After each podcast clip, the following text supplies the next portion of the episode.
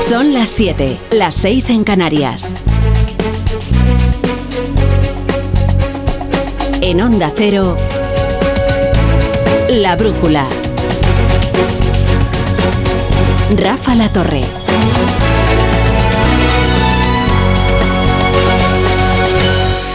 Tal era la tormenta que se cernía sobre la democracia española si el Constitucional paralizaba la tramitación irregular de las leyes de Sánchez, que Sánchez ha tardado 14 horas en comparecer para no decir nada nuevo. Aunque lo más relevante hasta ahora es el apoyo que la Comisión Europea presta al órgano de garantías, que es como decir a la institucionalidad española.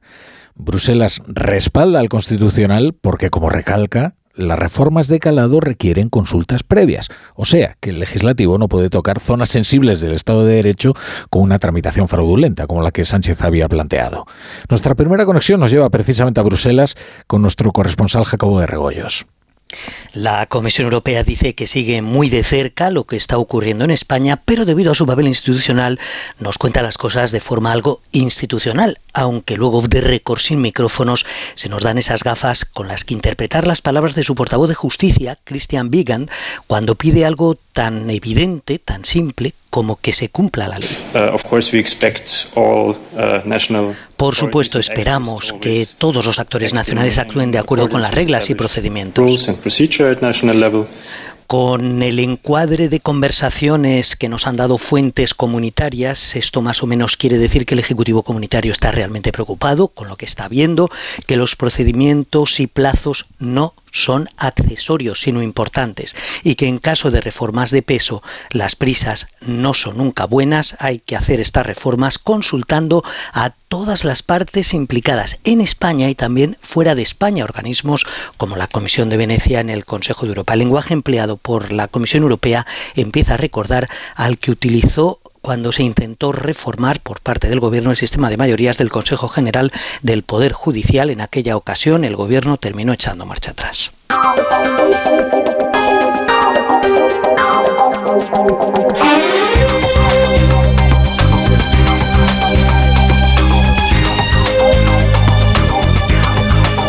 Pues ya vemos que el mundo sigue andando, a pesar de todas las amenazas, desafíos, admoniciones que se cernían sobre la democracia española si resulta que el Tribunal Constitucional tomaba la decisión, a juicio del gobierno, equivocada, fíjense que el mundo sigue andando y de hecho Bruselas ve perfectamente normal que el órgano de garantías vele por las garantías de las tramitaciones parlamentarias y porque se respeten los derechos de los grupos parlamentarios. Bienvenidos a la brújula en horario ininterrumpido hasta las once y media, las diez y media en Canarias, en estos días turbulentos de decisiones aparentemente históricas y de amenazas de crisis institucional y de otros males. Hoy además, por cierto, tenemos una, importante invitada en la brújula de la economía, la vicepresidenta Nadia Calviño, que viene a hablar no solo de política, sino también de la situación económica que vive España después de haber atravesado este otoño que se nos prometía caliente y que no ha sido tan caliente, finalmente, ¿no? Ya estamos entrando en el invierno me confirmará Brasero si es mañana ya, cuando entramos en el invierno ya, en la noche de mañana. Desde luego sería una muestra de humor muy sutil que los magistrados del Consejo General del Poder Judicial, reunidos hoy en pleno, decidan elegir a sus dos magistrados para el Constitucional y con ello consigan desbloquear el órgano y acabar con todo el lío. Sería una muestra de humor muy sutil. Vamos a abrir nuestra segunda conexión con nuestra experta en tribunales, que es Eva Llamazares. Buenas tardes, Eva. Buenas tardes. 18 vocales del Consejo General del Poder Judicial estaban reunidos en pleno extraordinario, ya solo quedan 17, ya que según lo previsto, Enrique Lucas se abstiene de la votación al ser hermano de Pablo Lucas, uno de los candidatos en liza. Lucas es el magistrado progresista que presenta a los conservadores, junto al magistrado de perfil conservador César Tolosa. Pero para los progresistas no es Lucas el favorito, sino José Manuel Bandres. Esto es lo que se va a votar. Según cuentan a Onda Cero, fuentes del órgano, los conservadores han planteado la conveniencia de que también se abstenga, se aparte Clara Martínez de Cariaga, que para algunos vocales no puede mantener su apariencia de imparcialidad, al ser la esposa de Cándido Conde Pompido, que es presidenciable del Tribunal Constitucional. ¿Y qué ocurriría si Clara aceptase apartarse? Algo que eh, no parece hasta ahora muy probable, esto es en el Consejo General del Poder Judicial, es algo que se queda a voluntad y criterio del propio eh, vocal. Pero ¿Qué ocurriría, Rafa? Lo que ocurriría es que la mayoría cualificada necesaria, que ahora es de 11, pasaría a ser de 10. Y 10 es el número de vocales conservadores presentes en la votación de hoy, con lo que la renovación del TC podría así salir adelante, de modo que todo abierto, todo abierto en el CGPJ pendiente el desbloqueo definitivo de la renovación del Constitucional. Bueno, gracias Eva, ya escuchan, todo abierto. Es que esto puede tener una resolución inesperada, finalmente, y es que efectivamente el Consejo General del Poder Judicial, una muestra sin duda de humor, eh, pues... Eh, nombre a sus dos magistrados y con ello desbloquee la renovación del órgano de garantías. Ustedes se pensaban que todo el día había terminado, ¿eh? Y que ahora lo que íbamos es a una tramitación regular vía proposición de ley o proyecto de ley de la reforma de Sánchez para alterar la mayoría necesaria para nombrar a los magistrados del Tribunal Constitucional. No contaban con esto. Ya escuchaban ustedes a, Eva Llamazares. Lo que ha ocurrido es que los eh, llamados vocales eh, conservadores no aceptan a, José Manuel Vandrés y proponen en cambio al magistrado Lucas, que es, eh, fin, a ese sí lo aceptarían, digamos, es un candidato aceptable para ellos. Así que bastaría con que los progresistas se vinieran ahora a este nombramiento para que quedara efectivamente desbloqueado el, el Tribunal Constitucional. En fin, les decía que Sánchez ha tardado 14 horas en reaccionar a la decisión del Tribunal Constitucional que ha suspendido la tramitación de sus reformas por la puerta atrás de las leyes orgánicas del Poder Judicial y del Constitucional, ¿qué va a hacer ahora el Gobierno? No renuncia a sus planes, aunque acata la sentencia.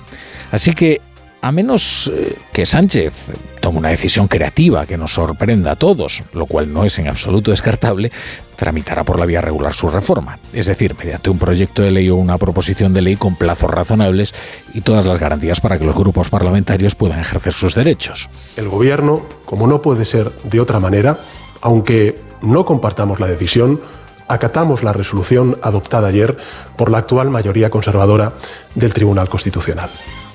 Y también, conforme a la ley, conforme a la Constitución, el Gobierno adoptará cuantas medidas sean precisas para poner fin al injustificable bloqueo del Poder Judicial y del Tribunal Constitucional. Esto de todas las medidas que sean necesarias, eh, bien puede tratarse de una pretendida exhibición de fuerza, de quien carece de más argumentos legales para presentarlos ante la opinión pública. Porque esa es la clave. Después de las amenazas, advertencias, admoniciones y invocaciones, eh, se ha impuesto la institucionalidad y nada ha pasado. Porque, entre otras instancias, la Unión Europea asume como perfectamente normal que el órgano de garantías vele por el debido cumplimiento de la ley. Hoy, Alberto Núñez Feijóo ha comparecido a mediodía para comunicar cuál es la postura del Partido Popular. Evidentemente el PP está satisfecho con la decisión. No en vano fue el PP quien presentó un recurso de amparo para que se frenara la votación de las dos enmiendas de la discordia. Hoy Fijo ha pedido que se rebaje el tono, que se templen los ánimos y ha hecho una serie de demandas al presidente del gobierno por si acaso no se reunieran próximamente. Basta ya de hablar de golpes de Estado. Basta ya de hablar de intrigas contra la democracia. Basta ya de llamar fachas con toga a jueces, magistrados y tribunales. Basta ya de decir que quien no está perfectamente alineado con las tesis del señor Sánchez necesita o necesariamente es un conspirador. No ha ocurrido ningún hecho significativo, les decíamos, no hay manifestaciones en las calles ni ira popular, pero eso no significa que nada haya pasado y que la democracia española haya salido indemne de este episodio. Por de pronto piensen ustedes en el principal socio del gobierno, Esquerra. Basta escuchar a Rufián hoy para entender cuál es su satisfacción, porque hoy Esquerra, o sea, Oriol Junqueras, ha conseguido que su versión de lo que fue el Pursés haya quedado perfectamente legitimada, después de que el gobierno desacreditara al Constitucional como si fuera un contubernio reaccionario que atenta contra la voluntad popular expresada en los parlamentos. ¿Qué fue el Pursés? Sino la proclamación de que la voluntad popular está por encima de la ley y los procedimientos. Hoy Esquerra, o sea, Junqueras, ha logrado que prevalezca su versión de la historia mediante el descrédito de las instituciones y además verá cómo el gobierno deroga el delito de sedición y rebaja las penas del delito de malversación, con lo que se garantiza la impunidad de quienes por debajo de él urdieron la trama del procés utilizando cantidades ingentes de dinero público para la acción exterior, para la propaganda, para el material del referéndum, para la, la logística de la consulta. Por, parte, eh, por tanto, todo es beneficio para Oriol Junqueras. En Onda Cero, La Brújula, Rafa La Torre. Y repasamos ya otras noticias del día con Margarita Zavala y Carlos Rodríguez. Estados Unidos, después de que ayer la comisión del Congreso que investiga el asalto al Capitolio solicitara la imputación del expresidente Trump por cuatro cargos penales, hoy puede abrirse un nuevo frente para el magnate. Se espera que el Comité de Medios y Arbitrios de la Cámara de Representantes, controlado por los demócratas, vote si publicará años de las declaraciones de impuestos que el expresidente ha tratado de proteger durante tanto tiempo. En lo que respecta al asalto al Capitolio, el Departamento de Justicia, que no está obligado a atender a las recomendaciones del Comité del Congreso, tiene previsto continuar con su propia investigación, citando a funcionarios de siete estados en los que Trump y los suyos trataron de certificar falsamente el triunfo republicano en las últimas elecciones presidenciales. Corresponsal, Agustín Alcalá. Ni el fiscal general Merrick Garland ni el fiscal especial Jack Smith, que investiga a Donald Trump y su participación en la trama del asalto al Capitolio, tienen obligación alguna de seguir las recomendaciones que les ha remitido el Comité Especial del Congreso, que ha concluido que el antiguo presidente sea procesado. Uno de los objetivos de solicitar el procesamiento de Trump es impedir que vuelva a ser candidato presidencial, como mantiene Liz Cheney, la republicana que ha tenido agallas para enfrentarse al expresidente. Ningún hombre que se comporte de esa manera debe ocupar un puesto de autoridad en nuestra nación de nuevo. No es apto para ocupar cargo alguno. Trump considera estas acusaciones una vendetta política y sostiene que aumentan sus posibilidades de ser elegido de nuevo presidente en el año 2024. El presidente de Ucrania, Volodymyr Zelensky, ha hecho hoy una visita sorpresa a la ciudad de Bakhmut en plena región de Donetsk, una de las zonas donde más intensos están siendo los combates entre los ejércitos de Ucrania y Rusia. Zelensky ha ensaltado la heroicidad en sus palabras de las fuerzas ucranianas, al tiempo que ha asegurado que son casi 100.000 las bajas que ha sufrido el ejército ruso desde el comienzo de la guerra. Por su parte, el presidente ruso, Vladimir Putin, ha ordenado a los servicios de inteligencia que intensifiquen su labor en los territorios ocupados, cuya situación, ha reconocido, es muy complicada. La situación en las repúblicas populares de Donetsk y Luhansk y en las regiones de Gerson y Zaporilla es extremadamente difícil. Pero las personas que viven allí, ciudadanos rusos, siguen confiando en que haremos lo posible para protegerles y garantizar su seguridad y sus derechos. La economía cerrará 2022 mejor de lo esperado. Esto es una décima por encima de lo previsto, según el Banco de España. Si bien es cierto que aleja el riesgo de recesión, avisa de una recuperación más lenta. Con la inflación moderándose al 4,9% el próximo ejercicio frente al 5,6% del anterior pronóstico, el regulador mejora su previsión de crecimiento este año, pero recorta la del año que viene, ocho décimas menos de lo que estima el gobierno. La vicepresidenta económica Nadia Calviño prefiere una lectura más optimista. Parece relevante la revisión al alza de las previsiones de crecimiento para este año, que casi con total seguridad vamos a tener un crecimiento superior al que habíamos eh, previsto en el cuadro macroeconómico que acompañó a los presupuestos generales del Estado para 2023. Esta noche aquí en La Brújula nos va a acompañar Nadia Calviño, entrevista a partir de las nueve y media. A las nueve y media, aquí en La Brújula de la Economía. Otro estudio que corrobora el aumento del riesgo de pobreza en la infancia en nuestro país un tercio de esos menores ya ha cruzado ese umbral de la pobreza. Y eso sitúa a España como el segundo estado de la Unión Europea con mayor tasa de niños y adolescentes en riesgo de pobreza y exclusión social. Las familias más vulnerables, las monoparentales o aquellas con hijos dependientes. Para el 5% de esos menores no es posible comer carne, pollo, pescado al menos cada dos días y un 13% no puede permitirse encender la calefacción. Lo denuncia la Plataforma de la Infancia en un informe cuyo autor es López Oyer. Los hogares con niños dependientes tienen mayor riesgo de ser pobres. A nivel general podríamos ver, por ejemplo, que también ah, la población joven ha sido la más castigada ah, con, la, con, la, crisis del COVID y antes. ¿no? Pues estamos viendo que en los últimos datos que tenemos el riesgo de pobreza infantil ha aumentado. Seguramente sí será un año más duro, desafortunadamente, para todos los niños y niñas. Claro. La Guardia Civil cree que buena parte de las iniciativas que hizo el PSOE en las campañas electorales de 2007 y 2008 en la Comunidad Valenciana, con Carmen Alborch y con María Teresa Fernández de la Vega como cabezas de lista, fueron abonadas con cerca de medio millón de euros en B, procedentes del empresario de la construcción eh, Jaime María Febrer. Así consta en el sumario de una de las piezas secretas del caso Azud, que permanecía secreta hasta este martes y que contiene un informe de la UCO que constata la inyección de fondos opacos a las candidaturas de las exministras a través de firmas relacionadas con el empresario, que se hicieron cargo de los gastos de diversos objetos promocionales. La información desde nuestra emisora en Valencia con Nuria Moreno. La Unidad Central Operativa de la Guardia Civil sostiene que el constructor Jaime Febrer, imputado en el caso Azud, pagó gastos de publicidad para las campañas electorales de las socialistas Carmen Alborch y María Teresa Fernández de la Vega de 2007 y 2008. La primera como candidata a la alcaldía de Valencia y la segunda en los comicios generales por la provincia. Gastos de publicidad electoral señala el informe que habría pagado a cambio de adjudicaciones de obras públicas. Este es, de hecho, el procedimiento que se investiga en el caso Azud, el supuesto pago de comisiones a cargos del PP y del PSOE para favorecer la adjudicación de contratos públicos entre 1999 y 2013. El Ayuntamiento de Valencia estaba en el centro de esas operaciones, aunque ha ido salpicando a otros consistorios. Este nuevo informe de la UCO forma parte de la pieza 7 del caso y se ha conocido tras levantarse el secreto de sumario. Dos cositas. La primera, con la que está cayendo le ha subido el precio del seguro a mi hija. La segunda, nosotros nos vamos a la mutua. Vente a la mutua con cualquiera de tus seguros y te bajamos su precio, sea cual sea. Llama al 91 555 5555. 91 555 5555.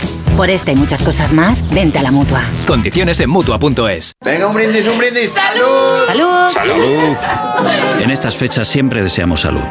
En Médicos del Mundo sabemos que es lo más importante, pero para muchas personas se está viendo amenazada por la guerra y sus consecuencias. Esta Navidad, ayúdanos a que la salud no sea solo un deseo. Dona en médicosdelmundo.org o envía un bizum al 33509. No podemos hacer que baje la inflación, pero este mes si te cambias a línea directa sí podemos bajarte el precio de tu seguro de coche y puedes tener un todo riesgo a precio de terceros. ¿Podrán batir esto? Llévatelo mejor al mejor precio. Ven directo a lineadirecta.com o llama al 917-700-700. El valor de ser directo. Consulta condiciones.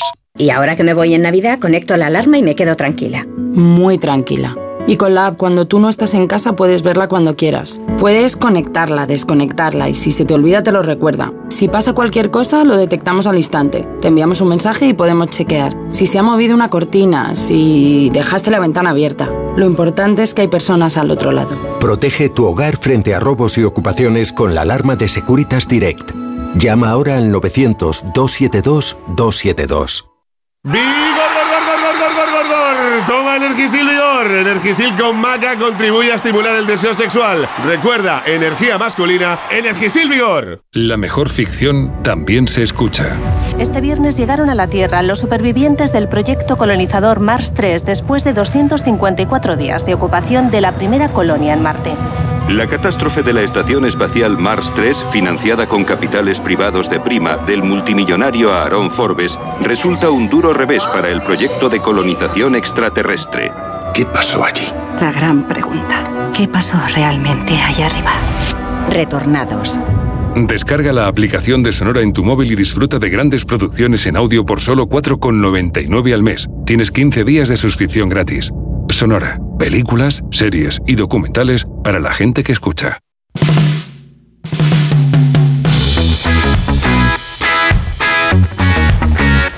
Edu Pidal, ¿qué tal? Buenas tardes. Muy buenas, Rafa, ¿qué tal? Cuéntame. Vuelve la competición, vuelve, la Copa del Rey. Mira, hay partidos en juego ya de la Copa del Rey, ya nos recordábamos los partidos en juego con equipos de primera. Gana el Elche 0-1 en Guadalajara, empata 0 el Getafe en Diocesano y el Intercity de Alicante gana 1-0 al Mirandés. Después a las 9 jugará el Villarreal, el Mallorca, el Atlético y el Español.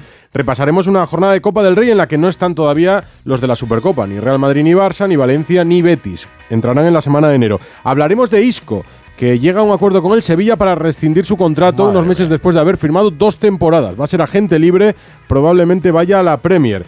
Del Madrid, del Atleti y de Argentina. Una locura la celebración en las Ahí calles sigue. de su selección. Ahí sí que no para, ¿eh? La Bueno, celebración. Pero de verdad alucinante. Luego te lo cuento. luego, luego lo escuchamos, Edu. 20 minutos con su emisora más cercana de Onda Cero.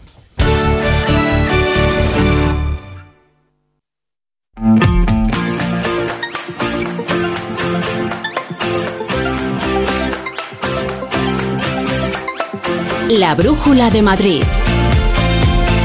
Onda Cero. Laura Lorenzo. ¿Qué tal? Buenas tardes. No tiene por costumbre la presidenta madrileña eludir los temas que afectan a Pedro Sánchez o al Ejecutivo Central. Hoy, con todo el lío que se ha montado alrededor del pronunciamiento del Tribunal Constitucional, no iba a ser menos. Ha confesado Isabel Díaz Ayuso que ella esperaba que el presidente Sánchez dimitiera o que por lo menos cesara al ministro de la Presidencia, a Félix Bolaños, y ha criticado que lejos de eso, lo que ha hecho el presidente es dar una patada hacia adelante y enfrentar al Congreso con la justicia. Ayuso saca sus propias conclusiones Madrid tiene que seguir ejerciendo de contrapeso a las políticas erráticas del Gobierno central, sobre todo porque hay una consecuencia directa, dice, la mala imagen de puertas afuera que puede provocar que posibles inversiones se alejen. El ataque que se suele hacer a la empresa, la imagen internacional que estamos dando y los problemas que está habiendo con el Poder Judicial y con el Constitucional no ayudan, desde luego, a que ciudadanos de otros rincones del mundo vengan a invertir, a dejarse aquí sus patrimonios, a crear puestos de trabajo y a comprar en nuestros establecimientos. Enseguida les contamos más noticias de este martes. Antes repasamos el tráfico y el tiempo.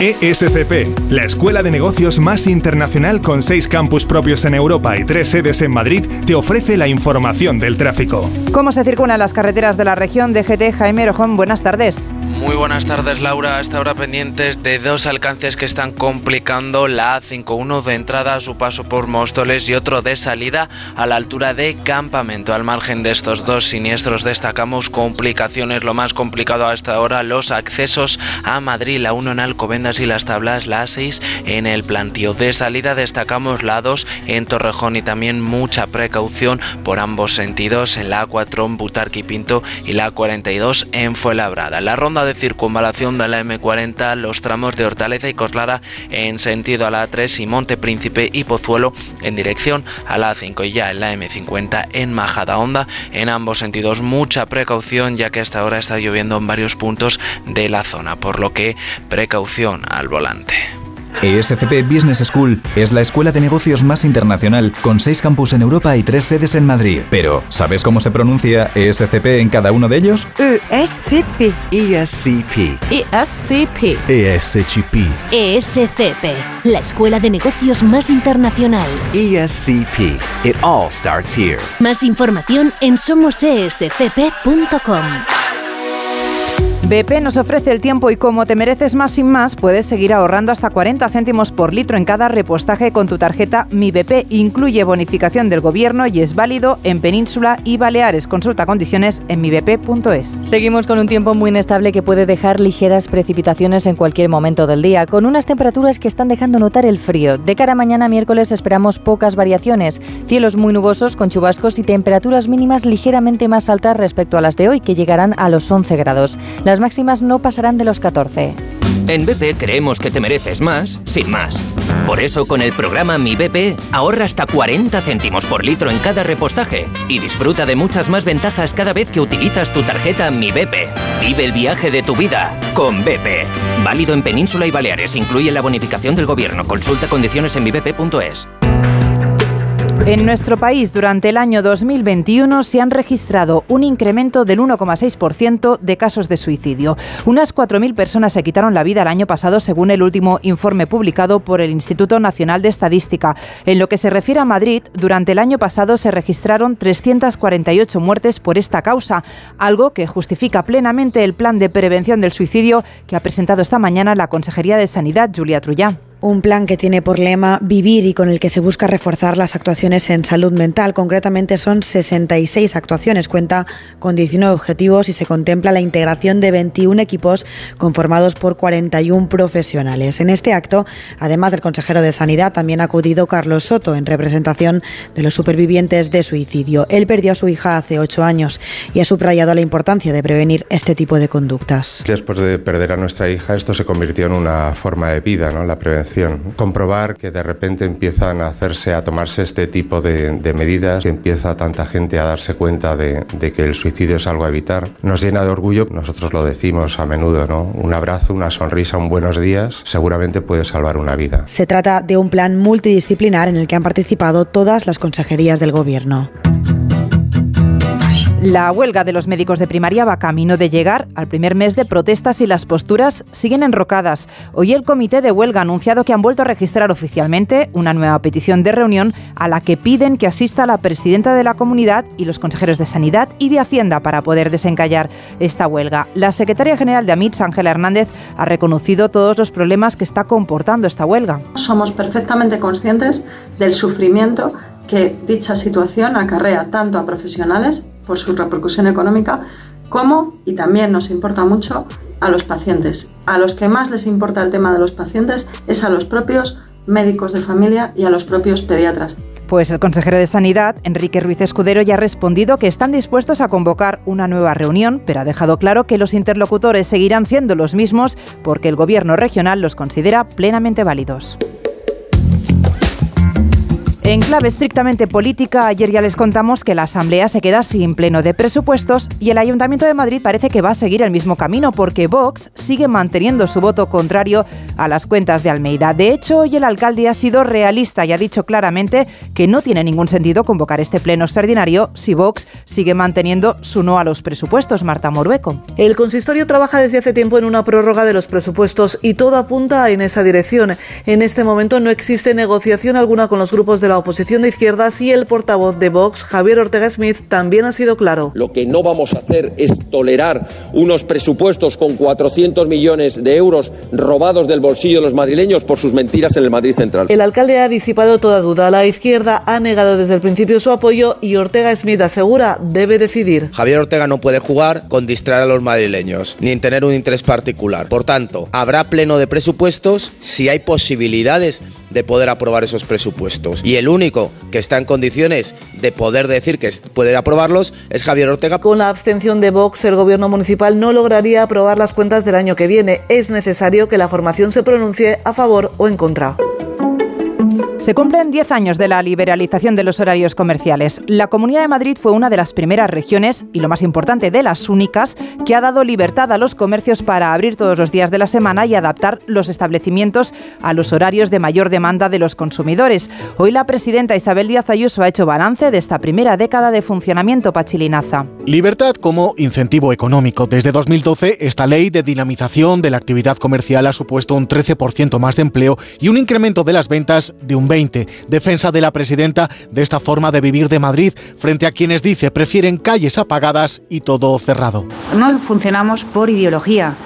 Funcionamos a favor, por principios, junto a todos los ciudadanos y cuidando este gran tesoro que supone la clase media española, la que cohesiona, da paz, soporta, aguanta, une. Según una encuesta de la Consejería de Hacienda, el 80% de la ciudadanía valora positivamente esta flexibilidad horaria cuando necesitan ir a comprar. Música Les contamos también que la Consejería de Transportes ha anunciado un refuerzo del transporte público para estos días de Navidad. El consejero David Pérez ha anunciado también que la comunidad está abierta a prorrogar los descuentos del transporte más allá de finales de este año, que es cuando teóricamente vencen estas subvenciones. Victoria Verdier. La comunidad está dispuesta a mantener la rebaja del 20% en los abonos transporte siempre que el Gobierno central prorrogue su bonificación del 30 y autorice a las comunidades a aplicar en ello el ahorro por la gratuidad de cercanías que supone unos 120 millones de euros.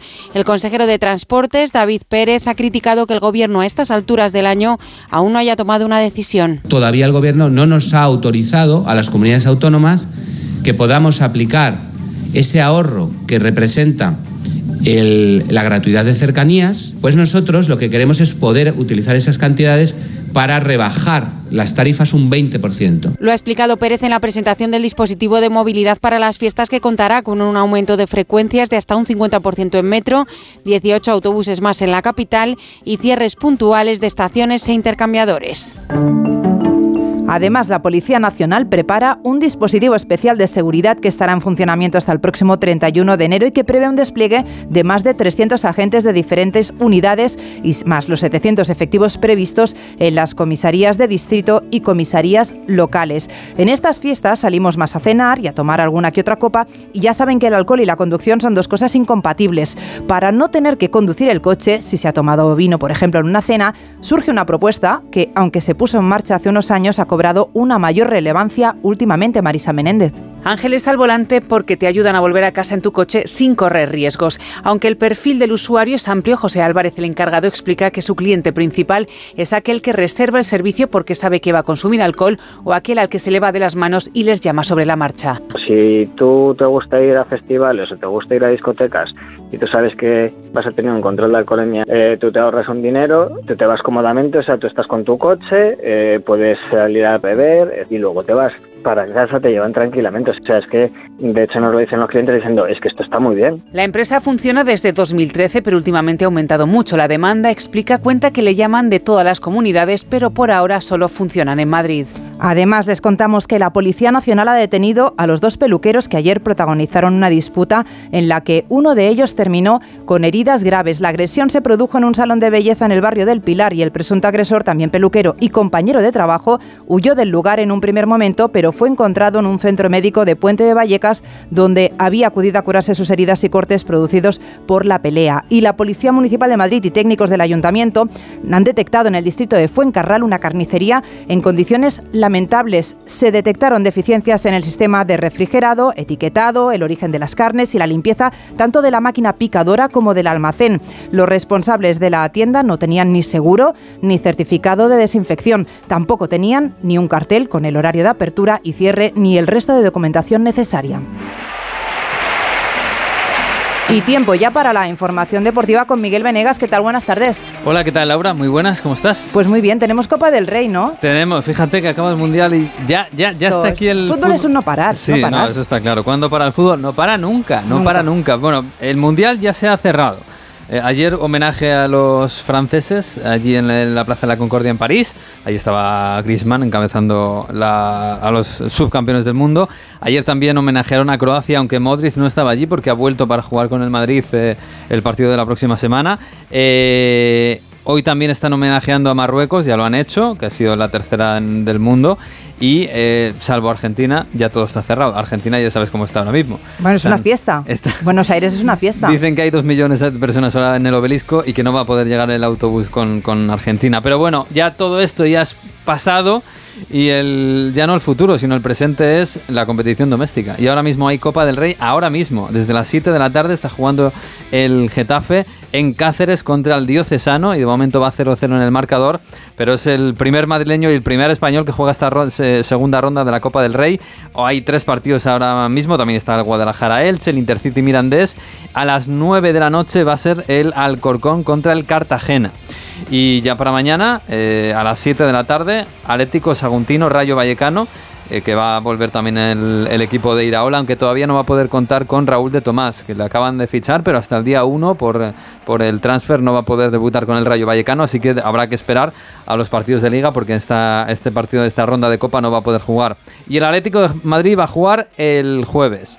Eh, vamos a ver cómo están porque ya no solo hay novedades deportivas de cara al partido dentro de dos días, sino también extradeportivas. ¿Qué pasa con algunos jugadores que a lo mejor se marchan? Hugo Condés, ¿qué tal? Muy buenas tardes. Hola, ¿qué tal? Miguel, buenas tardes. Pues el Atlético Madrid sigue preparando su eliminatoria de Copa del jueves frente al Arenteiro y hoy ha habido una novedad en el entrenamiento, novedad negativa porque eh, ha faltado Joao Félix, según el club, por una indisposición, lo mismo que Jeffrey Condobia. Hay que decir que los últimos dos días Joao Félix había entrenado como titular, en principio iba a ser de la partida acompañando en el ataque a Álvaro Morata y habrá que ver en qué queda esa, indisposición, si mañana puede volver a entrenar, porque repito, era uno de los hombres con los que contaba Simeone para esa eliminatoria contra el Arenteiro en Ocarvalliño. Más allá de eso, en el Atlético de Madrid es inminente la salida de Mateus Cuña, lleva tiempo negociando y parece que el Wolverhampton inglés se va a hacer con los servicios del delantero que fue campeón olímpico con Brasil en los pasados Juegos Olímpicos. Bueno, pues habrá que ver. Desde luego el jueves va a jugar ese partido el Atlético de Madrid, que parece que es muy favorito en esta ronda, en que recuerdo el Real Madrid no juega porque va a jugar la Supercopa de España el próximo mes de enero. Así que el próximo partido del Real Madrid, el equipo de Carlo Ancelotti, va a ser el próximo 30, en la semana que viene, el 30 de diciembre, contra el Valladolid. Y ahí se espera que esté Luka Modric, el, semifinalista del pasado Mundial. Por cierto, uno de los que está eh, candente en el próximo mercado y que va a quedar libre es Isco, exjugador del del Real Madrid durante muchas temporadas, ahora en el Sevilla y que ha llegado, está llegando a un acuerdo para rescindir su contrato y marcharse del equipo de San Paoli porque San Paoli no está demasiado contento con sus servicios. Así que pendientes del Atlético de Madrid que juega pasado mañana, el Getafe que de momento sigue empatando 0-0 contra el Diocesano y ya el Madrid que juega la Supercopa la semana que viene vuelve la Liga. Recuerdo 29, 30 y 31 de diciembre hay Liga en Primera División. Y Mañana Radio Estadio, más. por supuesto. Hasta mañana. Chao. Hasta el próximo 8 de enero vuelve al recinto ferial de IFEMA, Madrid, el espectáculo de magia Hangar 55 52 Revolution que protagoniza el mago Yunque, uno de los ilusionistas más reconocidos de la escena internacional. En la realización de este informativo ha estado Juanma Frasquet y en la producción Emma Entrena. Nosotros volvemos mañana con más noticias de Madrid.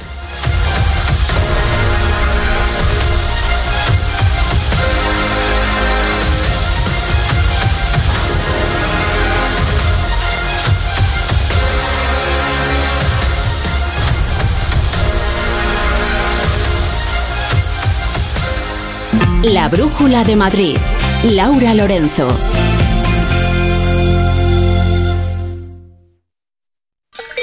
En la ganadería Organic producimos la mejor carne del mundo. Hacemos cría ecológica de las razas Angus y Wayu, 100% sostenible. Nuestra carne es extremadamente tierna y jugosa. Va del campo a tu casa, sin intermediarios, a un precio justo. Si pruebas Organic, solo comerás Organic. Nosotros te la llevamos gratis a tu casa. Haz tu pedido en el 910-2010, 910-2010 o carneorganic.com. Organic, la mejor carne del mundo. Nella mia terra tutti la Navidad y llega la bruja bifana de Carlos Regali. ¿Qué eres? ¿De San Marino? Que va de San Chinarro. Vengas de donde vengas, todas las Navidades caben en Madrid. Madrileño de la vaguada. Restaurante Asfontes, auténticos productos gallegos, carnes, pescados, mariscos, caldo gallego, empanada, lacón y una amplia carta de vinos. Salones ideales para celebraciones y también terraza, con el excelente trato de siempre. Asfontes, en General Laci 10, cerca de Atocha. Y ahora también en la calle Áncora 32, asfontes.com.es. Si a ti lo que realmente te gusta es llegar del trabajo y ponerte a revisar portales inmobiliarios, hacer llamadas, mandar mails, organizar el papeleo y tener que enseñar tu casa a desconocidos, hazlo.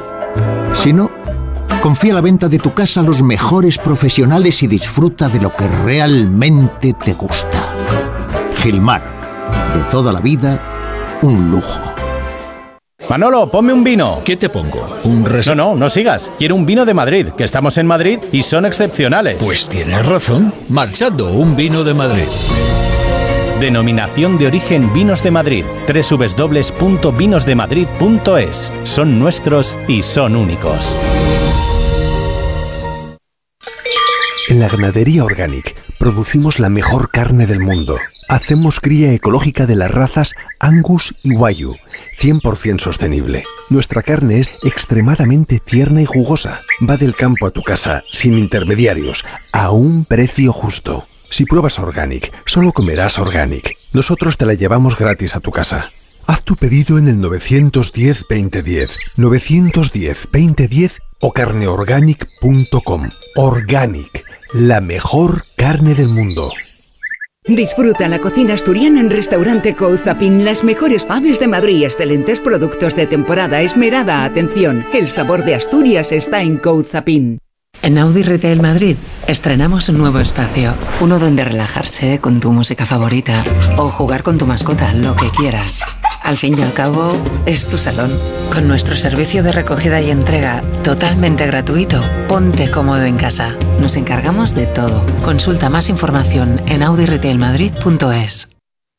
Este jueves, desde las 8 de la mañana, la Lotería de Navidad en Onda Cero. Un paréntesis para soñar. Síguelo en directo con Javier Ruiz Taboada, Begoña Gómez de la Fuente, Javier Hernández, Paco de León y los servicios informativos de Onda Cero. Además, el humor de Goyo Jiménez, Carlos Latre y sus mil voces y Agustín Jiménez. Y también puedes seguir la retransmisión en directo por streaming en la web y en la app de Onda Cero. Comprobar tus números en tiempo real y toda la información del sorteo minuto a minuto. Este jueves, desde las 8 de la mañana, la Lotería de Navidad en Onda Cero. Te mereces esta radio. Onda Cero, tu radio.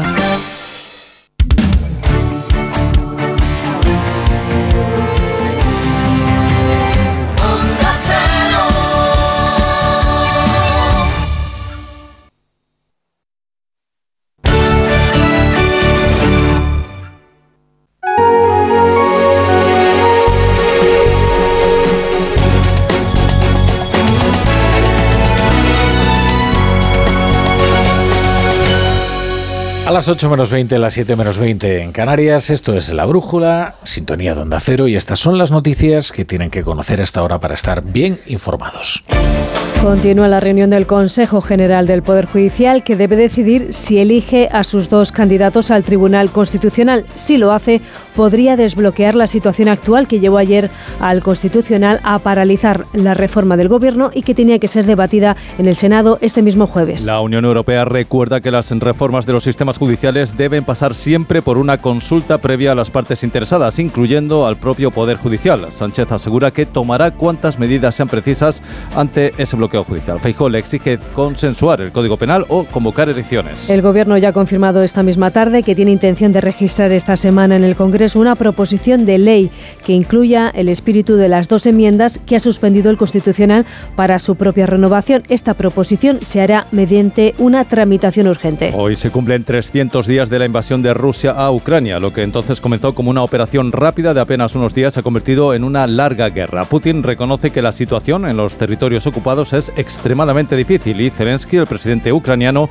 ha visitado a sus tropas en el frente para subir su moral. En Estados Unidos, un día después de que el Congreso haya decidido imputar a Donald Trump por asalto al Capitolio, no se descarta que otro órgano parlamentario decida publicar las declaraciones de impuestos del expresidente norteamericano, las mismas que Trump lleva tiempo peleando para que no se conozcan. El Banco de España ha dado a conocer hoy sus previsiones de crecimiento económico para nuestro país. La más destacada es que no habrá recesión para este 2022 que está a punto de terminar creceremos un poco más, un 4,6%. En cambio, el año que viene creceremos menos, un 1,3% y la inflación se moderará al 4,9%. Al menos 106 condenados por delitos sexuales se han beneficiado ya en sus penas por la ley del solo si es sí, entre revisiones de condena a la baja y sentencias posteriores en aplicaciones de la norma. Entre ellos, 16 han salido de la cárcel. Las últimas rebajas que han trascendido han sido en la Comunidad Valenciana, Cantabria y Extremadura. Un hombre ha matado a su mujer en Zaragoza y se ha entregado a la policía horas después. El gobierno ha confirmado que se trata de un nuevo caso de violencia de género, con lo que el total de víctimas mortales de este año se eleva ya a 44. La víctima, que tenía 80 años, no había puesto ninguna denuncia previa.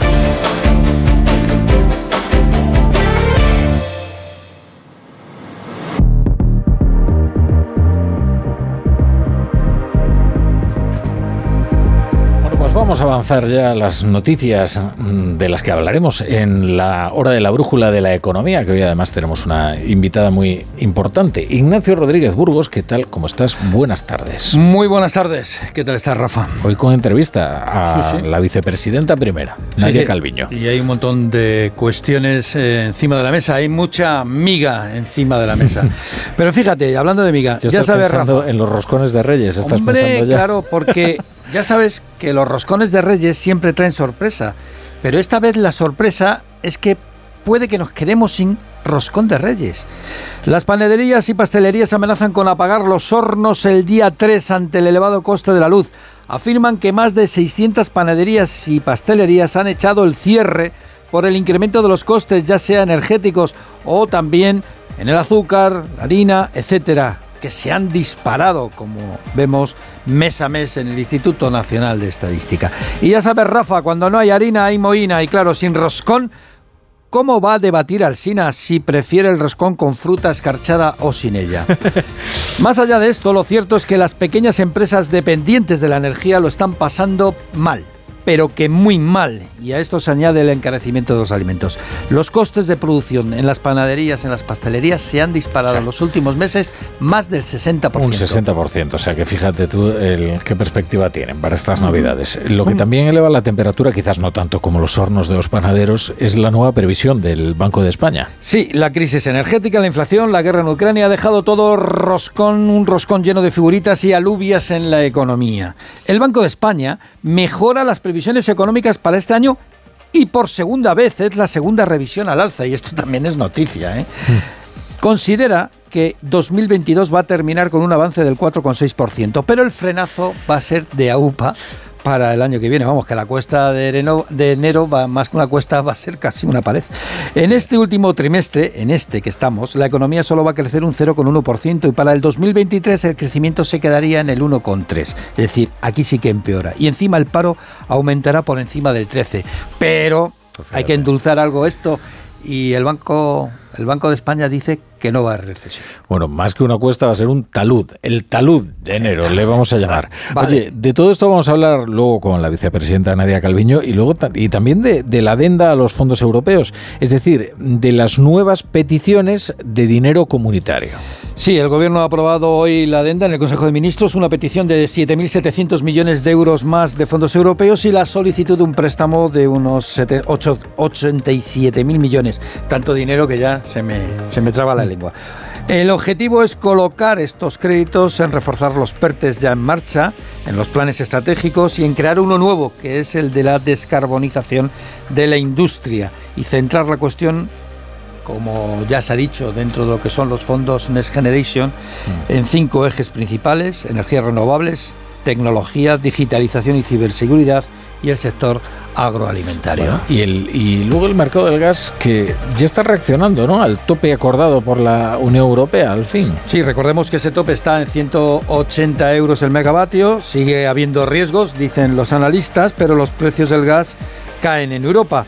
A la vez, ¿eh? quien ve riesgos son los autónomos. Dos de cada tres trabajadores autónomos, según una encuesta de ATA, creen que no van a mejorar su actividad el año que viene, mientras la competitividad, la competitividad de las comunidades autónomas aumenta casi el 4,5%, con Madrid, Navarra y País Vasco a la cabeza. De todo esto y algo más hablaremos en la brújula de la economía. A las 9, a las 8 en Canarias. Aquí te espero. Ahí estaremos. La brújula. La torre. Thank you.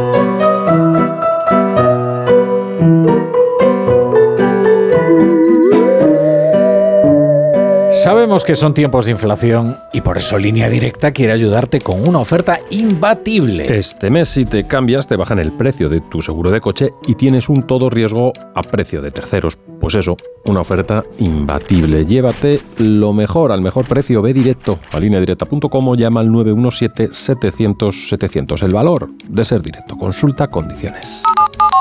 ¿Y los exámenes te quedas en blanco? Prueba con The Memory Studio. The Memory contiene vitamina B5 que contribuye al rendimiento intelectual normal y eso se nota en exámenes. The Memory Studio, de Pharma OTC. Esta Navidad, ¿cuál es tu deseo? En España, el 68% de las personas mayores pasarán las fiestas solas. Como tú, ellas también tienen un deseo. Volver a disfrutar de la Navidad en compañía. Entre todos, podemos hacerlo posible. Contamos contigo. Entra en amigosdelosmayores.org y descubre cómo. Y ahora que me voy en Navidad, conecto la alarma y me quedo tranquila. Muy tranquila. Y con la app, cuando tú no estás en casa, puedes verla cuando quieras. Puedes conectarla, desconectarla y si se te olvida, te lo recuerda. Si pasa cualquier cosa, lo detectamos al instante. Te enviamos un mensaje y podemos chequear. Si se ha movido una cortina, si dejaste la ventana abierta. Lo importante es que hay personas al otro lado. Protege tu hogar frente a robos y ocupaciones con la alarma de Securitas Direct. Llama ahora al 900-272-272. Me toca la revisión del coche. Eurorepar Car Service. Necesito un taller cerca de casa. Eurorepar Car Service. Se ha encendido una luz del coche. Eurorepar Car Service. Quiero la mejor relación calidad-precio. Eurorepar Car Service. Tu taller multimarca de confianza es Eurorepar Car Service. Eurorepar Car Service.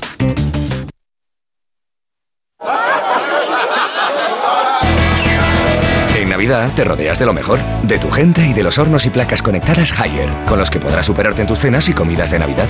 Además, en el corte inglés, por la compra de un horno o placa conectada Haier, te regalan un juego de cuchillos. Es magia, es Navidad, son los tecnoprecios del corte inglés. No pego ojo con el pitido de oído. Toma Sonofim. Sonofim contiene ginkgo biloba para una buena audición y melatonina para conciliar el sueño. Pitidos, Sonofim, de Pharma OTC. La brújula. Conversaciones constantes y vitales. Una iniciativa de la Sexta y Fundación AXA.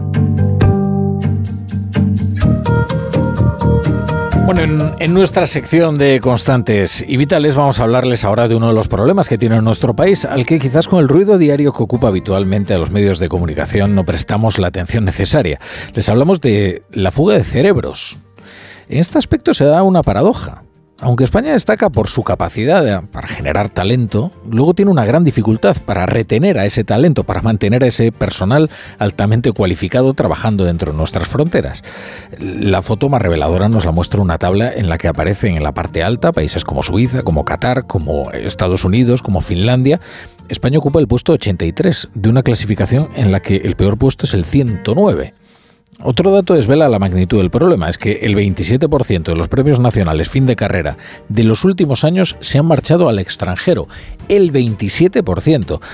¿Por qué no somos capaces de retener a nuestras mentes más brillantes? Bueno, esta es una de las preguntas que les vamos a trasladar a nuestros dos invitados de hoy en Constantes y Vitales. Tenemos ya al otro lado de la línea a Francisco Vilaplana, que es presidente de Raicex y de la Asociación de Científicos Españoles en, Suecia. Francisco, ¿qué tal? Buenas tardes. Hola, buenas tardes. Muchísimas gracias por tenernos aquí en este programa y con esta iniciativa. Gracias a vosotros. Eh, eh, Eva Ortega. Eva Ortega Paino es secretaria general de Reicex, directora científica del Biobanco del CENIO, ya saben, el Centro Nacional de Investigaciones Oncológicas. Buenas tardes, Eva. Hola, buenas tardes. Muchísimas gracias por la invitación y encantada de estar aquí con vosotros. Bueno, os, voy a preguntar en primer lugar qué es exactamente RAICEX, la red de asociaciones de investigadores y científicos españoles en el exterior, cómo funciona, cuáles son sus, sus objetivos. Bueno, pues eh, RAICEX es, como bien dice, la red de asociaciones de investigadores y científicos españoles en el exterior. Englobamos en estos momentos a 20 asociaciones distribuidas por los cinco continentes desde, desde Canadá, Estados Unidos hasta Australia, eh, Pacífico y representamos a 4.200 investigadores que desarrollamos nuestra función en, digamos, en territorios exterior. Y tenemos como nuestra misión, por un lado, ofrecer a nuestros socios eh, tareas de crecimiento personal y de desarrollo personal y también, muy importantemente, aportar la experiencia que tenemos de todos los socios en las diferentes áreas geográficas para la mejora y el desarrollo del sistema científico español.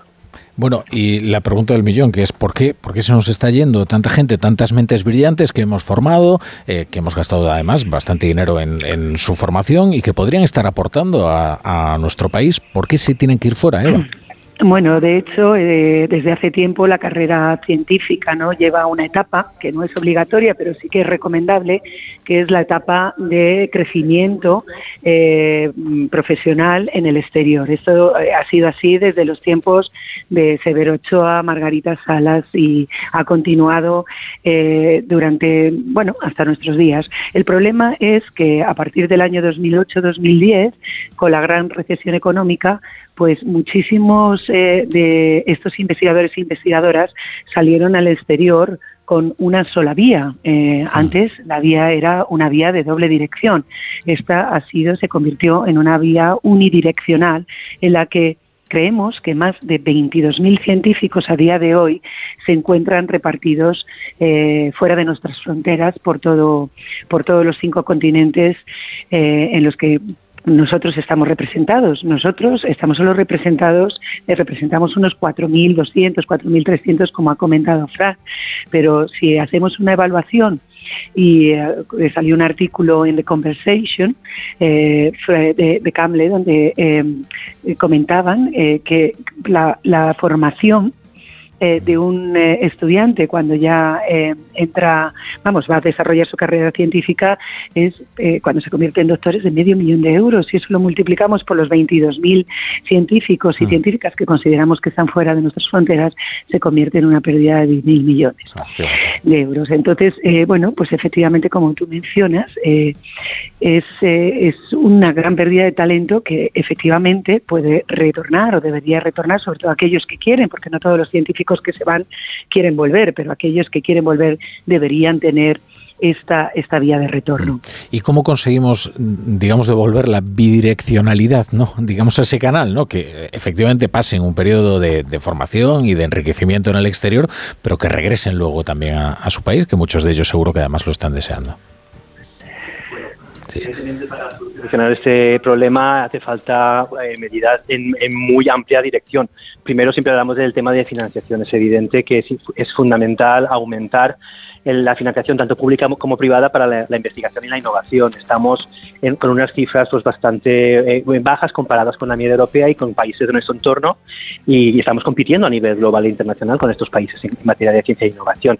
Pero también es muy importante otras las trabas, digamos, administrativas y burocráticas. España es un país muy burocrático que realmente dificulta eh, el retorno y la atracción de talento a escala internacional, temas de homologación de títulos, acreditaciones científicas, etcétera, etcétera. Entonces, digamos que se tiene que, gestionar a, muy amplios niveles, aunque sí que tenemos que decir que detectamos por un parte desde, la, desde el ámbito social que realmente la valor, el valor de la ciencia se está convirtiendo cada vez más importante para como motor del desarrollo económico y eso creo que creemos que repercute también en la implementación de, políticas que fomenten el retorno. Mm. Eh, supongo además que los eh, científicos españoles eh, que están trabajando en el exterior están muy bien considerados, ¿no? Eso está, está acreditado, ¿no, Eva? Desde luego que lo está. Eh, vamos, es indudable que la formación que recibimos académica aquí eh, se pone de gran valor en los países de acogida y de hecho, bueno, pues se ve efectivamente por esta continuidad y este ofrecimiento estable que es una del desarrollo de una carrera científica que es por lo que abogamos desde raíces. Yo no creo que se ponga jamás en duda la profesionalidad y el, talento que se nos ha ido y que desde luego estamos intentando y abogamos desde raíces eh, que tenga esta vía de retorno. No, no cabe la menor duda. Mm. es que no, no, no sé si estáis de acuerdo en que a veces España sufre una crisis de autoestima que no tiene demasiado sentido, ¿no? Porque es verdad que nosotros eh, podemos tener muchos problemas, ¿eh? pero, pero desde luego el talento que exportamos luego es muy apreciado fuera, ¿no? Y tenemos trabajadores muy cualificados y bien formados, eh, no, no, solo en la rama científica, pero especialmente en la rama científica. Lo que pasa es que siempre estamos cociéndonos en el propio jugo de nuestro fracaso, ¿no? Inventado en muchos en muchas ocasiones, ¿no?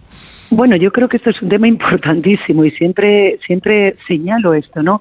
Hay algo que tenemos que es eh, un complejo desde que salimos, bueno, y los que estamos aquí, ¿no? Eh, los españoles y bueno, en la rama científica y en todo no lo tenemos que creer como país.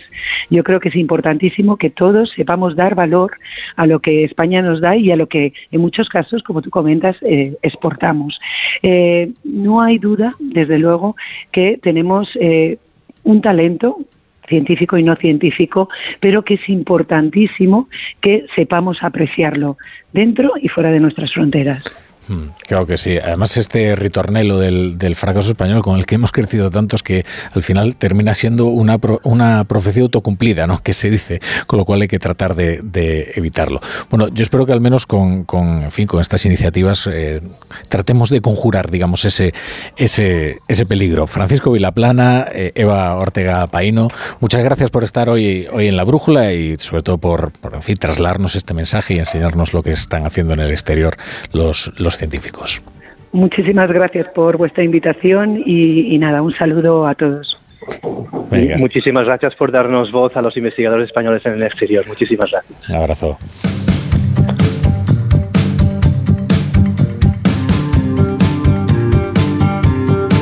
La brújula con la torre. Dicen que ir en moto es la máxima expresión de la libertad.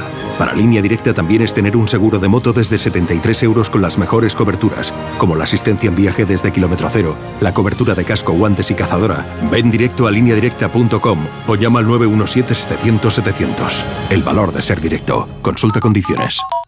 Hola, soy Rocío, locutora profesional y experta en poner voz amable triste o indignada. Pero cuando me llega una carta de Hacienda me quedo sin palabras. Por eso soy de legalitas, porque sé que con una llamada un experto me ayuda a resolver lo que yo no domino. Hazte ya de legalitas. Y ahora por ser oyente de Onda Cero, y solo si contratas en el 91661, ahórrate un mes el primer año. Legalitas, y sigue con tu vida. Dos cositas. La primera, un motero llega donde nadie más llega. La segunda, un mutuero siempre paga menos. Vente a la mutua con tu seguro de moto y te bajamos su precio sea cual sea. Llama al 91 555 5555. 91 555 5555. Por esta y muchas cosas más, vente a la mutua. Condiciones en mutua.es. Y ahora que me voy en Navidad, conecto la alarma y me quedo tranquila. Muy tranquila. Y con la app, cuando tú no estás en casa, puedes verla cuando quieras. Puedes conectarla, desconectarla y si se te olvida, te lo recuerda. Si pasa cualquier cosa, lo detectamos al instante. Te enviamos un mensaje y podemos chequear. Si se ha movido una cortina, si dejaste la ventana abierta. Lo importante es que hay personas al otro lado. Protege tu hogar frente a robos y ocupaciones con la alarma de Securitas Direct. Llama ahora al 900-272-272.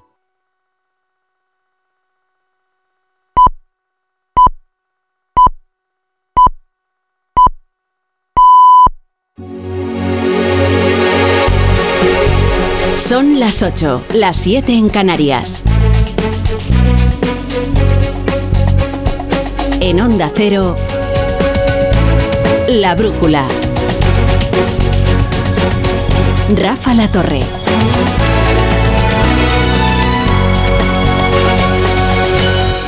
Las togas decidieron y el mundo sigue andando. Esto suena tango, pero lo cierto es que casi 24 horas después de que el Constitucional decidiera paralizar la votación de las reformas de Sánchez, ninguna de las maldiciones que se cernían sobre España se ha consumado. Es más, la Unión Europea ha visto como perfectamente normal que el órgano de garantías vele porque se respeten los derechos de los grupos parlamentarios, como es su labor. Uh, Seguimos la situación de España muy de cerca. Estamos al tanto de la decisión del Tribunal Constitucional. Por supuesto, esperamos que todos los actores nacionales actúen de acuerdo con las reglas y procedimientos establecidos a nivel nacional. Christian Biegan, al que escuchaban, es el portavoz de justicia de la Comisión Europea. Hoy le han preguntado por el caso español. Cualquiera esperaría, escuchada la retórica inflamada del gobierno durante estos días, que iba a reclutar a unas brigadas, internacionales para salvar la democracia española, pero no, ya lo han escuchado, ve perfectamente normal que el Constitucional intervenga si considera que los derechos de un grupo parlamentario han sido vulnerados. Lo que, lo que ve anómalo la Comisión Europea es que el legislativo se ponga a reformar cuestiones sensibles mediante procedimientos irregulares que prescinden del dictamen de los expertos y que acortan los plazos hasta la temeridad.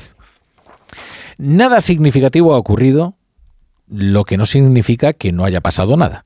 Ya me perdonarán el retrócano, porque lo cierto es que si hay alguien que puede sentirse plenamente satisfecho con este episodio lamentable que hemos vivido durante estos días de política inflamada y de declaraciones grandilocuentes y ciertamente irresponsables, si alguien puede sentirse plenamente satisfecho es Oriol Junqueras.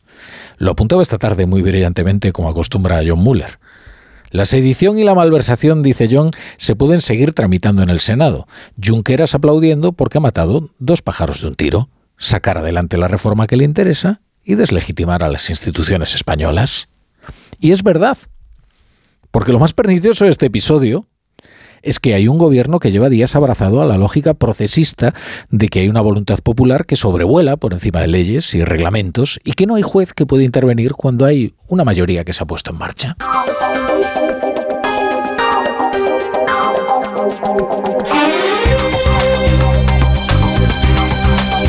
Reciban nuestra bienvenida si se incorporan hasta ahora a la sintonía de Onda Cero. Aquí estaremos con la brújula hasta las once y media, hasta las diez y media en Canarias, que espero que nada grave ocurra hoy y que trastoque los planes de este programa. Eh, hay noticia, hay noticias. Miren, había una posibilidad ciertamente sarcástica y es que después de todo este lío el Pleno del Consejo General del Poder Judicial que se reunía hoy eligiera a sus dos magistrados para el Constitucional y por tanto desbloqueara la renovación del órgano sin necesidad de reforma alguna. Eh, no pretendo aburrirles ahora con sutilezas puñeteras de si Andrés o si Lucas, pero eh, miren, ya está. No hay peligro.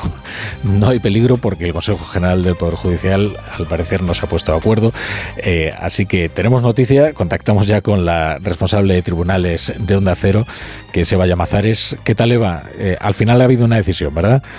Al final ha habido una decisión. El Consejo General del Poder Judicial decepciona a los escasos optimistas con expectativas de renovación y no ha alcanzado mayoría suficiente para nombrar a los dos magistrados del Tribunal Constitucional que le corresponden. Y pese a que el bloque conservador estaba dispuesto a que salieran adelante dos nombres, no ha logrado atraerse suficiente apoyo para que se nombrara a sus candidatos César Tolosa y Pablo Lucas, especialmente este último, magistrado progresista, no es el preferido de su propio sector, que ha apoyado a José Manuel Vandrés. De ahí el resultado de la votación, Tolosa y Lucas han obtenido 10 votos, uno menos de los 11 necesarios, todos los del sector conservador, y Vandrés se ha quedado en 7. Los bloques conservador y progresista han permanecido inamovibles, tal y como ocurría ayer mismo en el pleno del TC. Hoy el pleno del CGPJ de 18 vocales inicialmente se ha quedado en 17, tras apartarse el vocal Enrique Lucas por ser hermano de uno de los candidatos. Los conservadores planteaban también la conveniencia de que se abstuviera de votar la esposa de Cándido Conde Pumpido, Clara Martínez de Cariaga. Él es magistrado y posible futuro presidente del TC, pero esta vocal y magistrada del Supremo no ha encontrado motivos para esa abstención. Según cuentan fuentes jurídicas Onda Cero, ha recordado que nadie la ha recusado y que es un acto personalísimo. La noticia es, como estamos contando, que no se ha alcanzado la mayoría de tres quintos necesaria para nombrar a dos magistrados. El Tribunal Constitucional sigue pendiente de renovación desde el 12 de junio y seguirá pendiente sin edie. Bueno, pues ya han, escuchado, eh, ya han, escuchado, la explicación de Eva, por tanto, no hay acuerdo para nombrar a los dos magistrados del Consejo General del Poder Judicial para el Tribunal Constitucional y el resumen podría ser que Pablo Lucas no es lo suficientemente progresista para los progresistas y José Manuel Vandrés es demasiado progresista para los conservadores. Así que no hay acuerdo, seguimos en las mismas. ¿Y ahora qué? ¿Y ahora qué? Pues el gobierno ya ha asumido que no queda otra que tramitar sus reformas por la vía regular.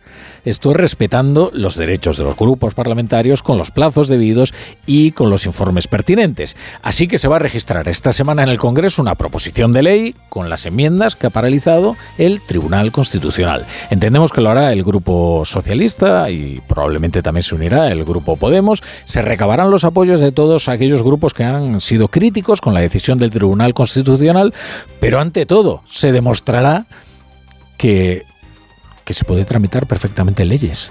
En, allí en la sede de la soberanía nacional sin ningún problema, siempre que se haga mediante los procedimientos debidos y reglados. Así que todo esto que decía el gobierno de la crisis institucional sin precedentes, del desafío a la democracia, de que se tambaleaban los pilares constitucionales, pues era francamente exagerado. Desde luego es muy interesante escuchar hoy el tono de Gabriel Rufián, socio prioritario del gobierno. Eh, quizás es que al hablar así eh, demuestra que se ha dado cuenta de que la mecha que pretendían prender estaba mojada. Yo haría un llamamiento a la calma. O sea, ¿esto que está sucediendo es grave? Sí. ¿Es la primera vez que pasa? No, no es la primera vez que pasa. ¿Será la última vez que pase? No, no será la última vez que pase, porque el Poder Judicial o una parte del Poder Judicial le ha declarado la guerra a una serie de partidos y de ideas. ¿Es subsanable? Sí, es subsanable. Se puede presentar una proposición de ley exclusiva del tema que se está vetando. Y eso se va a hacer en ejercicio pleno en la soberanía. Presentar una proposición de ley y hacer las cosas de manera regular, reglada. Eh, antes que Gabriel Rufián y, y, después de 14 horas desde que se conociera la decisión del Constitucional, ya ven ustedes la gravedad del momento, que 14 horas tardó el presidente del gobierno, Pedro Sánchez, en reaccionar. Ha pronunciado el presidente una declaración institucional breve y sin preguntas, en la que ha garantizado el acatamiento de la decisión del Constitucional y ha dejado un par de frases así en suspenso, como haciendo una exhibición de fuerza, cuando en realidad lo que indica es que no tiene demasiados argumentos jurídicos o incluso políticos que, que ofrecer. El Gobierno, como no puede ser de otra manera, aunque no compartamos la decisión, acatamos la resolución adoptada ayer por la actual mayoría conservadora del Tribunal Constitucional.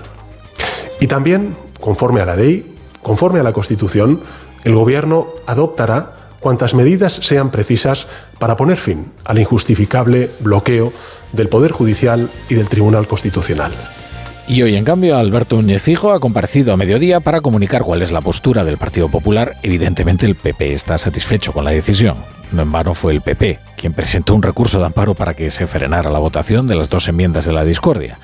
Hoy Feijóo ha pedido que se rebaje el tono, que se templen los ánimos y ha hecho una serie de demandas al presidente del gobierno por si acaso no se reunieran próximamente, cosa que no es bastante probable.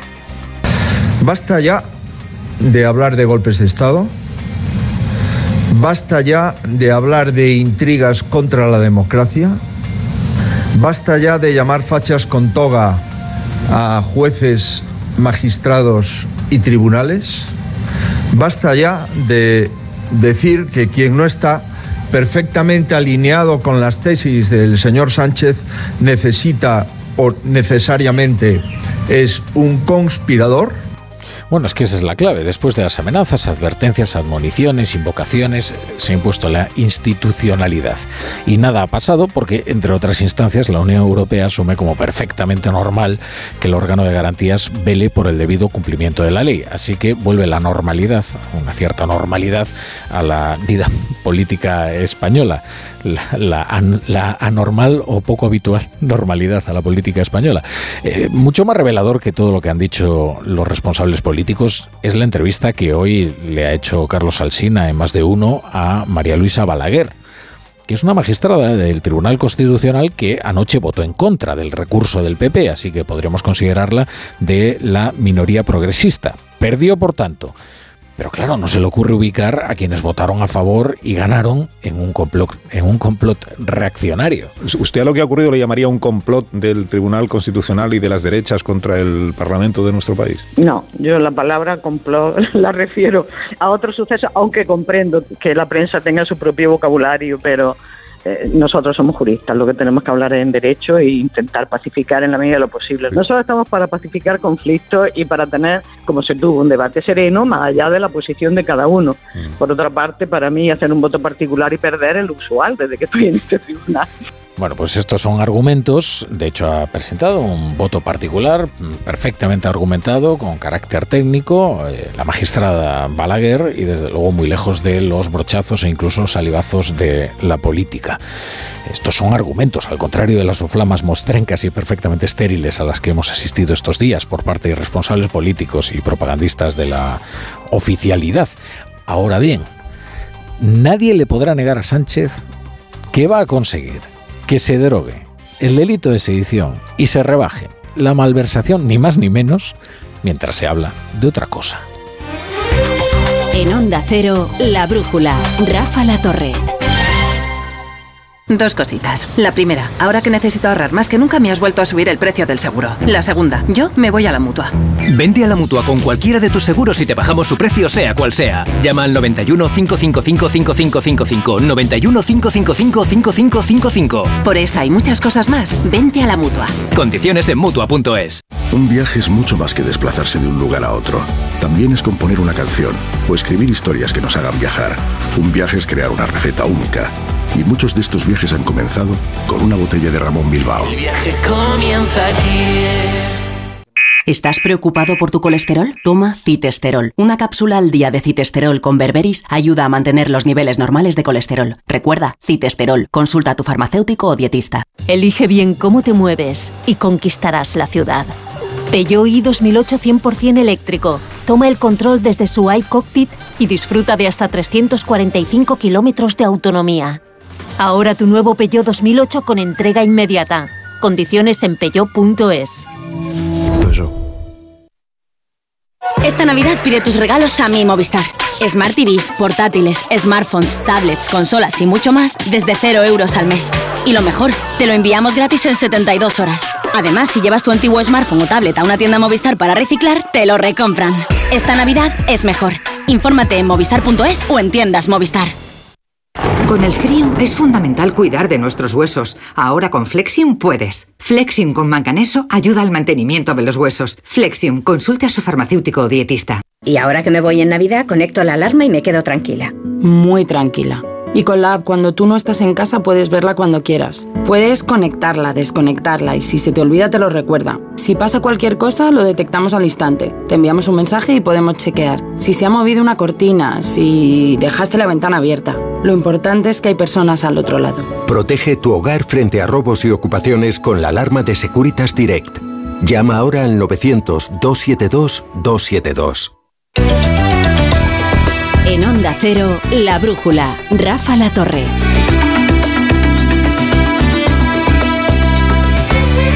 Bueno, vamos con la noticia que le adelantábamos ahora en portada y es que el PSOE finalmente tiene intención de registrar esta misma semana en el Congreso una proposición de ley que incluya el espíritu de las dos enmiendas que ha suspendido el Tribunal Constitucional para su propia renovación. Eh, según ha informado esta tarde fuentes parlamentarias que señalan que esta proposición de ley se hará mediante una tramitación urgente. Ignacio Jarillo, buenas tardes. Buenas tardes. Sí, se ha confirmado lo que pasa otras veces. El mensaje que marca es que Raya de mañana acaba siendo, o casi, el del PSOE. Y si Rufián apuntaba esta idea para volver a intentar renovar el Poder Judicial... Entonces, si tú haces una proposición de ley, se lo pones más difícil que lo que se ha hecho. Es que la vía de la proposición de ley, la de toda la vida, era la manera más eficaz seguramente para poder hacerlo. Por eso se registrará esta semana y se incluirá en ella, según hemos sabido, el espíritu de las dos enmiendas suspendidas por el Constitucional que el Gobierno quiso colar por la vía del atajo. Eso sí, se hará esta proposición mediante tramitación urgente y cuentan con ello con varios grupos como Bildu, Unidas Podemos y compañía que ya esta mañana apostaban por hacer las cosas sin tantas prisas. Pero tiene que ser el PSOE el que haga, el que haga su planteamiento. Nosotros no queremos condicionar los tiempos del PSOE. El PSOE, eso sí, ha frenado las ansias de Unidas Podemos de movilizar a la ciudadanía contra el Constitucional tras lo dicho anoche. Está muy bien visto. Tiene razón Jarillo en esto que dice que ya nos estamos acostumbrando a que lo que dice Esquerra por la mañana luego es confirmado efectivamente por el gobierno o por sus eh, portavoces por la tarde. Que al final quien abre camino es casi siempre, desde luego, Esquerra. Bueno, fin del asunto al final las consecuencias absolutamente inesperadas, inimaginables, que vaticinaba Félix Bolaños en caso de que el Tribunal Constitucional frenara la votación de las dos enmiendas para retocar eh, las leyes orgánicas del Tribunal Constitucional y del Poder Judicial, finalmente esas consecuencias es que el Gobierno se vendrá a tramitar las leyes como es debido, es decir, por la vía recta y el procedimiento adecuado, mediante el registro de una proposición de ley de su grupo parlamentario, el Grupo Socialista. Sería mejor un proyecto de ley, ¿eh? porque eso permitiría conocer los informes perceptivos del Consejo de Estado, del Consejo General del Poder Judicial, pero hombre, ya no, no vamos a ponernos exquisitos, ya a estas alturas. Ya casi nos conformamos con la proposición, con, que no sean unas enmiendas a una proposición de ley cualquiera.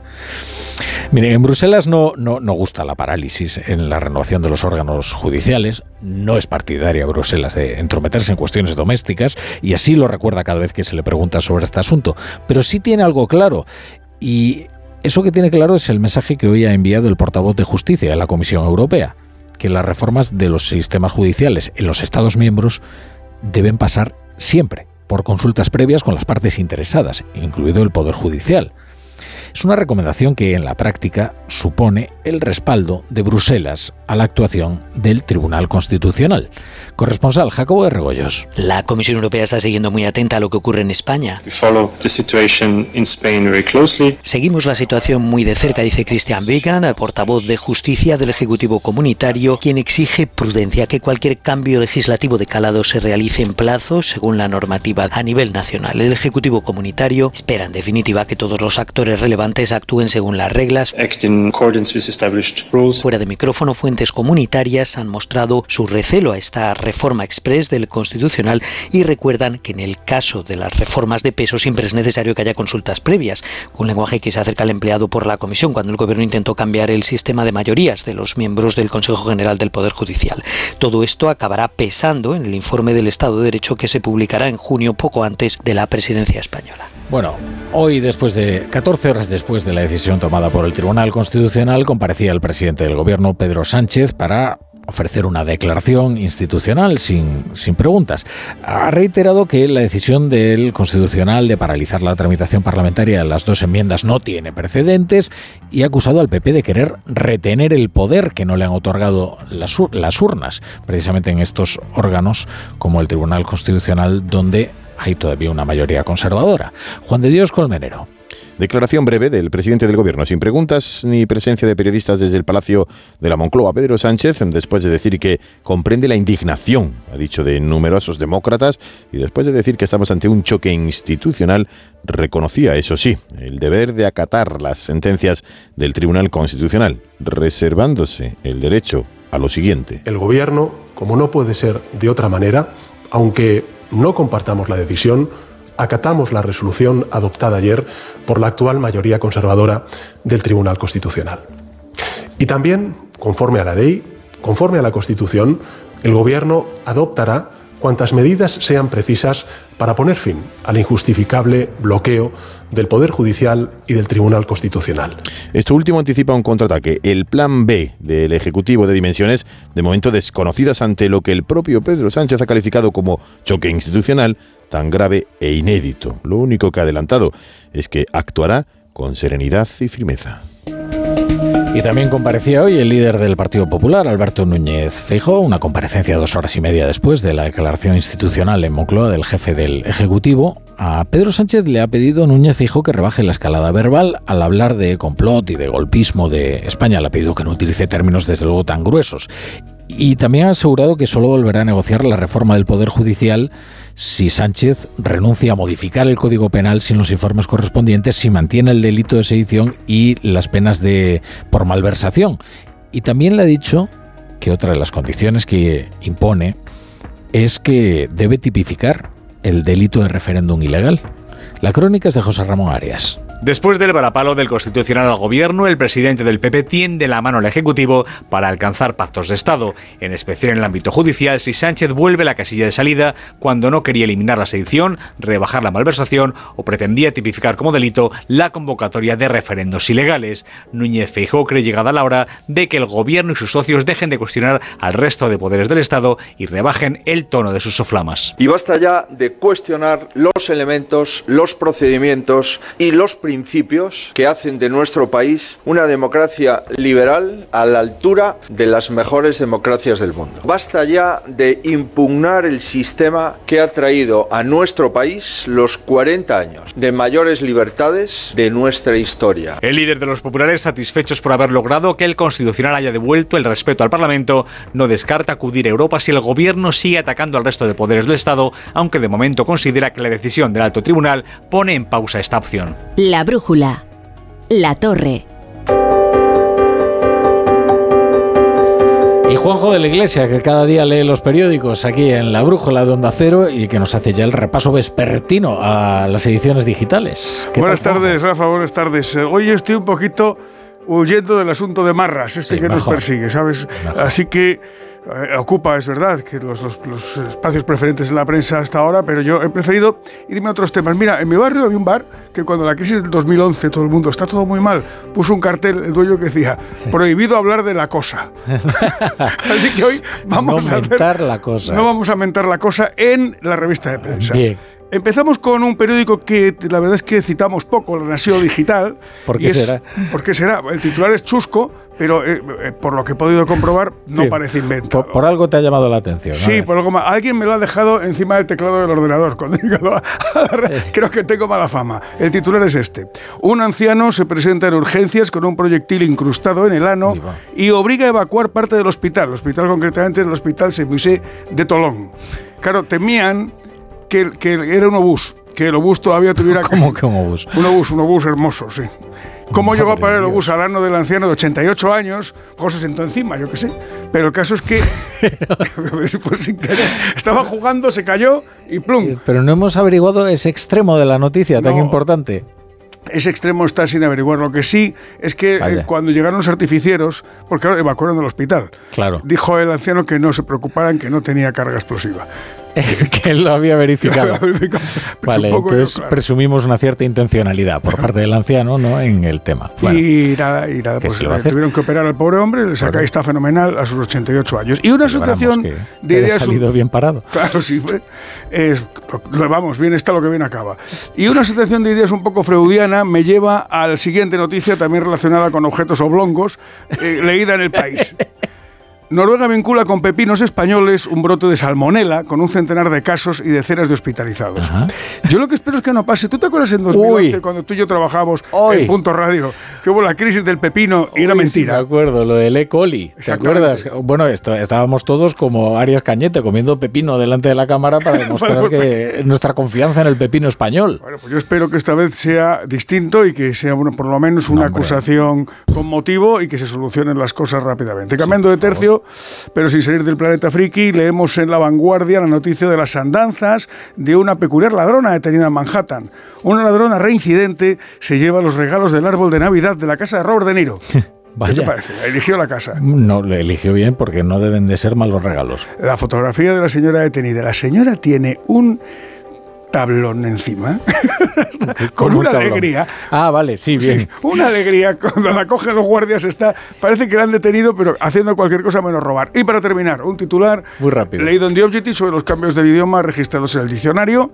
Eh, se añade micromachismo, videojugador y portuñol. Y dos términos a iniciativa de Javier Marías, eh, fallecido este año. Los términos agioscopio, que es una ranura por la que se ve el altar de una iglesia, y traslaticio que es lo relativo a la traducción, y uno más, el, sobrevenido con el significado de impostado o artificial. Ah, bueno, pues nada, tomen nota.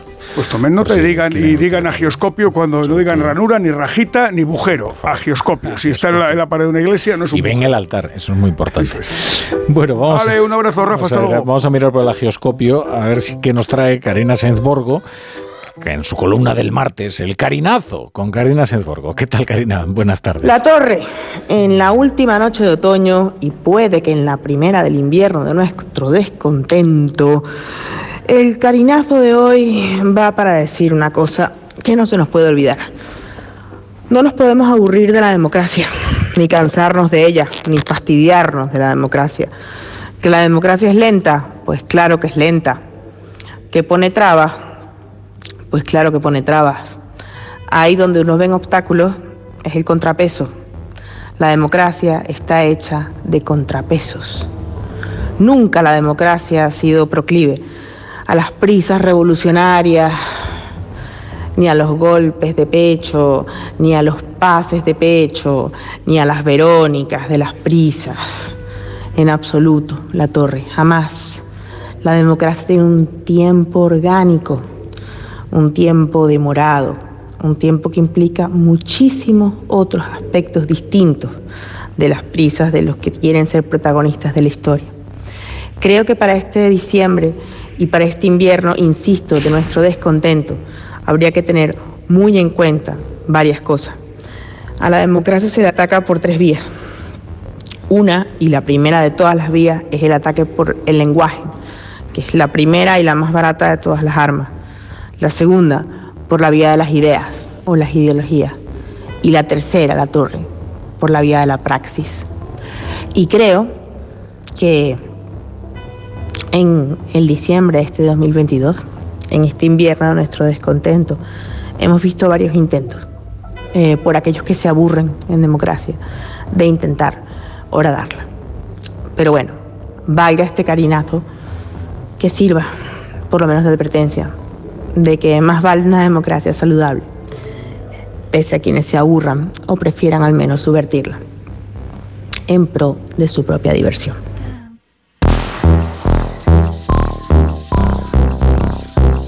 La brújula.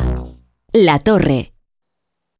En FTOME tenemos el coche que quieres de entrega inmediata y al mejor precio. Más de 200 vehículos usados, seminuevos y de flota interna, con garantía oficial de la marca y de FTOME. Entra ya en ftomeocasión.com o ven a nuestros concesionarios de Madrid, Alcalá de Henares y Guadalajara. Además, este mes disfruta de promociones especiales. Date prisa y no te quedes sin tu coche de ocasión, seminuevo o de gerencia al mejor precio. Recuerda, ftomeocasión.com, tu amigo profesional.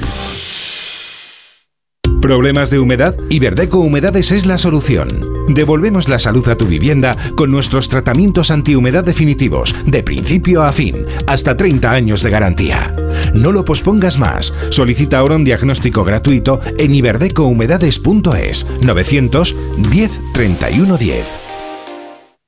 Clínica Oliver y Alcázar. Especialistas en implantes para pacientes con muy poco hueso. Cirugía mínimamente invasiva con prótesis definitiva en un mes como máximo. Diagnóstico gratuito y financiación. Consulte su caso en el 91 564 6686 o a través de la página web oliverialcázar.com. Más de 30 años de experiencia. Lo tienes todo. ¿Que quiero un supermercado? Ahorra más en el Centro Comercial Valdebernardo. ¿Que hoy me siento humanitas o quiero mantenerme en forma? CMB Bricolaje o mi gimnasio Dream Fit. Y por supuesto, joyerías, belleza, complementos, ópticas, farmacia, Burger King. Todo en el Centro Comercial Valdebernardo para ir de compras. Boulevard José Prat 35. Si no puede hacer frente a sus pagos y tiene casa en propiedad, llame a Grupos Eneas 91 639 0347 o escriba a info@gruposeneas.com. Manolo, ponme un vino. ¿Qué te pongo? Un res No, no, no sigas. Quiero un vino de Madrid, que estamos en Madrid y son excepcionales. Pues tienes razón. Marchando un vino de Madrid. Denominación de origen Vinos de Madrid. www.vinosdemadrid.es. Son nuestros y son únicos. Decorman ejecuta obras integrales de interiorismo, decoración y reformas en viviendas particulares o locales comerciales de cualquier tipo. Al contratar tu proyecto integral con Decorman, te olvidas de todo. Nuestro objetivo es tu absoluta tranquilidad, sin anticipo de cantidades y llave en mano. Llama ahora y sin compromiso pídenos presupuesto. 91 609 3370 o decorman.es. El principal riesgo del colesterol elevado son las enfermedades cardiovasculares. Ponte en guardia con una dieta saludable, ejercicio físico y Nivecol Forte, con coenzima Q10, levadura de arroz rojo y fitoesteroles vegetales concentrados que con una ingesta diaria de 800 miligramos contribuyen a mantener niveles normales de colesterol sanguíneo. Nivecol Forte, de laboratorios. Consulta a tu farmacéutico dietista y en parafarmaciamundonatural.es. Onda Cero Madrid, 98.0 FM.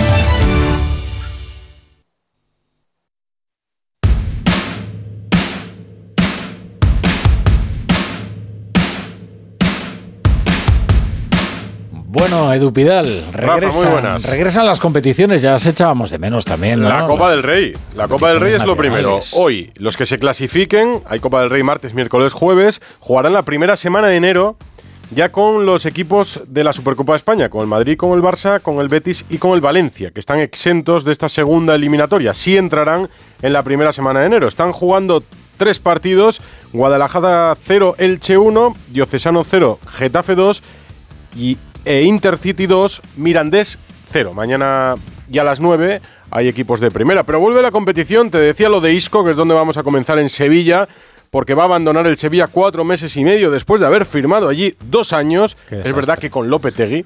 Ahora ya no está Lopetegui, está San Paoli, sigue Monchi, que al parecer no lo quería, nos lo explicará eh, Hidalgo. jugando, estaba jugando tan mal. No, ha Yo- jugado bastante. yo creo que 19 juega, sí. partidos ha jugado con el Sevilla Y en bien, estos ¿no? Bueno, no, no es el mejor Isco, seguramente esperaban un Isco mucho mejor. La ilusión que despertó en verano fue mucha. Recuerdo que llenó la grada principal del Sánchez Pijuán para su presentación. Pero bueno, ha sido una decepción. Ha hablado Xavi en Barcelona. Han vuelto los españoles a entrenar en Valdebebas, aunque faltan jugadores por incorporarse. Y hay liga la semana que viene, el 29. Ya estaremos sentados para ver otra vez la liga. a ver, te- ya echamos de menos, hombre. Ya es Esto como- ya vuelve a la normalidad, a ya va todo rodado. Claro. Ahora el lío los tenéis vosotros en, en la política. Eh, Sí, eso es de luego. Pero ese no cesa. Ese no cesa nunca. No hay una final y no termina. Pues bueno, nada, Edu, vamos venga, a ello. hasta las 9. Venga.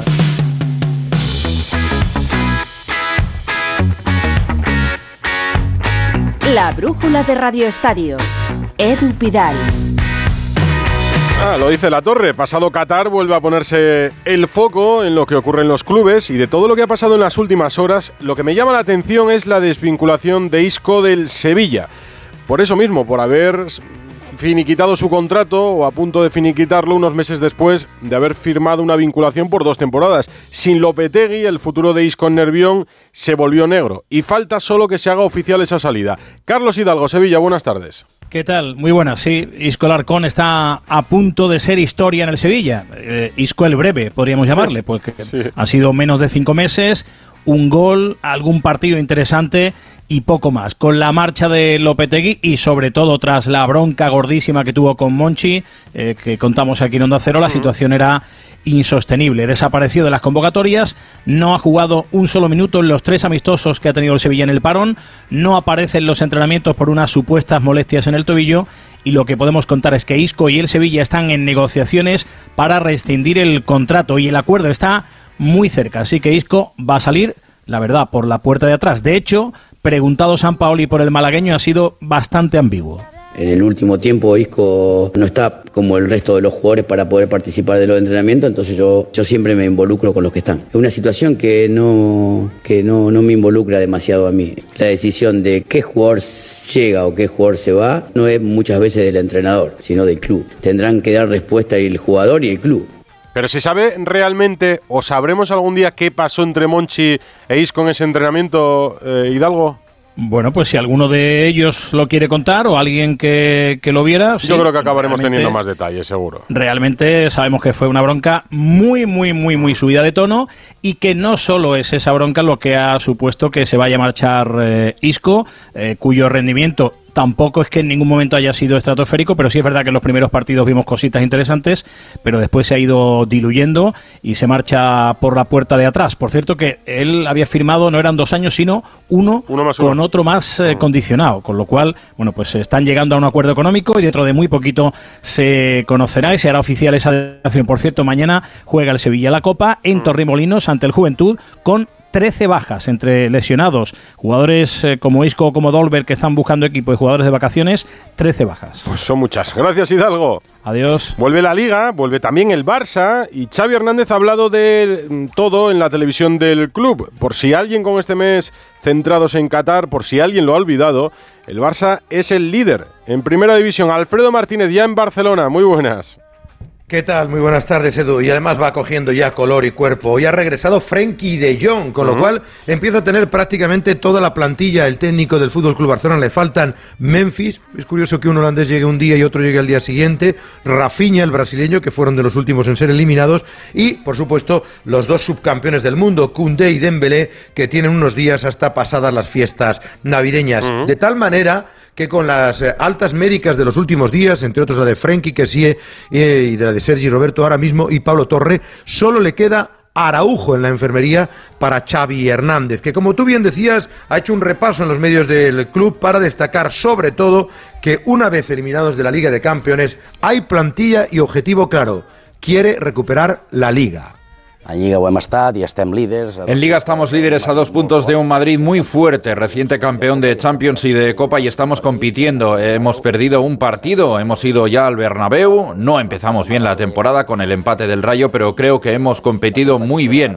La competición de la regularidad es la Liga, la que te da los éxitos a final de temporada y tengo esperanzas en ganarla, lo que nos daría estabilidad como club y también como proyecto. El Barça la Liga, el Atleti y la Copa, decían antes. Y, y de fichajes Alfredo se va a hablar en Barcelona este mes? Sí, evidentemente, aunque no hay dinero, ¿no? de tal manera que hoy se dice se dice que Canté, Engolo Canté, el jugador del Chelsea, ya sabes que el perfil que busca el Barcelona es jugadores que acaben contrato para el mm. verano que viene. Canté acaba contrato en el Chelsea y al parecer, bueno, está sobre la mesa Mateo Alemán y sobre todo Jordi Cruz, que domina muy bien ese mercado y tiene muy buenas relaciones con el Chelsea. Habría entablado conversaciones, pero no es la opción que más le convence a Xavi Hernández. Que atención, escucha porque creo que por primera vez rebaja el diapasón, rebaja la intensidad y deja claro que casi, casi no va a haber fichajes en este mercado invernal.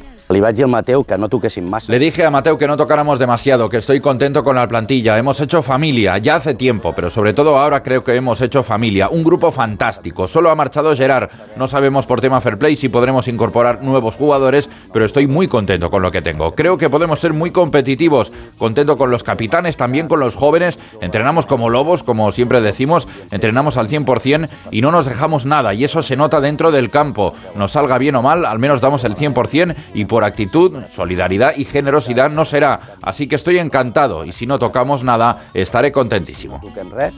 Estoy contentísimo. Bueno, es claro, por lo menos. Es la primera vez que rebaja el nivel de exigencia. Sí, sí. Yo creo que es bastante rotundo. ¿Sabes por qué? Porque ahora mismo el club lo que pretende es renovar a Valde, blindar al lateral izquierdo, renovar a Marcos Alonso, con el que hay un compromiso por ese año más que había firmado, y poder inscribir a Gaby con ficha profesional y con ese dorsal 6, que ahora mismo con el fair play como tiene el Barcelona es verdaderamente complicado. Y además podemos avanzar en Onda Cero que hay muchos números de que salga vendido en este mercado invernal Frenkie Kessie. El jugador sabe que el club le está colocando en el mercado y que pretende sacar una cantidad en torno a los 15 millones de euros para marcharse porque todo sería plusvalía. Llegó con la carta de libertad y se puede ir dejando pingües beneficios, que dice la frase. Y no sería poco. Y tenemos mucho mercado del que hablar durante estas próximas semanas. Gracias, Alfredo. Descansa. Hasta luego. En el Real Madrid ya han vuelto los internacionales españoles. Por Valdebebas hemos visto a Dani Carvajal y a Marco Asensio. Alberto Pereiro, buenas. ¿Qué tal? Muy buenas. Mira que no me sigue pegando a mí lo de no tener dinero e intentar fichar a Hendrik. o, o intentar confechar a su padre hace 15 días, porque había que pagarlo ahora, ¿eh? que el Madrid acaba de pagar 35 millones de euros. Pero sí, como bien dices, han aparecido los eh, dos españoles, Marco Asensio y Dani Carvajal. Ya son seis más Karim Benzema, siete jugadores del Real Madrid que han estado en el Mundial, porque ya se han incorporado hace unos días tanto Rudiger como, como Courtois Hazard y Fede Valverde. Ahora esperemos que vengan los tres brasileños y faltarán los dos franceses que van a llegar a final de mes y luego la incógnita de Luka Modric. Eh, a ver, Modric ayer no estuvo en las celebraciones en Croacia eh, porque deslizó que quería aparecer por la capital de España. Es verdad que está en Madrid. El Madrid le ha dado nueve días de vacaciones a Chuavenilla Camavinga, les ha dado diez. Hoy no ha ido a entrenar, pero en principio puede ser que aparezca mañana. Ya sabemos cómo va este tío. Él sabe que cada partido puede ser el último y va a intentar estar para Valladolid, pero por lo menos dos tres días ya lo ha aconsejado el club que se coja y creo que es lo que va a O sea, coger. renunciaría a las vacaciones para estar en el primer partido de liga. Yo creo que sí, tiene toda la pinta. a Modric le tienen que hacer un- una fotografía a tamaño humano y te- yo te ponerlo lo he dicho yo- yo te lo he dicho como muchas ejemplo veces. Para de- mí es el mejor mediocentro de la historia del Real Madrid, sin Sí, lugar a dudas. 37 años en las semifinales del Mundial y dando ejemplo en Valdebebas. Mañana me cuentas más quién vuelve y quién no. Gracias, Pereiro. Aquí tampoco hay dinero. Chao, chao. se celebra la gala del diario AS en el Hotel Palace de Madrid. Y allí se ha reunido también un buen número de deportistas. Creo que estaban Courtois eh, y Ancelotti del Real Madrid.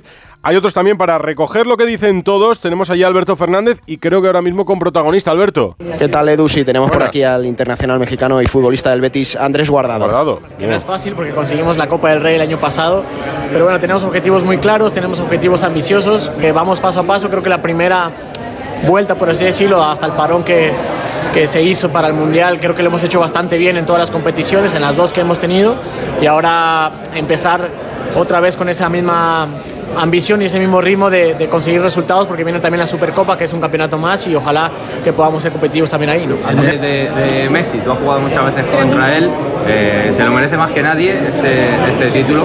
Yo creo que sí, yo creo que para todos los que amamos el fútbol, él nos ha hecho disfrutar muchísimo, ¿no? Más allá de los escudos, de las banderas, de todo eso, si a ti te gusta el fútbol, en algún momento disfrutaste con él, viéndolo jugar, viéndolo eh, hacer jugadas, haciendo goles. Eh, yo creo que eso no se le puede negar, ¿no? Lo que él ha hecho eh, a lo largo de su carrera y yo creo que todo lo que no- nos ha regalado él a lo largo de su carrera, el fútbol a lo mejor era una, una cosa de, de ponerse a mano con él, ¿no? Con todo lo que nos ha hecho disfrutar los que amamos este deporte y para mí es un justo ganador, ¿no? Con la final Andrés con, con Mbappé, ¿cómo viste Mbappé? Con, con esos Impresionante. goles? ¿Te verlo aquí, enfrentarte a él? Un digno sucesor, creo yo, ¿no? de, los, de, los, de los grandes, ¿no? de Cristiano, de Messi, que han marcado una época y que hemos sido afortunados de vivirla junto con ellos. Ahora creo que Mbappé eh, demostró que es el, el siguiente que va a marcar una época y ojalá, ojalá que sea así, ¿no? Eh, que se cumpla eso de venir a la Liga Española, que eso le va a dar mucho, eh, más allá de, de que ya es catalogada la Liga Española como una de las mejores del mundo, creo que tener a Mbappé, que vuelvo a repetir que es para mí el futuro del fútbol mundial, yo creo que va a darle mucho nombre a la Liga Española. ¿no? Pues ahí están, Edu, las palabras de Andrés Guardado, uno de los primeros protagonistas que pasa por esta alfombra roja de la gala de premios de As. Pues vuelvo contigo, ha estado bien guardado. Es una incógnita, es verdad, saber cómo volverán los clubes, cómo afectará este mes de parón, porque no hemos vivido nunca un mundial en pleno mes de diciembre. Más allá del estado físico, el estado anímico de los mundialistas que han hecho un buen papel, de los que han venido tocados, de los que no llegaron como Benzema. Bueno, ¿cómo ves el regreso de la liga? Cayetana Horros, buenas. Hola, buenas tardes, Edu. Yo creo que el más beneficiado anímicamente ha sido el Atlético de Madrid. Eh, tiene a dos campeones del mundo, además con un- una gran actuación, Nahuel y De Paul.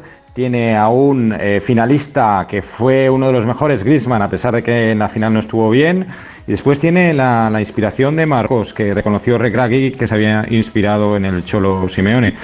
También el Sevilla, creo que está en, pu- en puestos de descenso, pero le puede venir muy bien que contar con dos campeones del mundo, Montiel Acuña, además Montiel marcó el gol decisivo de la tanda de penales, y Bono, que el portero marroquí que hizo eh, un gran campeonato con, con su selección. Más discreta ha sido la, la actuación de, de los jugadores del Barça. eh.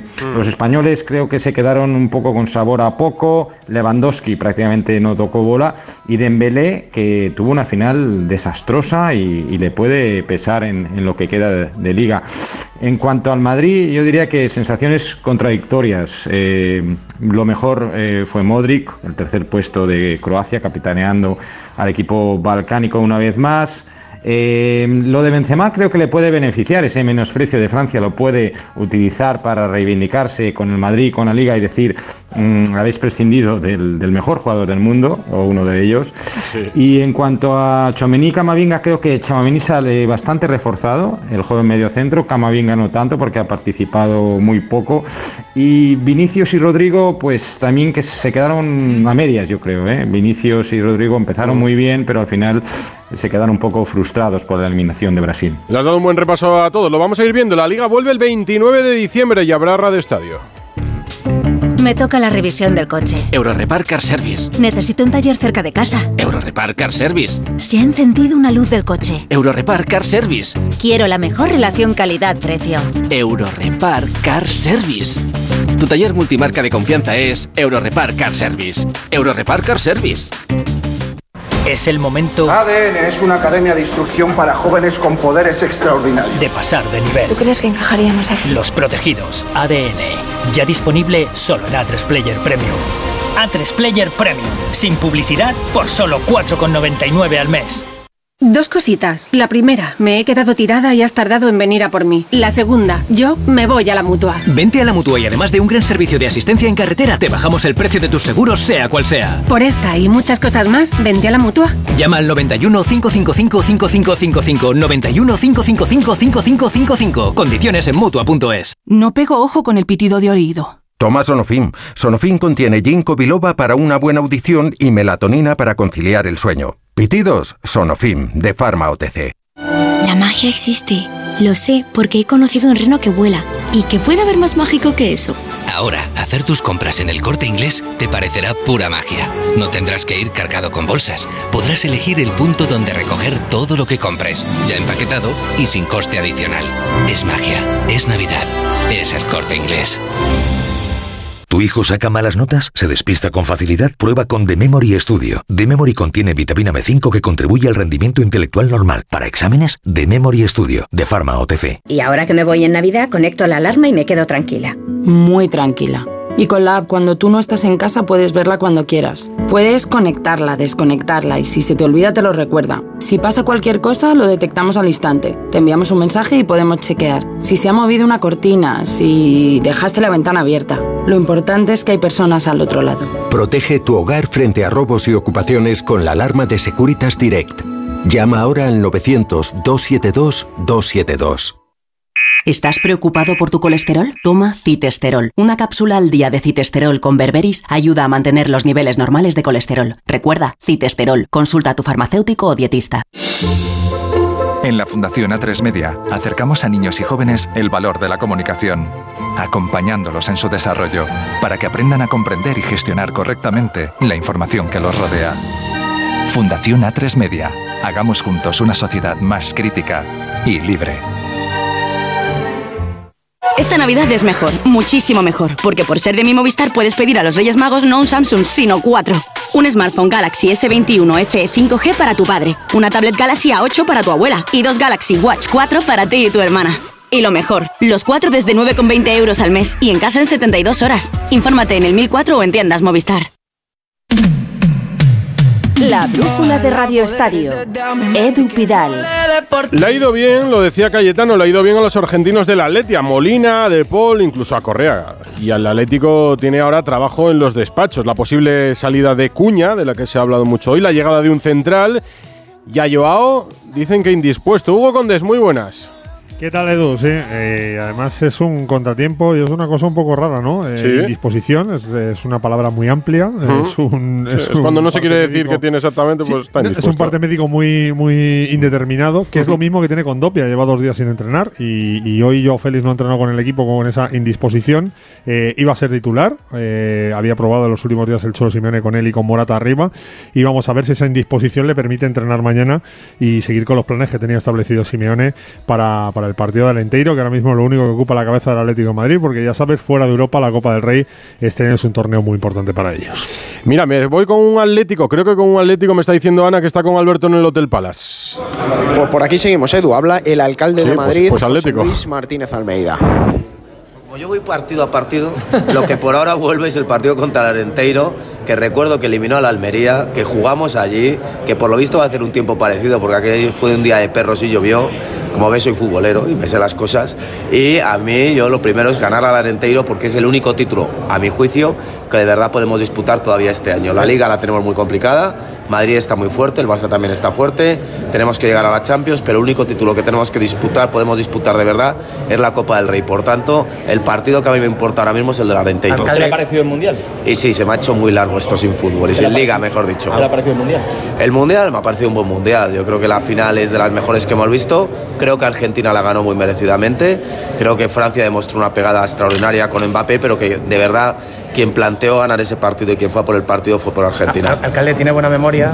Hace justo 11 años de esta semana eh, al Atleti le eliminaban de la Copa, le eliminaban al Albacete. El cayó Albacete. Manzano, llegó Simeone. Sí. A ver si la historia se, se va repitiendo. Igual Simeone no, no sigue. ¿Cómo, ¿Cómo están las cosas? ¿Cree usted ahí? No, esa, esa historia es irrepetible porque aunque cayéramos en Copa, el legado del Cholo será eterno ya para el Atlético. Ha cambiado. Hombre, Eso desde luego. Con Simeone la historia del Atlético se ha escrito de una forma diferente. Hugo, eh, de Cuña y del Central. No se parece absolutamente nada, desde luego, la historia. No. Bueno, de Cuña eh, ha avanzado todo mucho, Edu. De hecho, está bastante cerca. Se está cerrando lo- el acuerdo entre el Wolverhampton y el Atlético de Madrid. Falta por saber si es traspaso directamente o cesión con opción de compra obligatoria a final de temporada. Y sobre el central hay un futbolista que le gusta mucho al Atlético de Madrid, que lo tiene prácticamente cerrado porque queda libre en junio, que se trata de Soyuncu, el central internacional turco de 26 años que juega en el Leicester y que acaba contrato el 30 de junio. Si sale alguno de los centrales del Atlético de Madrid, podría incluso adelantarlo estilo Reinildo el año pasado y si no, llegará libre este verano. 9 menos 10, 8 menos 10 en Canarias.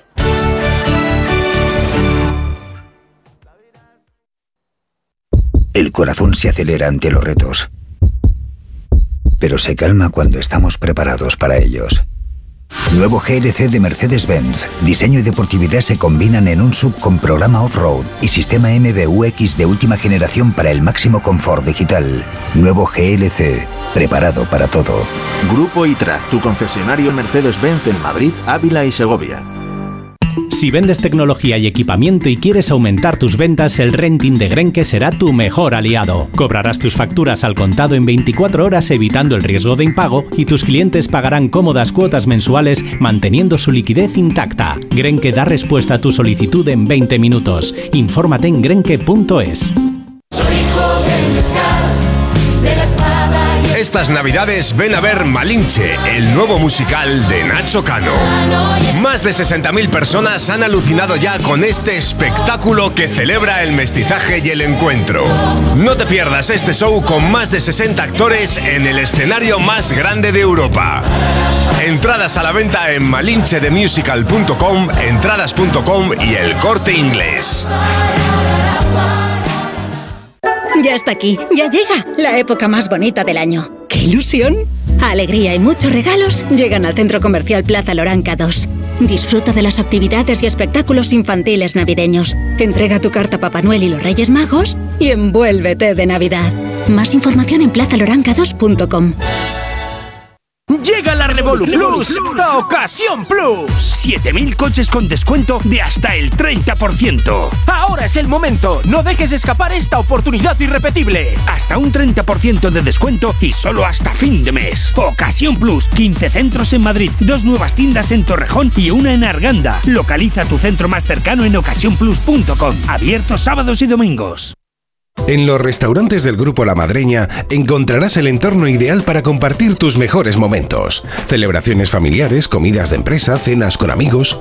Para cualquier tipo de evento, los restaurantes del Grupo La Madreña te ofrecen el lugar idóneo para disfrutar de tus celebraciones con la más exquisita cocina asturiana. Fácil aparcamiento, incluso terraza climatizada. Información y reservas en lamadrena.com. La pareja que más triunfa en las madrugadas. Lady Gemma Ruiz, buenas noches. Muy buenas noches, José Luis Salas. ¿Todo listo? Todo. Actualidad, entretenimiento y compañía. Lo que toca ya es ir abriendo el kiosco de prensa. Vas a jugar al Comecocos con Gemma Ruiz. Vamos con ello. Es la radio para España de trasnocha. No son horas. José Luis Salas y Gema Ruiz. De lunes a miércoles a la una y media. Los jueves a las tres. Y siempre que quieras. En la web y en la app de Onda Cero. Te mereces esta radio. Onda Cero. Tu radio. No son horas. La brújula de Radio Estadio. Edu Pidal. Ya hemos dicho que hay Copa del Rey, segunda eliminatoria, eh, tres partidos en juego, Guadalajara 0, Elche 3, Diocesano 0, Getafe 2 e Intercity 2, Mirandés 0. Y hay varios primeras que juegan a las 9 de la noche, Ana Rodríguez. Eso es, cinco partidos más esta noche con cuatro equipos de primera división. A las 9 Guijuelo Villarreal, también el Real Unión Mallorca. Ojo que el Real Unión ya eliminó un primera como es el Cádiz. Está River Atlético Club de Bilbao y Alcorcón Cartagena. Para las 10 queda el Atlético del Paso Español. Y mañana hay jornada también, juega la Real, juega Osasuna, Eso juegan es. varios primeras. Estamos viendo imágenes en directo de las celebraciones en Buenos Aires. He visto un tráiler cruzando un verdadero océano de personas en pleno centro de la ciudad, una locura. Pues con ellos en Argentina está Carlos Ares, cuatro horas menos en Buenos Aires. Allí son las 4 y 54 minutos de la tarde. Carlos Ares, muy buenas, ¿cómo transcurren las celebraciones? Hola, buenas tardes, Edu. Bueno, ahora un poquito más tranquilo, la verdad Bueno. que desde, la ma- desde anoche que estábamos temiendo que esto acabe en un desastre, ¿no? Con el corazón en los huesos toda la mañana, toda la noche, porque imagina, estamos hablando de la estimación, 3 millones de personas en la calle, 4 millones. Nadie ha podido acertar el número porque era una multitud, un desborde total.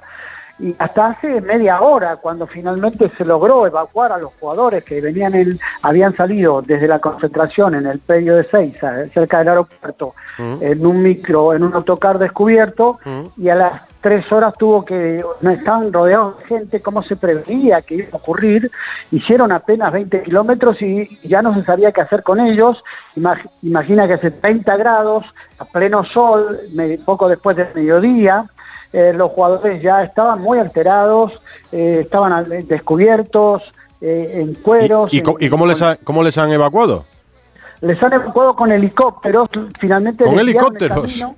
Sí, sí, desviaron el camino hacia un helipuerto que había cerca, eh, se fueron hasta ahí, fueron varios helicópteros a buscarlos y terminaron dando vuelta olímpica arriba del obelisco, sobrevolando el obelisco para saludar a- para que el público los saludara desde abajo, una multitud, imagínate, dieron varias vueltas al obelisco y se fueron nuevamente y, y finalmente fueron rescatados, evacuados, No. rescatados porque la situación se estaba poniendo No, de re- verdad insostenible. he visto una imagen, Carlos, de aficionados, como van en un autobús descapotable, el, el típico de las celebraciones de los equipos, he visto aficionados descolgándose desde un puente para caer en el autobús descapotable de los jugadores. Y alguno lo consiguió. Sí, sí, una, una muchacha lo consiguió y hubo que atenderla por el golpe que se dio, pero además los jugadores mismos estaban sin protección, si no tenía protección solar, digamos, no tenía, no estaba cubierto, eh, pasaban muchas horas, fue una situación que se estaba volviendo realmente desesperante para los jugadores y para el público, porque el público se, desbordó completamente, le tiraban camisetas, le tiraban este, regalos, eh, era fue realmente una situación en la que en un momento daba la sensación de que esto iba a terminar en un Bueno, desastre. afortu- Afortunadamente no fue así. Afortunadamente no ha pasado nada. Esta noche con Aitor Gómez nos amplías. Gracias, Carlos. De acuerdo, Edu, gracias. Insisto en que las imágenes son impresionantes. El directo de las celebraciones de ese Mundial, tercera estrella para la selección argentina en todo el país, pero especialmente en la ciudad de Buenos Aires, en la capital, donde estaba el equipo celebrándolo hoy con los aficionados. Muchos deportistas, artistas, personalidades de todo el mundo, también en Argentina, piden al régimen de Irán que libere a Amir Nasser Azadani, el futbolista condenado a muerte por hacer campaña por los derechos de las mujeres y las libertades básicas de su país. Es un caso sobre el que nadie en Qatar se pronunció, ni la FIFA, ni sus dirigentes, ni las elecciones, silencio absoluto. Irán niega esa condena, pero no sabemos mucho más, ¿no, Miguel Venegas? No, no sabemos mucho más. Sabemos lo que dijo la familia hace una semana exacta, que había sido detenido y condenado a muerte por participar en esas eh, protestas. Eh, la FIFPro, la, la Asociación de Futbolistas, sacó un comunicado rápidamente, conmocionada y asqueada por esta situación. Y como decías, muchísimas personalidades del fútbol, pues Mar Bartra, Diego Godín, Borja Iglesias, Radamel Falcao, Rafa Márquez. Eh, fuera del fútbol, Shakira, Alejandro Sanz, Santiago Segura, Ricardo Darín, muchísimas personalidades han mostrado su rechazo y hoy el gobierno, el régimen iraní ha negado que sea condenado y ha dicho que está detenido y acusado mientras investiga la participación en una célula terrorista responsable de la muerte de tres policías. Y el presidente del, del tribunal que lo juzga ha dicho que ha confesado eh, su culpabilidad. Así que si no cambia nada, si el gobierno no echa para atrás esta condena, eh, correrá la misma suerte que el luchador Majid Reza, que hace una semana fue eh, ahorcado en plaza pública por las mismas acusa- acu- acusaciones que el futbolista. Cada vez va a haber más presiones sobre el régimen de Irán. Vamos a ir contándolo estos días, todo lo que sepamos. La alegría en Argentina, que nos transmitía Carlos Ares, desbordada además, contrasta con la decepción en Francia. Claro, ahora nos falta saber por dónde pasa el futuro de los de The Sams. Manu Terradillos. Una Francia a la que no le queda otra ya que mirar adelante Edu, después de ese acto de ayer con selección y aficionados que algunos medios franceses han vendido como una gran fiesta, pero que estuvo bastante descafeinado. El futuro pasa por su seleccionador, Didier Deschamps. Sigue sin pronunciarse, espera a enero, pero ya se ha filtrado que quiere seguir hasta el Mundial, hasta 2026, y la federación piensa en algo más corto, hasta la Eurocopa en 2024. Con cualquiera de esas dos opciones, Zinedine Zidane tendría que esperar para tomar su puesto y en el equipo tratan de poner luz sobre su futuro. No le atrae el PSG, tampoco la Premier League y sitúan a la Juventus, equipo del que fue jugador, como posible destino. Una Francia que, por cierto, no llora mucho por Benzema, noticias sobre su retirada sí, muchas destacan su paso tumultuoso por la selección. Radio. Estadísticas, eh, pero homenajes eh, casi ninguno. Nada que ver, por cierto, Edu, con cuando ganó el balón de oro. Ahí la actitud fue otra. Y voy a despedir con una noticia curiosa. Ya está aquí Rafa La Torre y el equipo de la Brújula. Y me ha dicho, Ana, tengo una para despedir que yo creo que va a sorprender a todo el mundo. Cuéntame, Ana. Eh, porque yo no sé si habéis oído alguna vez que alguien se puede morir de felicidad. Es lo que le pasó, por desgracia, a un joven egipcio de 26 años que dos horas después del partido de Argentina eh, era tanta la felicidad que sentía después de la coronación de Leo Messi, según dijo en sus redes sociales, el mejor día de su vida, que se desplomó tras sufrir un infarto y fue trasladado a un hospital donde murió como consecuencia del síndrome del corazón. Pensé que me vas a contar algo alegre. no, no, no, como de vaya forma te cierro esto. Pobrecillo, el mejor y el último que le vamos a hacer. Mañana vuelvo. Hasta luego.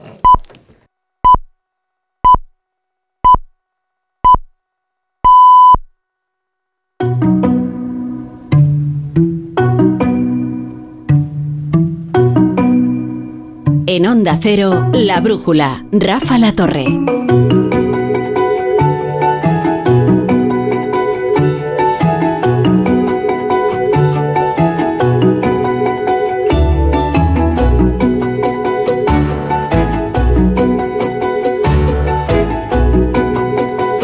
A las 9, las 8 en Canarias, como cada día, la brújula de la economía. A las 9 y media vendrá la vicepresidenta económica, Nadia Calviño, la vicepresidenta primera, la que le haremos preguntas no solo de la economía, pero principalmente de la economía. Y hasta entonces, pues hablaremos de la situación económica, como siempre con Ignacio Rodríguez Burgos. ¿Cómo estás, Ignacio? Hola, ¿qué tal? Muy bien, estupendamente. Genial. Ya apurando los días para las vacaciones. ¿Tú te Bueno. tomas vacaciones? Sí. Es que como yo siempre te veo aquí perenne. Pero mm, este año me voy a coger vacaciones en la, en la semana de Navidad. Ah. Fíjate. Pues yo también. Ya somos dos. Paco Pascual, ¿qué tal? Buenas noches. Buenas noches, Rafa. ¿Qué tal? Bueno, pues bien, muy animada está la cosa, ¿no? Sí, sí, la política y la económica. Eh, Yo no sé cómo lo lleváis por el periódico, pero... Pues eh, entretenidos, entretenidos. Andrés Rodríguez, ¿qué tal? Buenas noches. ¿Qué tal? Buenas noches. ¿Cómo fue Valencia y Alicante? Pues menudo roadshow levantino. Lo que pasa es que nos estamos acostumbrando a que salimos del estudio, nos vamos de viaje y está ya en la noticia. De manera que cuando nos pilla aquí la, Murió, murió la reina. Claro, eh, murió la reina eh, Isabel II cuando estábamos en Córdoba y tuvimos que alargar el programa en Alicante porque salió la decisión del Tribunal Constitucional de paralizar la tramitación de las leyes de Sánchez y bueno, aquello se prolongó hasta altas hasta altas horas. El día que nos pilla la noticia en el estudio eh, no vamos a saber hacerlo. O al revés, cuando veas la política aburrida, Nos vamos. decides de, de excursión. Nos vamos. Ahora, que este frenesí no va a cesar, ¿eh? O sea, no creáis que nos vamos a poder relajar porque enero sea un mes inhábil en el Congreso de los Diputados, ¿verdad? No. No, no, no, no. No, porque además afrontamos un año electoral. Claro, estamos en campaña en cuanto nos descuidemos. Bueno, ya estamos en campaña sin descuidarnos. También, ya hemos entrado. eh, Yo creo que ayer ya empezó todo esto. Pero en realidad, pasada. fíjate, estamos en campaña, estamos en campañas, porque unas elecciones como las de mayo, que son autonómicas, que son municipales, en las que se juegan tantos cargos, en realidad son muchas elecciones Sí, sí, sí, en una. claro. Con lo cual, el futuro de mucha gente, Es una fase También. espídica de la política en la que, bueno, llegar a acuerdos, por supuesto, está descartadísimo, ¿no? Porque, pero además, fijaos cómo trabajan a pleno rendimiento los propagandistas. No, no, esos son los que más trabajan del, para que digan que no hay productividad en España, que hablen con los eh, gabinetes de prensa y con los equipos de comunicación de algunas administraciones. No paran. Sin duda. Bueno, eh, Ignacio Rodríguez Burgos, vamos a posar tu mirada cítrica sobre la actu- actualidad económica. Pues apretamos el acelerador porque el Estado se va a quedar con las autopistas de peaje quebradas hasta el año 2032. Esto es lo que ha decidido hoy el Consejo de Ministros. Ha decidido esto y también que se congelen las tarifas de paso durante el año que viene. Una fórmula para contribuir a frenar la inflación. Una inflación que seguirá al alza, al menos hasta 2025. Y lo repito, ¿eh? hasta 2025, según el Banco Central Europeo y también según el Banco de España, eh, estará por encima del 2%. Eso sí, ¿eh? el Banco de España descarta una recesión técnica. Mm. Y la inflación es ese fantasma que va robando los ahorros de Sí. los españoles, ¿no? Al menos el Banco de España ha mejorado sus previsiones de crecimiento eh, económico para este año. Sí, eleva el aumento del PIB al 4,6%, una décima más de lo que estaba previsto y- por el Banco de España, que ya había retocado al alza precisamente sus previsiones, pero empeora las estimaciones para el año que viene al 1,3, lejos, eh, lejos del 2,1 que espera el gobierno y con el que se calcularon los presupuestos del Estado. Además, la tasa de desempleo rondará el 13% y en los próximos meses se podrán ver pues más encarecimientos, más encarecimiento de los alimentos. Los panaderos y pasteleros, lo avanzábamos, sufren estos incrementos de costes, mm, alrededor de un 60% más. Sube la harina, sube el azúcar, sube la energía y para el 3 de diciembre amenazan con apagar los hornos, así que peligra el roscón de reyes. Yo eso sí que no lo perdono jamás. Pues fíjate yo. No, es importantísimo. El- el- ¿Os gusta el roscón de reyes? Absolutamente. Sabéis que en esta casa hay una eh, seria disputa ¿no? acerca de cuál es la receta más adecuada para el roscón de reyes y en concreto hay un ingrediente para la discrepancia, incluso para el enfrentamiento o la guerra, que es la fruta escarchada. Claro. Anda. Claro. ¿Vosotros cómo os posicionáis e- editorialmente respecto de...? También andamos polarizados en eso. no, no, a- eh, aquí, A- aquí a mí- absolutamente. A mí personalmente me gusta sin fruta escarchada. Sin fruta, como Alsina, claro. Es que tiene una, es que no sé qué le pasa al Sina con la fruta, es que es una porque yo no te, te he visto bastante mm, dices personalmente como diciendo cabría otra No, porque- posibilidad, no, pero es que porque yo- Alsina no contempla que otra posibilidad que un roscón completamente despojado de fruta. No, porque yo creo que tiene mucho que ver no, no tanto con cuál es la heterodoxia de la verdadera receta del roscón como con el gusto personal, ¿no? Claro. Eso- No, no, por eso dije personalmente, ¿eh? ¿no? Él es un ortodoxo. Ya, yo es que soy un hombre de consenso, entonces mm, me gusta verlo con la fruta escarchada, pero después no me la como. ¿Y os gusta con Sí, relleno o sin relleno? Sin relleno y con haba, no con figurita. A mí me da igual el relleno o no. A mí me, yo me lo como igual. Yo apuesto por el relleno, claramente. Yo es que os voy a Bueno, reconocer pro- que pronúnciate. Yo compro unos con relleno y otros sin relleno. Pero es que a mí me gusta con relleno. Ah. Y luego me gustan ya algunos que son un poquito más frikis y arriesgados. Pero mm, siempre hay que comprar uno más tradicional. A mí me gusta sin fruta escarchada, aunque, bueno, si viene, pues tampoco pasa nada. Es decir, hemos comido cosas peores.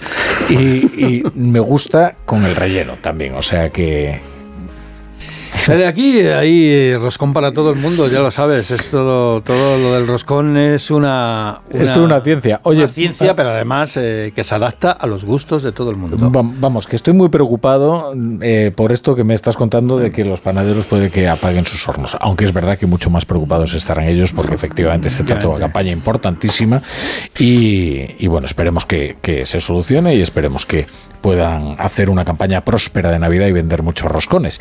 Eh, los autónomos, desde luego, no ven nada dulce el año que viene, ¿verdad? No, no, aquí no hay ninguna dulzura. Dos de cada tres autónomos creen que su actividad no va a mejorar el año próximo. El 95% de ellos indica que los gastos de su actividad han aumentado en este ejercicio. Así que, como apunta Lorenzo Amor, presidente de ATA, pues no hay mucho optimismo en el sector.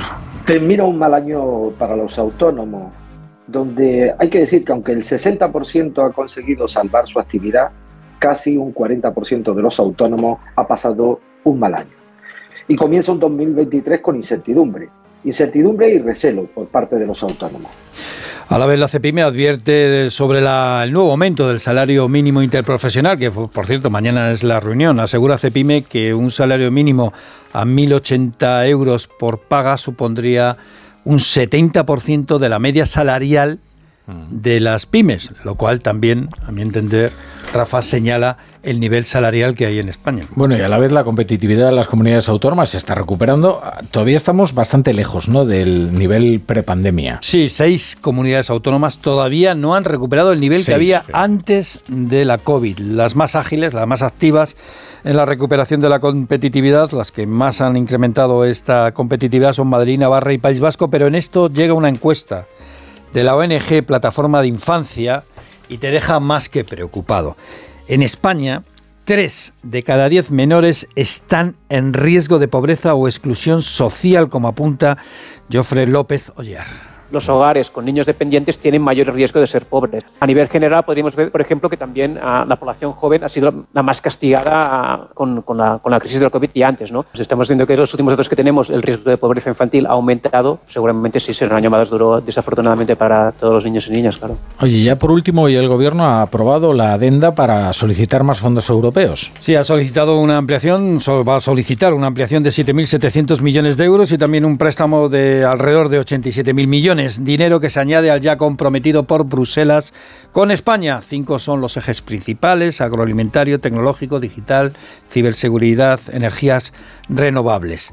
Por cierto, hablando de tecnología, Rafa, la UGT, el sindicato UGT, ha solicitado al Ejecutivo que los robots comiencen a cotizar para la pensión. Esto ya lo sabíamos que iba a pasar. Calcula que cada nuevo robot en este proceso de automatización, pues calcula la UGT que eh, a partir del 2030 destruirá cada robot más de seis empleos de media. ¿Y cuántos creará? Esa es la clave. Pues hay otro informe por ahí.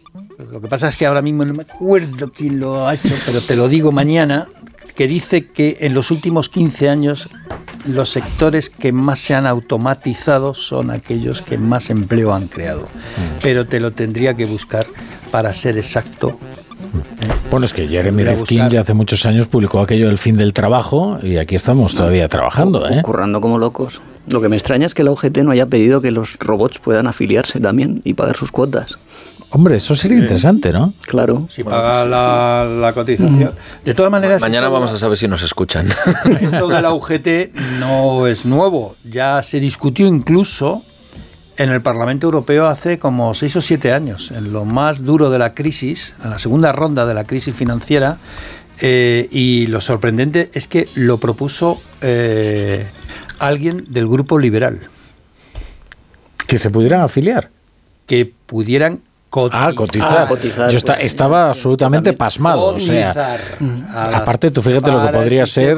de la seguridad social. Imagínate un piquete con un robot. O sea, eso es- Claro, tendrían derechos laborales.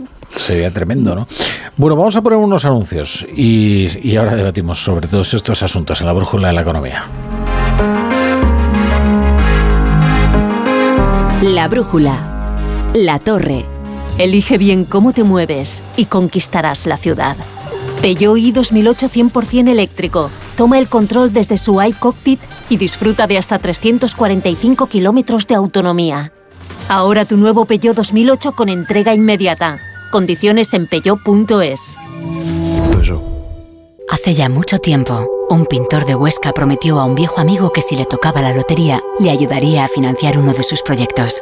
Más tarde, aquel pintor de nombre Ramón Acín ganó el gordo de Navidad y siendo fiel a su promesa, ayudó a su amigo Luis Buñuel a filmar Las Urdes Tierras sin Pan, una referencia de nuestro cine. Un sorteo extraordinario lleno de historias extraordinarias. 22 de diciembre, Lotería de Navidad. Loterías te recuerda que juegues con responsabilidad y solo si eres mayor de edad.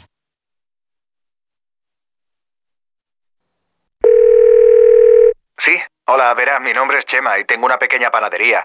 A lo mejor no es mucha cosa, pero he visto en las noticias lo de los refugiados y yo tengo que hacer algo, lo que sea. Así que he pensado que a lo mejor podría contratar a alguien en mi... Entra en efectollamada.es y súmate al movimiento positivo de quienes sienten la necesidad de colaborar. CEAR, Comisión Española de Ayuda al Refugiado.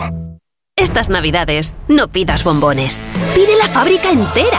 Reales Seguros presenta Charlie y la fábrica de chocolate, el musical. El regalo más dulce al lugar donde los sueños se hacen realidad. En Espacio Ibercaja Delicias. Consigue ya tu billete dorado en charlieylafabricadechocolate.es.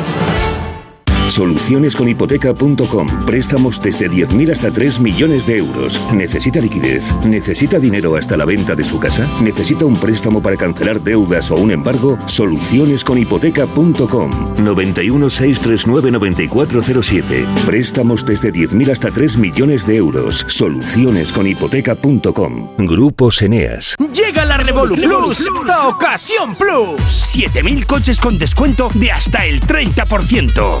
Ahora es el momento. No dejes escapar esta oportunidad irrepetible. Hasta un 30% de descuento y solo hasta fin de mes. Ocasión Plus, 15 centros en Madrid, dos nuevas tiendas en Torrejón y una en Arganda. Localiza tu centro más cercano en ocasiónplus.com. Abierto sábados y domingos.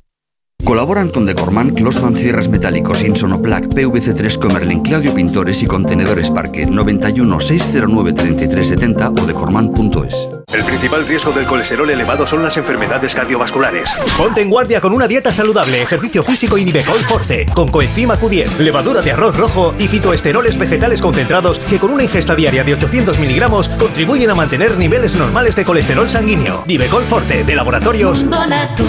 Consulta a tu farmacéutico dietista y en parafarmaciamundonatural.es. Escolti, en mi casa los regalos los trae el tío de Nadal. ¿Qué eres del Alto Ampordá? ¿Qué va? Del Bajo Carabanchel. Vengas de donde vengas, todas las navidades caben en Madrid. Madrileño de la vaguada. Julia abre cada tarde un espacio para la reflexión y el debate. Básicamente una reflexión profunda para ver qué cosas creemos que hay que pagar entre todos. El tema es, ¿somos incapaces de asumir responsabilidades individuales si no hay un castigo de Nos por medio preguntamos cómo se genera eso, ¿no? ¿Qué chispa enciende ese pánico? ¿Cómo se difunde? Un programa abierto a todas las opiniones. En el plantel de los gabineteros están todas las ideologías comprendidas, todos los puntos de vista. Nos encanta que sea así. Julia en la Onda, con Julia Otero, cada tarde desde las 3. Y siempre que quieras, en la web y en la app de Onda Cero. Te mereces esta radio. Onda Cero, tu radio.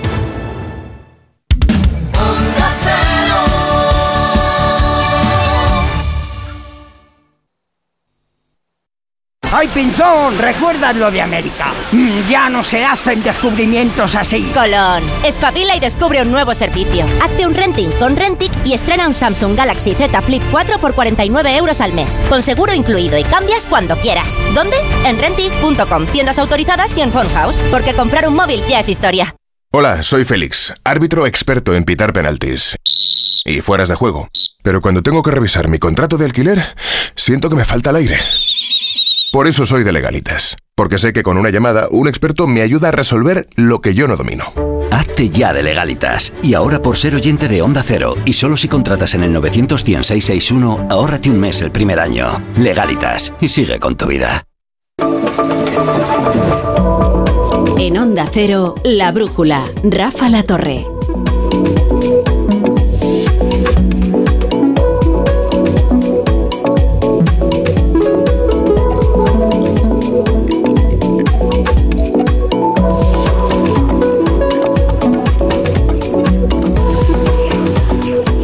Las 9 y cuarto, a las 8 y cuarto en Canarias, seguimos en la brújula de la economía, hoy con Andrés Rodríguez, con Paco Pascual y como siempre con Ignacio Rodríguez Burgos, que terminaba su mirada cítrica hablándonos de que el gobierno ha pedido una nueva partida de fondos europeos, esta adenda que nos va a dar mayor liquidez. Lo que pasa es que lo hace entre algunas quejas, ¿no? De, sobre todo colectivos empresariales, que dicen que no están permeando esos fondos y no están llegando a la economía real. No sé si es que lo que falla es eh, la tramitación, la excesiva burocratización de la administración española o, bueno, o que sencillamente no se están ejecutando como, como es debido los proyectos. Pues eh, quejas hay eh, de todos los colores en ese sentido y, y, es sobre un tema esencialmente bueno para la economía española como la inyección de decenas de miles de millones que deben llegar a la economía real. La, la aprobación de esta adenda, la solicitud de esta adenda, sigue la estela de Alemania, que también se encuentra en ciertas dificultades para, para absorber los fondos y en principio eh, sobre si son buenos o malos los fondos, lo que, lo que van es despacio. Y, deberían ir mucho más rápido, sobre todo porque en los presupuestos del año que viene, básicamente el crecimiento que hay eh, comprometido, el, crecimiento, el crecimiento que hay previsto es por la aplicación, por la inversión en fondos europeos. yo, creo que la o sea, yo creo que la pregunta no es si o, se, o, se, trabajan bien o no. Yo creo que hay una combinación de factores en la, en la respuesta. Yo creo que debemos estar fallando en la manera de, de, presentar las propuestas. Pienso también que no tenemos propuestas para toda la cantidad adjudicada. Eh, y no, es decir, que no hay proyectos um, que Bruselas reconozca como proyectos solventes para toda la cantidad. Y pienso que también, como decías tú antes o decíamos fuera del micrófono, Tampoco le importa al gobierno que se retrase mucho porque cuanto más tarde venga el dinero y se, se abra la manguera del dinero, más cerca está de las elecciones. Ajá. O sea, ¿crees que hay un cálculo eh, del gobierno para dosificar el. Yo, yo hoy tengo un día optimista. No creo que haya un cálculo, pero creo que no viene mal.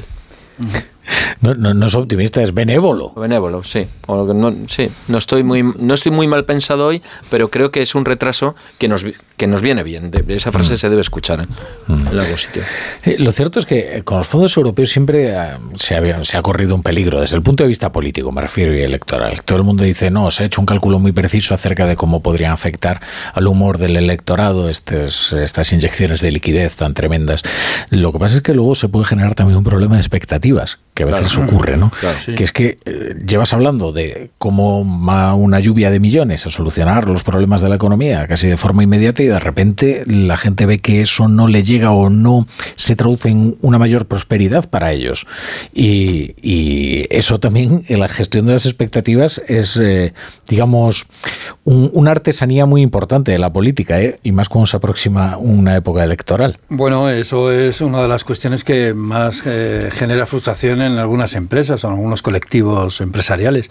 la COE ha criticado precisamente la falta de agilidad de algunas administraciones, ¿no? Pues porque el gobierno insiste en que, en que está introduciendo mm, y cada vez va más deprisa la ejecución de, de los fondos europeos, pero en buena parte lo que se hace es que se trasladan a administraciones, especialmente a comunidades autónomas, y a las empresas apenas eh, llegan, bueno, pues hablaban la semana pasada de que apenas habían llegado directamente a las empresas unos 9.000 millones, ¿no?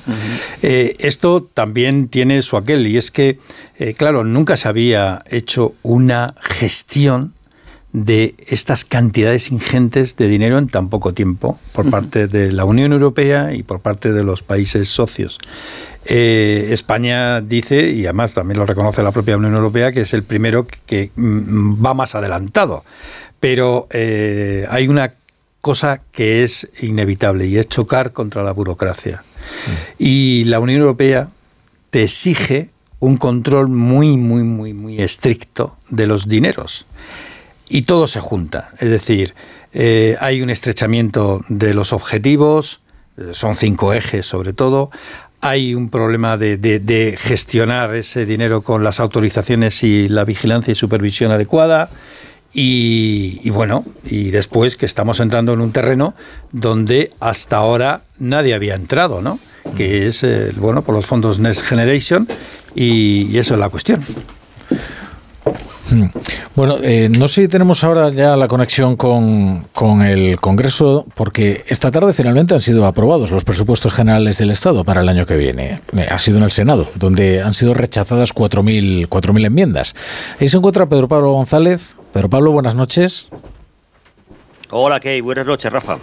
Sí, cuéntanos cuál, cuál es la última hora. Yo esperaba que fuera mañana, pero, pero finalmente el trámite se ha hecho con bastante premura, ¿verdad? Eh, se ha hecho con bastante premura. Eh, recordemos que ha habido modificaciones en el orden del día por motivos del Tribunal Constitucional que todos sabemos y eso ha acelerado que se votara esta tarde-noche. Y no ha habido sorpresa, como indicabas. Mm. Se han rechazado todas las enmiendas y pasadas las 8 y 20, hace aproximadamente una hora, Underhill, presidente del Senado, anunciaba esto.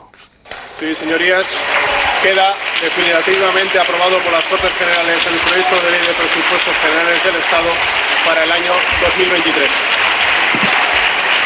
Pues el Pleno de la Cámara Alta aprobaba la ley sin incluir nada, ninguna enmienda, con lo que el presupuesto queda aprobado de forma definitiva sin necesidad de volver al Congreso. En concreto, el dictamen del proyecto de presupuestos ha recibido 145 votos a favor, 118 en contra y ninguna abstención. Entre los apoyos figura los conocidos, PSOE, Esquerra, PNV, Bildu, Izquierda Confederal, aquí salvo Gueroa Bay, que no lo ha apoyado, Partido Aragonés, Partido Regionalista de Cantabria o Coalición Canaria. Eh, estos son los terceros presupuestos del gobierno de coalición y previsiblemente, Rafa, también los últimos, ya que el mm. calendario de tramitación de unos eventuales cuentas del 2024 coincidiría con la disolución de las Cortes y la larga campaña electoral del año próximo. Bueno, pues esa es la noticia, definitivamente aprobados los terceros presupuestos de este gobierno de coalición y como dice Pedro Pablo, previsiblemente los últimos, porque ya entramos en un año electoral y va a ser bastante complicado sacar adelante otras, eh, otras cuentas. Muchas gracias Pedro Pablo, vamos eh, con unos anuncios y enseguida saludamos a nuestra invitada, la vicepresidenta económica Nadia Calviño.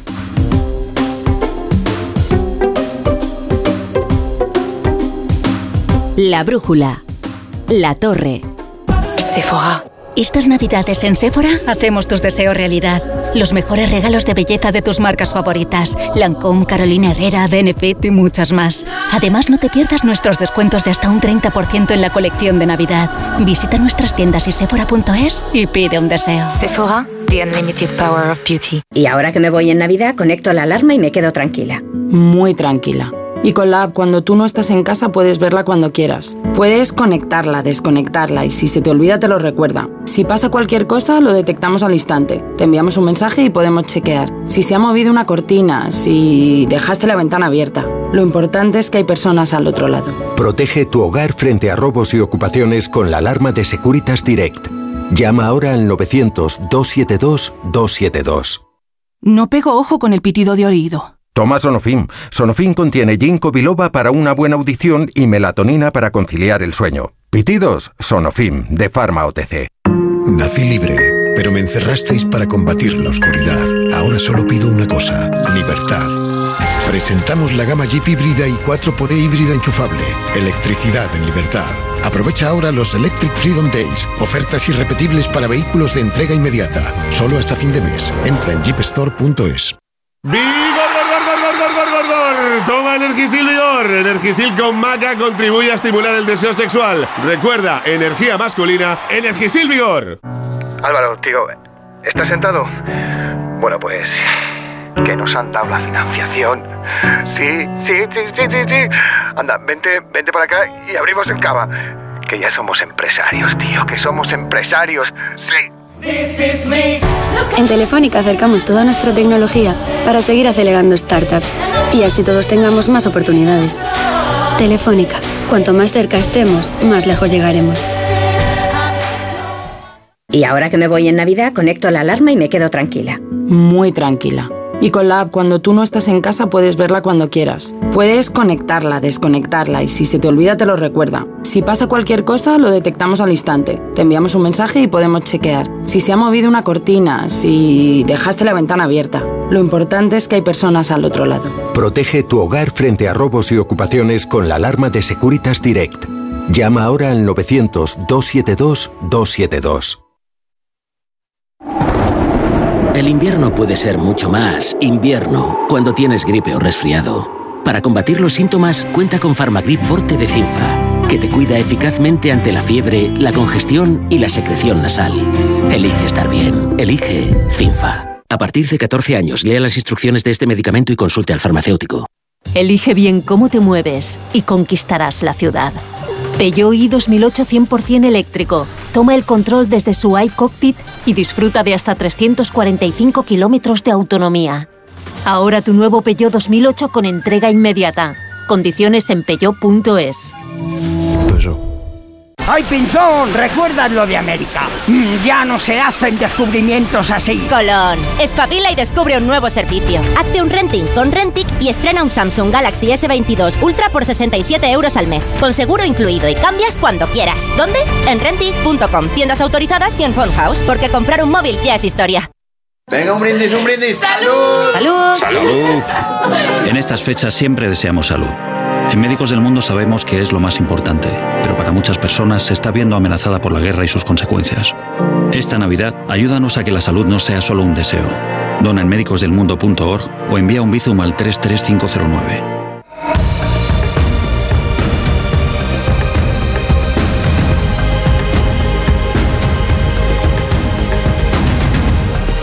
En Onda Cero, La Brújula, Rafa La Torre.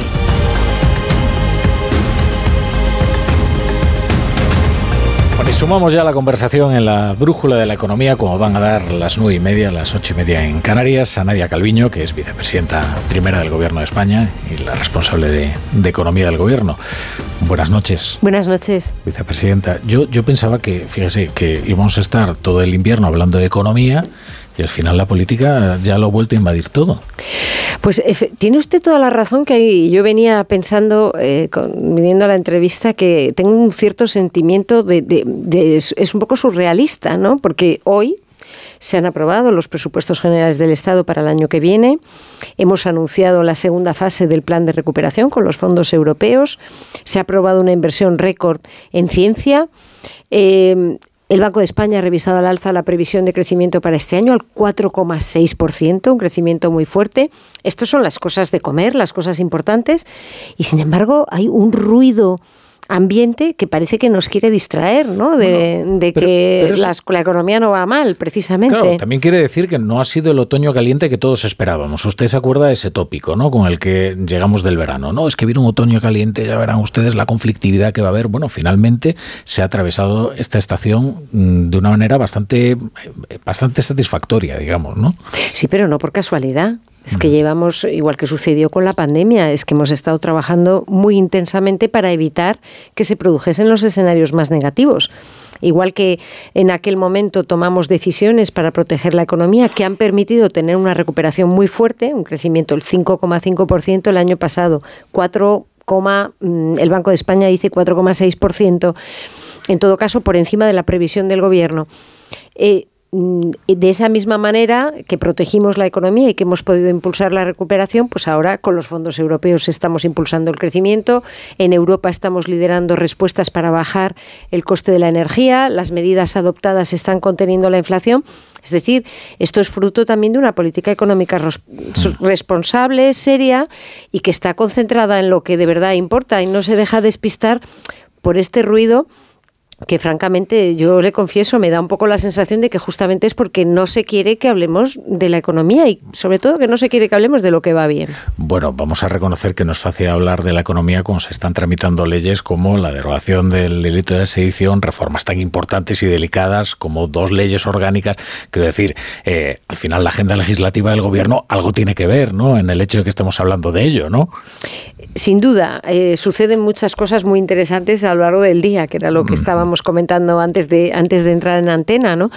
Son muchas las noticias y los eventos que suceden, pero a veces este, este le llamo ruido, por, por eh, me parece que describe bastante bien el, sentimiento que yo creo tiene la mayoría de la población, yo por lo menos lo tengo, no nos deja ver que la situación de Cataluña de hoy no tiene nada que ver con la de 2017-18 cuando llegamos al gobierno. Yo me acuerdo perfectamente no se ha producido la catástrofe que tantos vaticinaban en términos económicos. La inflación va bajando. No sé, tenemos unas tasas de desempleo que son mínimas. Es decir, hay una, hay una sustancia que yo creo tendría que llevar a, a la población a tener confianza y tranquilidad. Y sin embargo, estamos constantemente en, una, en un estado de agitación pues que no contribuye a nada positivo. Bueno, para esa agitación también contribuye el hecho que el gobierno ha utilizado palabras muy gruesas para definir una posible todavía, cuando antes de que se produjera, decisión del Tribunal Constitucional. ¿no? Por ejemplo, se hablaba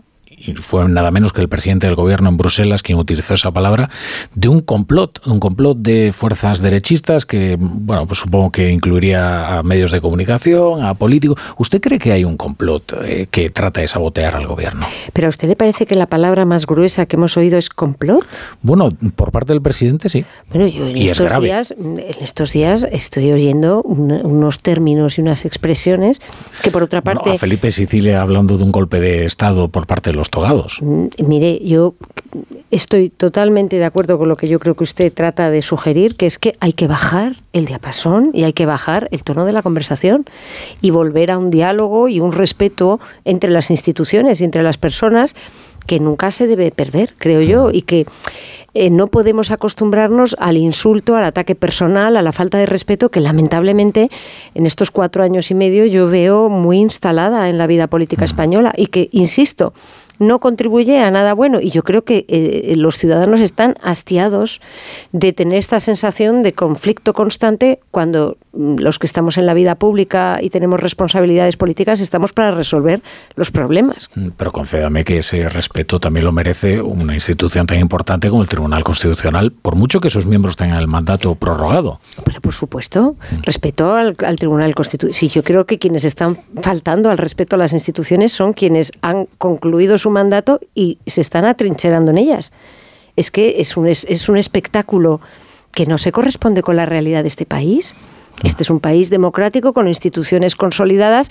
Cuando uno termina su mandato, deja ese puesto. Entonces, me parece que, es una falta de respeto de los propios miembros de esas instituciones que no están ayudando a que se produzca el normal relevo en esas instituciones.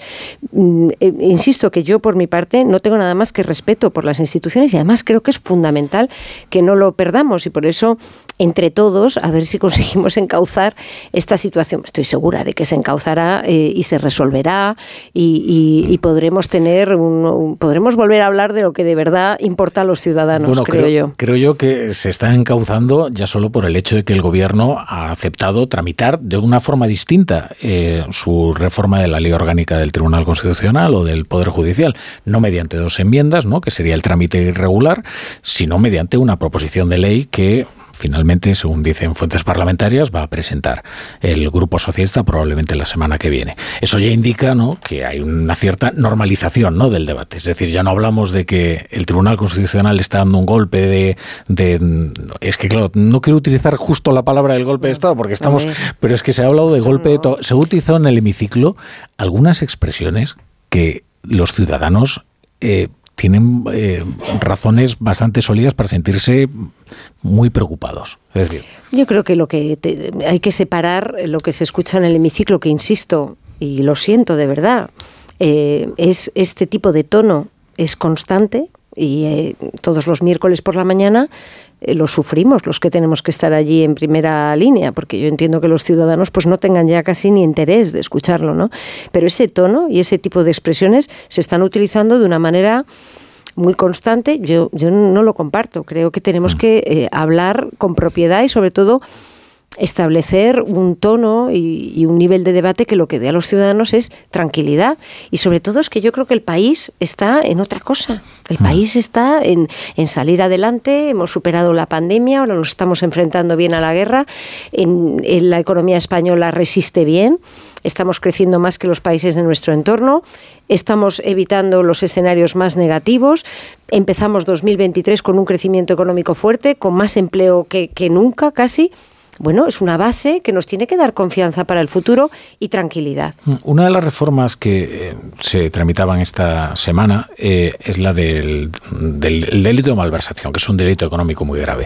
El gobierno asumirá la responsabilidad en caso de que mm, se beneficien malversadores que vean rebajadas sus penas, incluso algunos de ellos eh, puedan verse excarcelados.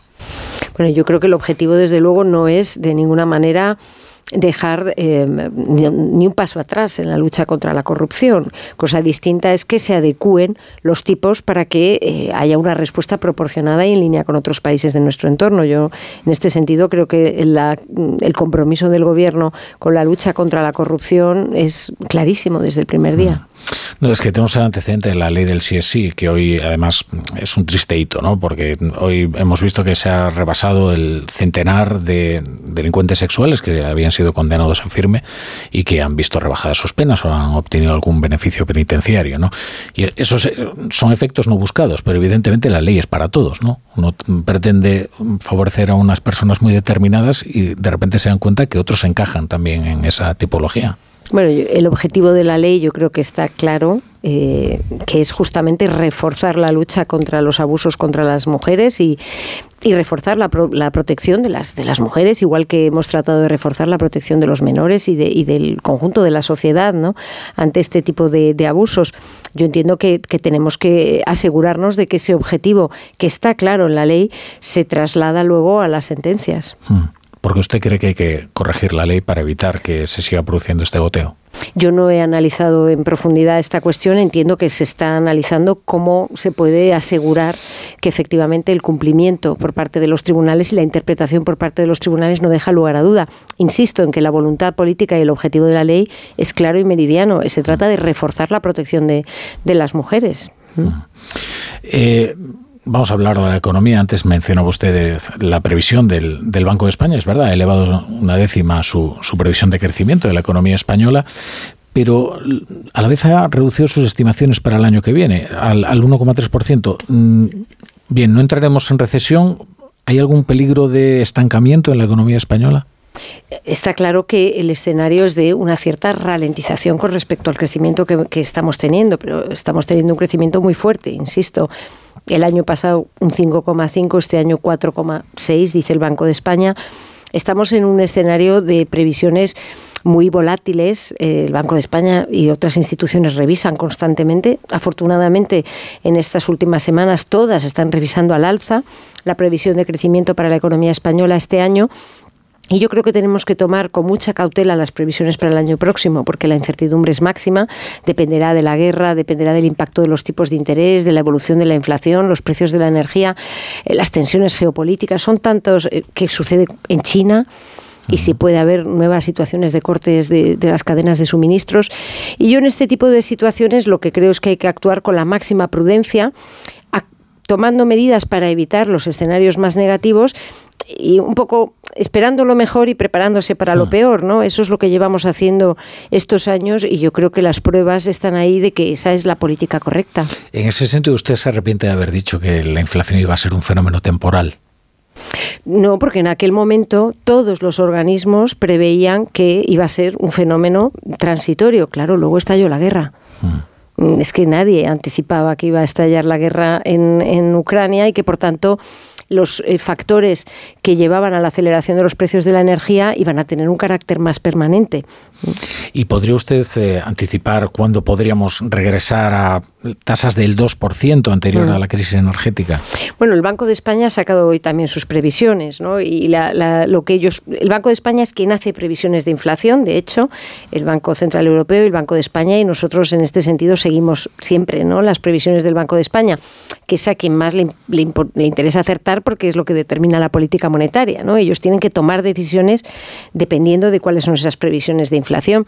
Y lo que prevén es que haya una bajada rápida el año que viene, que España tenga una inflación por debajo de la media europea, ya estamos ahí, afortunadamente, y eh, que en el medio plazo se vuelva a ese nivel del 2%, lo cual es coherente con, la, con los propios objetivos del Banco Central Europeo, que son estar en ese entorno del 2% a medio plazo. Es decir, que en la medida en la que las expectativas de los, de los mercados están ahí alineadas, pues mm, digamos que estaríamos en la línea de lo que tiene que estar haciendo el Banco Central Europeo. ¿Y, qué va a ocurrir con las ayudas para paliar no, la inflación, sino los efectos que tiene en, mm. los, los, ahorros de los españoles la inflación? ¿no? Por ejemplo, ¿van a retirar ustedes las ayudas para el combustible, estos 20 céntimos eh, por litro, al menos a todos los conductores? Estamos analizándolo. la semana que viene tenemos que adoptar el paquete de medidas porque tiene que entrar en vigor el 1 de enero y lo que estamos es justamente terminando de perfilar el paquete. Siempre que me preguntan por una medida individual, es que hay que ver el paquete en su conjunto, porque fíjese, eh, ya hemos movilizado más de 30.000 millones de euros de dinero público, de recursos públicos, para justamente tratar de amortiguar o paliar el impacto negativo de, de la guerra en términos de inflación bueno, lo que tenemos que asegurarnos es de el uso más eficiente de esos recursos. ¿no? Lo único que tenemos claro es que la medida estrella, el transporte público gratuito de cercanías, se va a extender todo el año próximo. Creo que es una medida que lleva al transporte sostenible, que llega a las clases medias, a los estudiantes, trabajadores, autónomos. Que ahorra y eso lo tenemos que ahorra combustible. Sí, porque los 20 céntimos por litro, lo cierto es que no sirven para hacer una política de ahorro, ¿no? Es decir, no, desincentiva el consumo. Totalmente, y por eso ha sido quizá la medida más controvertida desde el primer momento, ¿no? Ha sido una medida eficaz para bajar la inflación pero es una medida que ha sido muy controvertida porque además no va precisamente a los colectivos más vulnerables, ¿no? Beneficia a quien tiene un coche y más allá de, quien necesita el coche para o el camión o la furgoneta para su trabajo, eh, los profesionales pues no se ve como una medida muy progresiva, ¿no? Entonces, de hecho, eso, a, quien tiene el tanque más grande en el coche que consume más, pues se beneficiará de mayor descuento, ¿no? Efectivamente. Entonces, esa medida está en este momento bajo, estamos analizando eh, cuál, cuál puede ser la, en qué medida debe o no formar parte del paquete teniendo en cuenta el conjunto. ¿no? Lo que el presidente ya ha anunciado es que también vamos a tomar medidas para paliar el alza de los precios de los alimentos, que es el elemento ahora más resistente a la baja y, que más afecta a las familias. Y vamos a seguir, pues como hicimos con la pandemia, porque en el fondo cuando uno ve que algo funciona, pues para qué no hay que abandonar esa línea, que es tomar medidas con una duración temporal para irlas adaptando a cómo evoluciona la situación. Eso es lo que hemos hecho desde marzo de 2020 y nos ha ido bien para poder responder de una manera ágil y eficaz a, una situación de tanta incertidumbre. ¿Y qué medidas van a tomar para vencer esa resistencia del precio de los alimentos? Eh, ¿Está usted de acuerdo, por ejemplo, con, su compañera, con Yolanda Díaz, por ejemplo, en, poner una tasa a las grandes distribuidoras? O...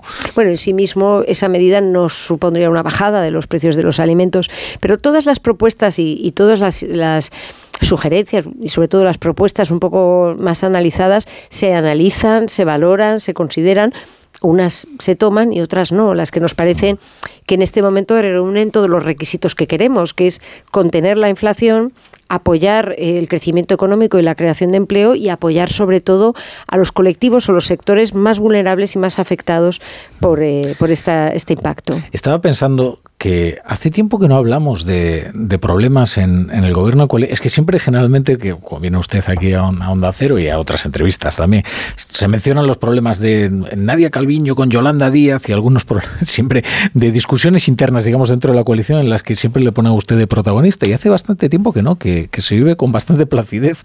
Y lo echa usted de menos. No, no, no, no. lo que pasa es que me faltando, ya le está faltando. esto era una pregunta recurrente que, sin embargo, esta vez no tenía yo pensado hacerle. Pues fíjese ¿eh? Una buena noticia. O sea que otra ha mejorado las, relaciones en... Sí, es que eh, creo que tenemos que centrarnos en lo que de verdad importa y es que estamos tomando medidas para aliviar a las familias, para ayudarles, para capear lo mejor posible una situación totalmente indeseable como es la de la hmm. guerra y la inflación y yo confío en que sigamos teniendo eh, buenos resultados, como por el momento se demuestra. Mm.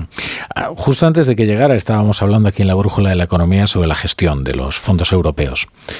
Hay, hay colectivos empresariales que se quejan de que no está permeando en la economía real. No sé si hace falta agilizar todos esos proyectos, si hay una excesiva burocratización o si nos estamos enfrentando a una nueva experiencia con un volumen de, dinero que es muy difícil de movilizar. Pero en cualquier caso hay un cierto descontento ¿no? sobre cómo se está gestionando eh, esta política. Sí, aquí también yo siempre tengo una sensación de, poco surrealista, insisto, en el sentido de que, o un poco de realidad, porque hay un, un mensaje de no están llegando, no están llegando, y luego uno mira los datos los datos son que España es el país más avanzado, que hemos recibido 31.000 millones de euros y ya están eh, comprometidos fondos del Estado por 38.000 millones de euros que hay 22.000 millones de euros que ya se han resuelto, convocatorias de ayudas del Estado y de las comunidades autónomas, que son, no recuerdo exactamente, pero 136.000 proyectos los que se han puesto en marcha ya con los fondos europeos.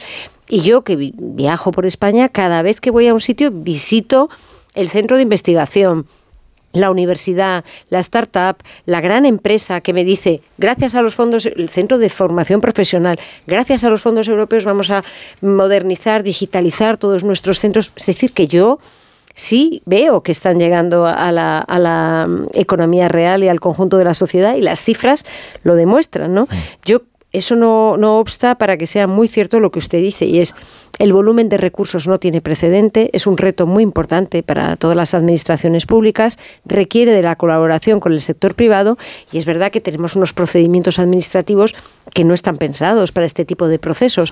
Hemos podido innovar en algún programa, por ejemplo el kit digital, hemos podido robotizar todos los procesos, hacerlos casi sin papel eh, con una verificación automática de todos los datos de las empresas y eso explica que sea ya el programa más exitoso de la historia de España en términos de ayudas a las empresas para digitalización de las pymes.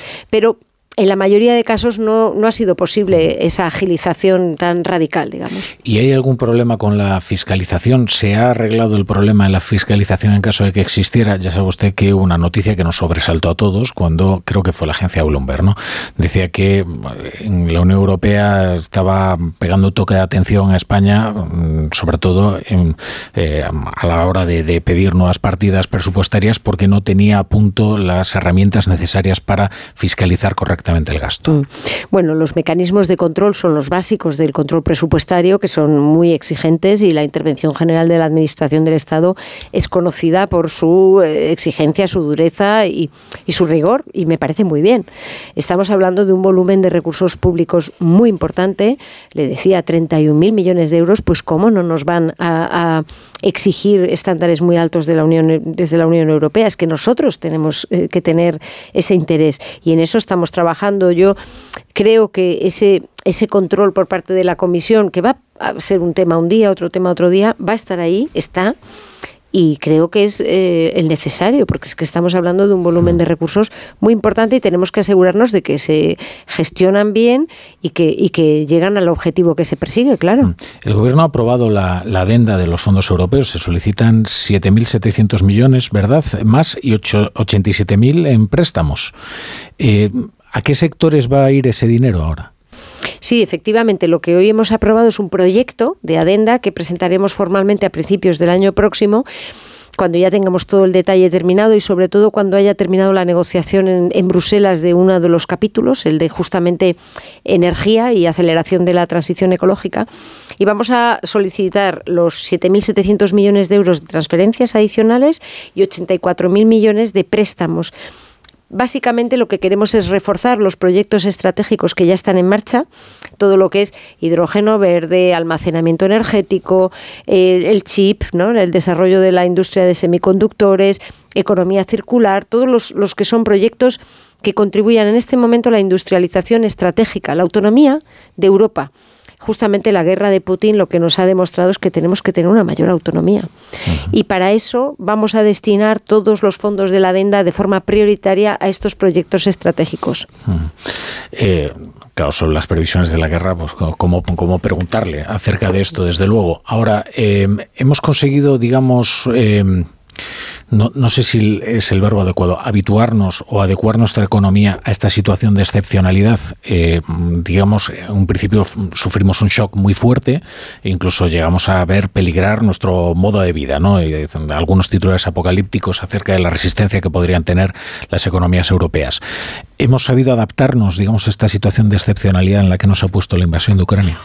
Pues es una pregunta muy buena, porque efectivamente lo que se está viendo de la economía española es que tiene una enorme resiliencia, ¿no? Esa palabra que se dice mm. todo el tiempo, que es como la capacidad de aguantar un shock, de ajustarse y de, y de superarlo, ¿no? Pero es verdad que España está en una situación relativamente ventajosa porque tenemos una diversificación de suministro energético, no tenemos un riesgo de, de cortes de suministro. Estamos con la excepción ibérica, gracias a la excepción ibérica, teniendo un precio de la electricidad en el mercado mayorista que está por debajo de 100 euros el megavatio hora estos días, mientras que los países de nuestro entorno tienen 200, 300, 400. creo que eh, la economía española se está adaptando eh, bastante bien, pero eh, de cara al año que viene va a ser fundamental la evolución de los precios de la energía, porque claro, siguen estando muy por encima de los niveles que teníamos prepandemia. Eso es lo que hace que sea aún más urgente acelerar la descarbonización de la industria, la eficiencia energética, la todo lo que es la transición ecológica, para que tengamos la autonomía estratégica de la que hablaba. Sin embargo, se está quemando carbón, no en España, digamos en, los países europeos, eh, mm. precisamente por este desafío energético. Sí, y nosotros estamos totalmente en contra de, esa, y España, la, la vicepresidenta Rivera ha estado negociando duramente y liderando las negociaciones en Bruselas precisamente para eh, eh, adaptar la regulación y poder tener un tope al precio del gas, o sea, tratar de bajar cuanto antes el precio de la energía precisamente eh, y garantizar el suministro al resto de Europa. Pero en, este, en esta cuestión no estamos solos, ¿no? Hay que llegar a acuerdos con el conjunto de los países europeos y la verdad es que hay visiones muy diferentes sobre lo que hay que hacer que yo creo no están ayudando a que, a que cuanto antes podamos tener un escenario de mayor crecimiento. Por ejemplo, en Alemania, ¿no? que usted mencionaba, que es el país digamos, paradigmático, ¿no? Un país con un gobierno mm, ecologista y que sin embargo está quemando carbón. Bueno, quizás porque no tiene otra, porque ha cometido graves errores también en política mm. energética, en planificación eh, energética. Eh, nuestro jefe de economía, el que conoce bien, que es Ignacio Rodríguez Burgos, eh, tiene una, pregunta, si no tiene usted inconveniente. Sí, mm, ante todo, muchas gracias por, estar aquí con nosotros y, me gustaría, hoy han salido datos tremendos de, de, lo que tiene que ver la pobreza infantil en nuestro país, porque siempre hablamos de la macroeconomía, de las cifras altas y, vemos que hay, bueno, pues un sector de la población, sectores de la población que da la sensación de que se, no se han recuperado todavía de la crisis financiera, no se han recuperado todavía de la pandemia y le está costando muchísimo enfrentarse a esta crisis nueva energética y tal. Por ejemplo, eh, vemos que la pandemia bueno, eh, eh, elevó el riesgo de pobreza infantil. El caso es que en España nada más y nada menos que el 33% de los niños y de los adolescentes en España están en riesgo de pobreza o de exclusión social. Y a mí lo que me preocupa es si eh, el, ingreso mínimo vital que se, anunció y eh, no está llegando a, la gente, porque eh, vemos, estos son datos de la Plataforma por la Infancia, con datos del Instituto Nacional de Estadística, o sea, datos oficiales del propio, del propio administración. Se está quedando un grupo de gente muy amplio fuera precisamente de la capacidad de recuperación. Y también vemos, por ejemplo, con lo del salario mínimo, que por cierto mañana se va a discutir, uno de cada cinco trabajadores en España cobra el salario mínimo o menos. O menos. Entonces, da la sensación de que hay un grupo muy amplio de población a los que no está llegando la recuperación económica. Bueno, yo soy, como, y creo que me lo ha oído decir alguna vez, soy firme partidaria del principio de que un país rico como España no puede tener niños pobres. Creo que es una lacra que no podemos de ninguna manera aceptar eh, y que las medidas que hemos puesto en marcha van en la dirección justamente de atajar ese problema desde el ingreso mínimo vital, la subida de las pensiones no contributivas, todo lo que es el refuerzo del sistema educativo, eh, las medidas para garantizar la inclusión digital de los colectivos en riesgo de exclusión es una parte de los fondos europeos, va a ir dirigida justamente ahí. Los programas piloto que estamos poniendo en marcha para ver qué mecanismo funciona mejor para luchar contra la inclusión social, contra la exclusión social, perdón. Mm. Eh, estamos, son muchas las acciones que se están poniendo en marcha que llevarán un tiempo para tener un impacto, pero que ya de momento lo que demuestran es el fuerte compromiso social de nuestro gobierno, que además fíjese, no es solo una cuestión ideológica o de justicia social, es una cuestión de eficiencia económica, porque es que el crecimiento económico para ser sostenible tiene que ser justo. Eh, eso lo llevo diciendo desde el primer día cuando empecé a ser ministra de Economía y ahora afortunadamente es lo que dicen todos los organismos internacionales. En esa línea tenemos que seguir y la respuesta que hemos dado a la pandemia ha ido muy dirigida justamente a evitar que se agravase esa desigualdad que desafortunadamente arrastramos desde la crisis financiera, como usted decía. Y el salario mínimo que mencionaba antes Ignacio, mañana se va a reunir la, mesa que, va a estudiarlo. ¿Nos puede adelantar si, va a subir? ¿Cuánto va a subir? va a subir, por supuesto. Yo creo ¿Lo que, recomiendan los expertos? Los expertos han dado una, una banda, una horquilla, eh, y vamos a ver, en primer lugar hay que dar la oportunidad que los agentes sociales lleguen a un acuerdo. Yo deseo que se llegue a ese acuerdo entre los agentes sociales y que la subida del salario mínimo pueda formar parte incluso de un pacto de rentas más amplio, porque no se trata solo de que suba el salario mínimo, también de que mejoren los salarios del conjunto de la economía, ¿no? En este escenario yo creo que está claro que, que, tiene que subir el año próximo. Tenemos un compromiso claro de alcanzar el 60% del salario medio y pues en los próximos días y semanas eh, tenemos que concretar ¿no? la cifra. Le voy a preguntar por último por, por una primicia, una serie de primicias que ha publicado El Mundo recientemente eh, que afectan a su marido, que habla de un trato de favor o un posible trato de favor. No denuncia El Mundo que una amiga suya, una amiga suya, un, su ex número dos, eh, Ana de la Cueva, ha creado en patrimonio un puesto ad hoc para su, para su marido, que cobrará un sueldo pues cercano a los 100.000 euros. ¿Esto es ético? ¿Es estético? Mire, yo llevo cuatro años y medio aquí y he venido en España y cuatro años y medio viniendo a entrevistas en las que siempre se me ataca personalmente mm, con eh, informaciones falsas, tergiversaciones de la realidad. Ignacio, que lleva aquí en el programa desde el principio, en cada momento, pase lo que pase, se haga lo que se haga, hay esos ataques personales totalmente injustificados, sin, sin ningún fundamento y además inaceptables desde mi punto de vista. Lo que pasa es que como llevo cuatro años y medio, pues ya llega un momento... No es un ataque personal, es una pregunta ¿eh? por una noticia que se ha publicado en no, un medio por supuesto, No, No, lo digo por su que pregunta. ofrece usted la, posibilidad de explicarse. pero es que ya han dado todas las explicaciones, entonces, eh, y siempre sucede lo mismo. Ya le digo que hagamos lo que hagamos y como no pueden atacarme a mí, pues tratan de atacar a mi familia. No, no es una novedad, vamos, llevo cuatro años y medio así. Pero lo que dice el mundo es que, claro, que usted nombra a una persona que luego nombra a su marido. Es decir, que si no hay un conflicto ahí, insisto en que ya se han dado las explicaciones por parte de quien tiene que dar esas explicaciones y que yo ya este tipo de ataques, eh, que no, no le digo porque usted me lo pregunte, sino porque evidentemente eh, son cuatro años y medio ya de ataques, cuando no es por una cosa, es por otra, eh, y sin parar, ¿no? Y se haga lo que se haga, sin, sin ningún fundamento, sin ninguna, sin mm. ninguna justificación. Mm. No, no tengo nada que añadir. En cualquier caso, los carros públicos, evidentemente, están sujetos a una fiscalización. Quiero decir, esto es Sí, por supuesto. Entiendo que es, entiendo que es amargo, ¿eh? Hablar de una persona eh, que además cercana y tal, pero bueno, es que estas cosas efectivamente, en el caso de que pudiera haber un conflicto, pues es necesario esclarecerlo. Sí, sí, sin duda. Insisto que no tengo nada más que añadir. Muy bien, pues Nadia Calviño, vicepresidenta de primera del Gobierno de España, yo agradezco mucho que esté aquí en, La Brújula respondiendo a las preguntas de, de todos, en fin. Muchas gracias por todo. Un abrazo y muchas gracias a ustedes.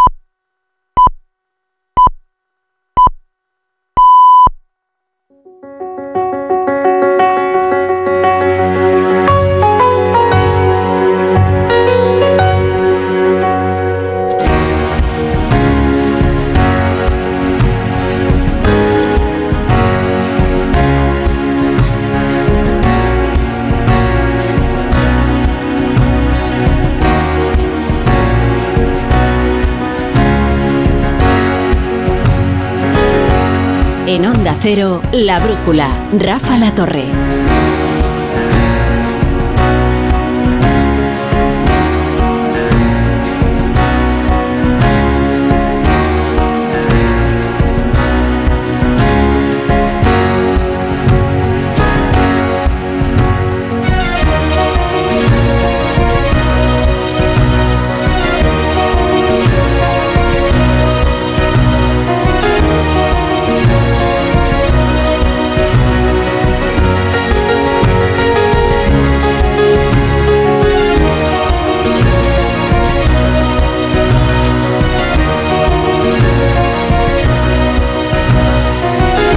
Pasadas las 10, las 9 en Canarias, continúa la brújula, ahora ya con la tertulia política.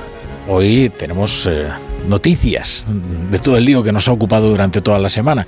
Finalmente ya ven ustedes, lo que va a pasar es que el gobierno va a registrar esta semana una proposición de ley con las enmiendas que ha paralizado el Tribunal Constitucional, con lo cual se abre a la tramitación regular de aquellas eh, reformas que fueron paralizadas por una decisión de los magistrados del Constitucional que si bien tienen el mandato prorrogado, estaban perfectamente legitimados para tomarlas. Prueba de ello es que todas esas amenazas, invocaciones a las que se refería Félix Bolaños finalmente no han llegado y los discursos han incluso amainado algunos términos eh, demasiado gruesos utilizados durante los últimos días. El Consejo General del Poder Judicial no ha llegado a un acuerdo para nombrar a sus dos magistrados. Eh, permanecen eh, las divergencias habituales, las que llevan acompañando al órgano de gobierno de los jueces desde hace bastante tiempo. esto se resume en que Pablo Lucas, claro, es que le vamos a hablar de nombres que quizás a usted no le dicen nada, pero esto se resume en que uno de los magistrados, Pablo Lucas, no es suficientemente progresista para los progresistas y eh, José Manuel Vandrés no es lo eh, es demasiado progresista para los conservadores. Yo sé que todo esto es un embrollo y un lío fenomenal, pero al final con la enseñanza con la que tenemos que quedarnos es que se tomó la decisión del Tribunal Constitucional de paralizar la tramitación de dos leyes orgánicas mediante enmiendas y eh, todas aquellas amenazas y aquellas terribles invocaciones que se cernían sobre la democracia española finalmente no se han cumplido. Es más, Bruselas, y esto también es una noticia de hoy, ha apoyado al Tribunal Constitucional y considera perfectamente normal que el órgano de garantías vele por los derechos de los eh, parlamentarios. Vamos a la tertulia de la brújula con con Tony Bolaño. ¿Qué tal, Tony? buenas noches. Muy buenas noches. Ya tengo tres o cuatro enmiendas a tu editorial. Y Pero tienes que tramitarlas como proposición de ley y eso lleva unos plazos. Bueno, es que yo soy buen asesor y es lo que hubiera hecho desde el principio. José Antonio Vera, ¿qué tal? Buenas noches. ¿Qué tal? Buenas noches. Eh, tú no tienes enmiendas, veo. No, no, pero las haría Tony en cuanto presente las suyas. Ah, vale, vale, vale. Estaba esperando, Estoy esperando eso. Eso serán eh, enmiendas mutuas. ¿Qué Garat, ¿qué tal? Buenas noches. Yo transacciono. ¿Qué tal? Buenas noches. Cuidado, una disposición adicional. Bueno, aquí va a venir eh, con la exposición de motivos José Miguel Azpiroz, como siempre, de la tertulia y con el menú de las noticias que, que nos va a traer a reflexión nuestros tertulianos. Pues eh, establecido, Rafa, el planteamiento general, como acabas de hacer, vamos con algunos detalles para ilustrar y, como decía, situar la tertulia. Empezando por las novedades que hemos conocido con la brújula ya en marcha. La primera, la decisión del PSOE de tragarse el sapo que ha supuesto la decisión del TC. Menos de 24 horas después de suspenderse las cuestionadas enmiendas por el procedimiento utilizado, sabemos que se presentará una nueva proposición de ley para reformar las leyes del Consejo General del Poder Judicial y el Tribunal Constitucional. Y la primera pregunta que surge es... ¿Por qué no se hizo antes? ¿Por qué se eligió un trámite parlamentario de cuya ilegalidad ya advirtieron los servicios jurídicos del Congreso. ¿Qué necesidad había? ¿Torpeza legislativa? ¿O alguien detecta alguna maniobra en la sombra? No quiero ni imaginarme cuáles serían las consecuencias. Serían unas consecuencias muy graves para la separación de poderes, para la soberanía popular, para el sistema democrático. ¿Qué ha pasado con la profecía apocalíptica de Bolaños? ¿Qué era eso que ni quería imaginarse? Si todo se arregla con una nueva proposición de ley, ¿a qué tanto dramatismo? Y puestos a buscar responsable, ¿cómo queda el ministro de la Presidencia? Y es que no solo es el revolcón del Tribunal Constitucional, en Bruselas se vuelve a encender la luz roja judicial de España. Seguimos la situación de España muy de cerca. Estamos al tanto de la decisión del Tribunal Constitucional. Por supuesto, esperamos que todos los actores nacionales actúen de acuerdo con las reglas y procedimientos establecidos a nivel nacional. Nuevo toque de atención. ¿Qué lectura se puede hacer de lo dicho por el portavoz de Justicia de la Comisión Europea? Luego tenemos las declaraciones políticas, las de los principales protagonistas. Pedro Sánchez. El Gobierno adoptará cuantas medidas sean precisas para poner fin al injustificable bloqueo del Poder Judicial y del Tribunal Constitucional. Y Alberto Núñez Feijóo. Basta ya de hablar de golpes de Estado. Basta ya de hablar de intrigas contra la democracia. ¿Quién gana y quién pierde? O quizá ambos ganan o ambos pierden. Aunque también habrá que analizar el papel de los jueces, lo cual nos lleva a la segunda novedad de la tarde los vocales del Consejo General del Poder Judicial siguen sin ponerse de acuerdo para elegir a los nuevos miembros del Constitucional. O sea, se mantiene el bloqueo. ¿Cómo se explica? Que el Partido Popular, que el señor Feijo, ha secuestrado al Consejo General del Poder Judicial. Tiene razón la ministra de Justicia, está el PP salvaguardando la independencia de los jueces o al final gobierno y oposición persiguen lo mismo, que es poner a los suyos. Es el tema, casi no hay otro, pero hay un dato que hoy conviene recordar. Ya son más de 100 los condenados por delitos sexuales que se han beneficiado de las rebajas de penas que contempla la ley del solo sí es sí. Pero todavía no se conoce una sola reducción de penas. Y no se va a conocer.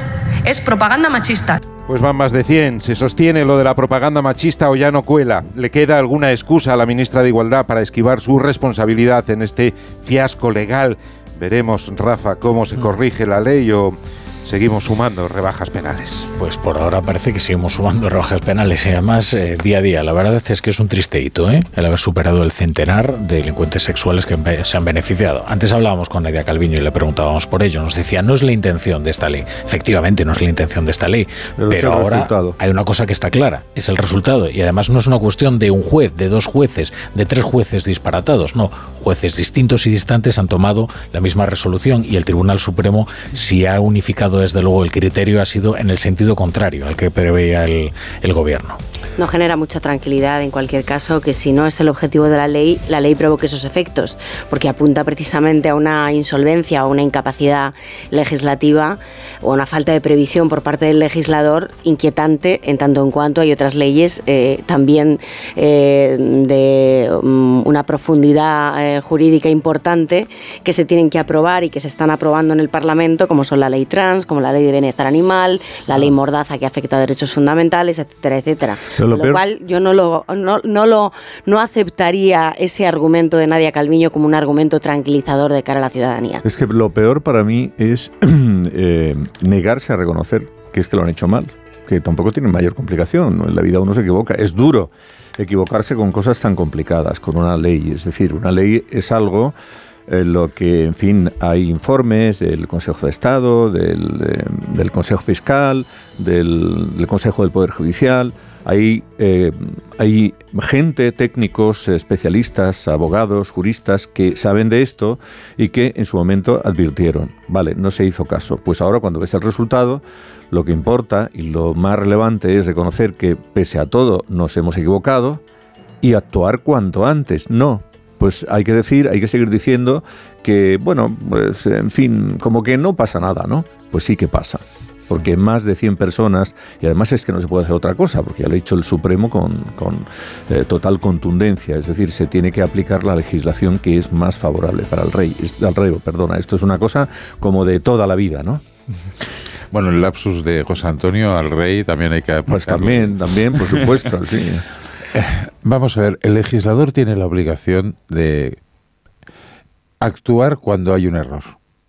Y se ha producido un error. Y tienes que actuar en cuanto a lo, eh, lo, más rápido posible y de la forma más certera posible. Yo tengo mis dudas, no soy, no soy un jurista y tampoco sé cuál es la fórmula, pero si ya esta ley está aprobada, la rectificación es compleja.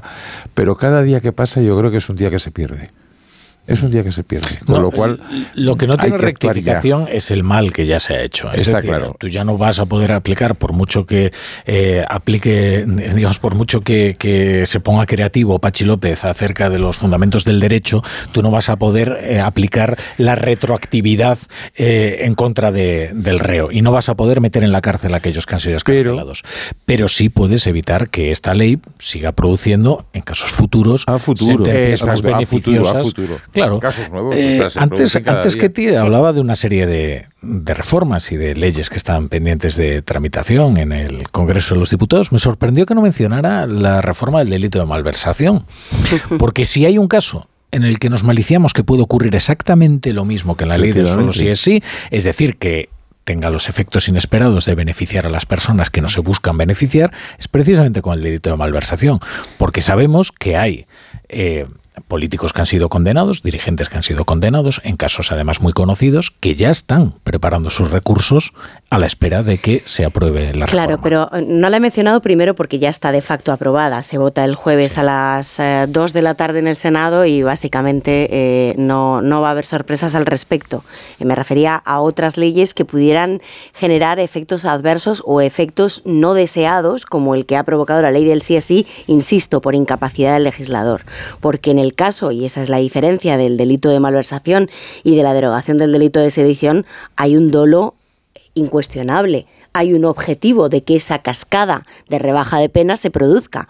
A diferencia de lo que ha ocurrido con la ley del sí sí, nadie quería en el gobierno que hubiera una cascada de rebajas de condena a los agresores sexuales y sin embargo sí quiere en el gobierno que haya una rebaja de condenas precisamente a los eh, malversadores o a los sediciosos eh, del proceso y por lo tanto, eh, pues en fin, son escenarios completamente antagónicos, ¿no? Pero como las leyes se hacen para, en teoría se tienen que hacer las leyes para todos los ciudadanos, para todos los españoles, se hacen para todos los ciudadanos, pues al final por mucho que tú solo quieras beneficiar a los del proceso, que es para lo que está hecho, no nos engañemos, al final resulta que va a beneficiar pues a otras personas que habían, habían estado condenadas por malversación, pero que no se habían lle- llevado el dinero eh, estrictamente en el bolsillo a su casa, ¿no? Que es a lo que ahora se va a quedar reducido, digamos, la grabación del delito. Por tanto, bueno, eh, sí, vamos a ver, yo creo que vamos a ver más casos eh, y bueno, a ver qué es lo que dicen, no sé, dirán también, mm, pues no sé, qué van a decir,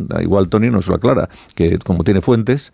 Mm, Yo solamente os voy a decir una cosa. ¿Prusés? ¿Qué Prusés? Es que ya no existe el Prusés. Pero existió, ¿no? Pero día- los condenados del Prusés eran los que eran, ¿no? Tienes toda la razón. Cuando- Eres un cuando- provocador, pero tienes toda la razón. Cuando el otro día el presidente Sánchez dijo, es que se ha acabado el Prusés, ahora estamos en otro escenario. O sea, eh, Pero has cambiado de tema, Tony. Bueno, no, no. Estamos es que hablando lo- de los, de los lo sacado- no, no, lo ha sacado José Antonio y está bien tratando Pero de tú contestarle. crees- O sea, el cambio, al el proceso, cambio ¿eh? radical que se, se está generando, eh, que se ha experimentado en Cataluña, porque cuando la semana pasada Rafa se montó la de Dios, eh, cuando Esquerra dijo que era independentista y aquí en Madrid al- alguien se había pensado que ya no lo eran. No, no, siguen siendo independentistas. Pero, se que un Esquerra cambio diga. muy grande con el 155, ¿eh? Bueno, no, no, pero es que esa te- es la clave de es la clave de bóveda.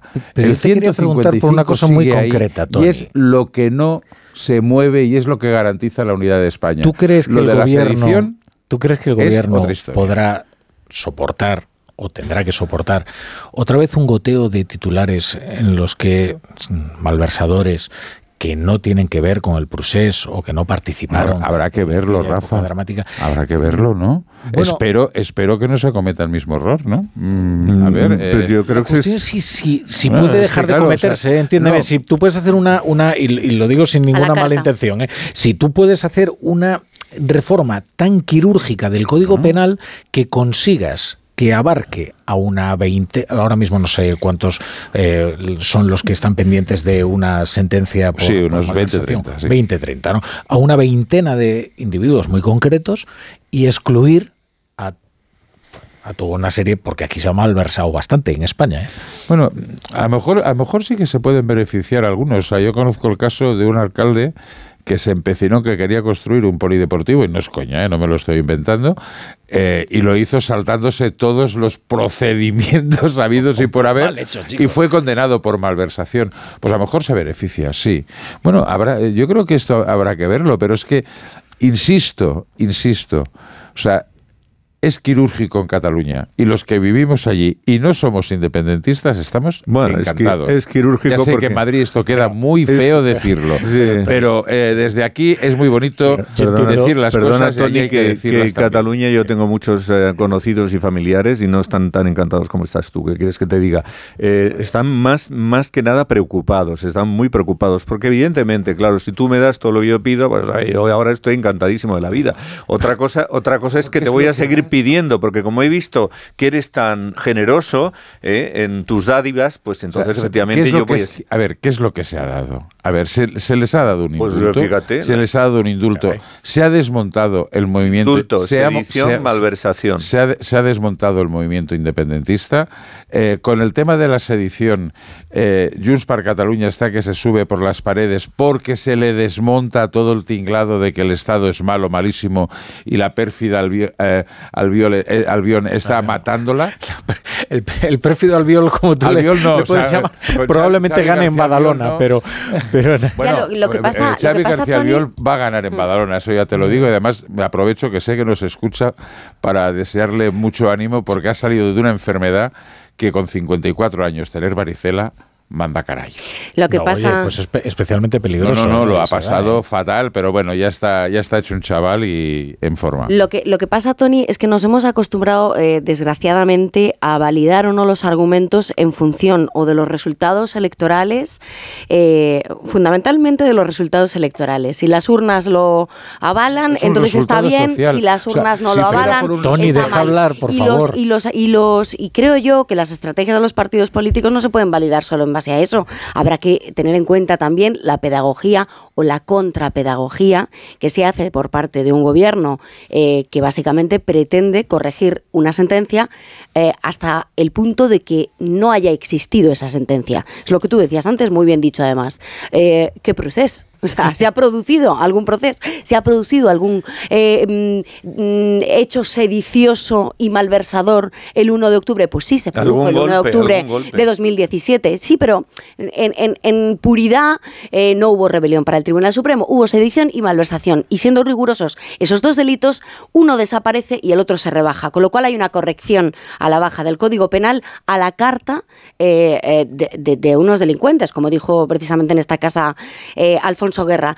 Y yo creo que eso es muy perjudicial, primero porque eh, traviste a un gobierno hasta el punto eh, de eh, mm, legislar al dictado de unos socios políticos que encima pertenecen a un partido político formado o, mm, cuyos dirigentes precisamente son esos delincuentes a los que, que obligan a, a- modificar este, este código penal.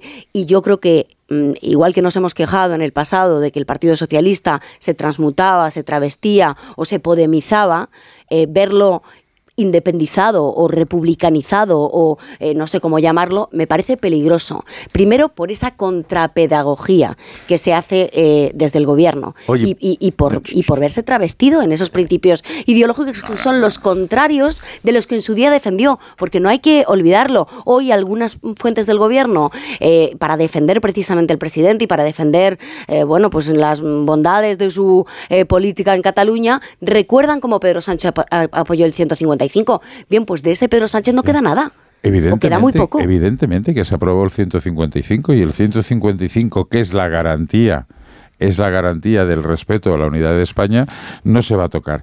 Tú, Ketty, decías hace un momento intereses electorales. Con todo el cariño. ¿En serio? Sí. ¿Indultos? ¿Malversación? ¿Sedición? ¿Hay intereses electorales? Pues, eh, en fin, no sé. eh, no sé si eso es para, para el De PSOE. hecho, los indultos han ido bastante bien en Cataluña. ¿eh? En Cataluña sí. O sea, Ah. el, el PSC, el PSC está disparado en todas las encuestas, pero estamos hablando de intereses electorales del Partido Socialista Obrero Español. En el tema de sedición hay votos particulares, o sea que mm, cuidado que no, no estamos eh, atinando bien. Los revolcones en Europa, ¿qué más nos tiene que hacer la justicia europea? O sea, aparte de volvernos a, a vejar. Y luego yo creo que es lo básico. José Antonio decía eh, que está- se está cediendo a todo lo que pide Esquerra. Esquerra por ejemplo. Bueno, el referéndum todavía no, eh, pero todo llegará, no te preocupes, Tony. Esquerra, por ejemplo, pidió el referéndum, lógicamente, o sea, ellos van a pedir el referéndum toda su vida, pero ya hablaba de un referéndum pactado. Ojalá sea toda su vida. ¿eh? O sea, eh, a ver, ya están aquello, cuidado, cuidado, cuidado. Porque además se han dado cuenta que la sociedad catalana está absolutamente dividida, como mínimo en dos, como mínimo. O sea, eh, yo creo que todavía eh, podríamos, si entramos en un detalle, las, divisiones y los diferentes matices nos dan para más. Pero hay dos bloques, un bloque independentista y uno no independentista, que están en el 50%. Eh, eh, uno, uno, arriba, uno abajo, esto va variando. En estos momentos los no independentistas estamos por encima en 6-7 puntos, según el último, el último CEO, pero eso es lo que hay. Y se ha desmovilizado el independentismo. Eso de que eh, aquella frase tan famosa que hicieron los presos de, de ¿lo volveremos a hacer? Jaja, jaja, jaja. Pero hay cosas que no se hacen solo para tener efectos, Tony. Porque ha cambiado radicalmente el proceso. Estamos dando, y lo que queremos es caminando en volver, volver otra vez a una situación inicial poner unos anuncios que no se, y enseguida no se hizo con política.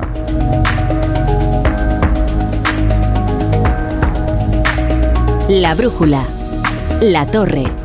Si eres autónomo y tu vehículo es tu herramienta de trabajo, Línea Directa se ocupa de todo. Tendrás vehículo de sustitución de forma inmediata en caso de avería. Además, si contratas ahora tu seguro, te regala un cheque combustible gratis. Gratis. Llama ya al 917-700-700. 917-700-700. Consulta condiciones en lineadirecta.com. El valor de ser directo. No pego ojo con el pitido de oído. Toma Sonofim. Sonofim contiene ginkgo biloba para una buena audición y melatonina para conciliar el sueño. Pitidos, Sonofim, de Pharma OTC. Dos cositas. La primera, una motera conoce la ciudad como la palma de su mano. La segunda, una mutuera siempre paga menos. Vente a la mutua con tu seguro de moto y te bajamos su precio sea cual sea. Llama al 91 555 5555. 91 555 5555. Por esta y muchas cosas más, vente a la mutua. Condiciones en mutua.es. Estas fiestas llegan a Motor Mecha cargadas de mega descuentos. Porque ya están aquí los Super Days con los precios más increíbles. Hasta 15.000 euros de descuento en tu nuevo Mercedes-Benz. Solo tres días, del 20 al 22 de diciembre. Apúntate ya en el Facebook de Motor Mecha. Te esperamos en los Super Days de Motor Mecha, tu concesionario Mercedes-Benz en San Sebastián de los Reyes. El manantial de los sueños presenta el campamento real. ¿Dónde viven los Reyes Magos? ¿Dónde duermen? ¿Con quién viajan? ¿Dónde acampan? Descubre el campamento real en elorigendelanavidad.com. En el Real Jardín Botánico Alfonso XIII, Universidad Complutense de Madrid. Estas fiestas, decora tu hogar con Muebles Adama. Ven a la calle General Ricardo 190 o entra en su web mueblesadama.com. Muebles les desea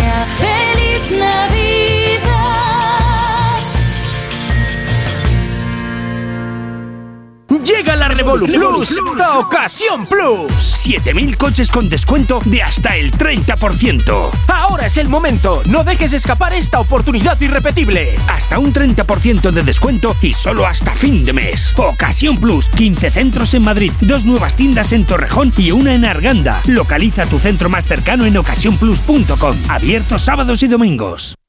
Este 2023 ven al Teatro de la Abadía. Corre, salta, vuela a la Abadía. Vive la poesía, baila con las ideas, emocionate, celebra el teatro, celebra la vida. Hazte Abadía. Con nuestros abonos consigue hasta un 40% de descuento a partir de tres espectáculos. Abónate. Teatro de la Abadía, el lugar para encontrarnos. Ahí va la hostia. En mi casa los regalos los trae el lechero. ¿Eres de Bilbao? Hombre, Maite, de la glorieta, de la calle Fuencarral. Vengas de donde vengas, todas las navidades caben en Madrid. Madrileño de la vaguada.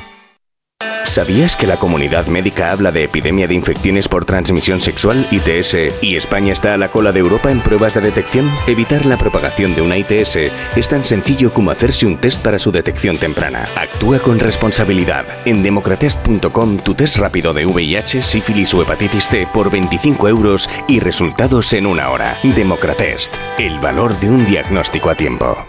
Vivienda 2 Durante este año 2022 hemos abierto junto a ti más de 20.000 puertas buscando tu casa ideal. En 2023 seguiremos abriendo puertas convencidos de que con nosotros encontrarás tu hogar. De parte de todo el equipo de Vivienda 2, gracias por confiar en nosotros. Felices fiestas.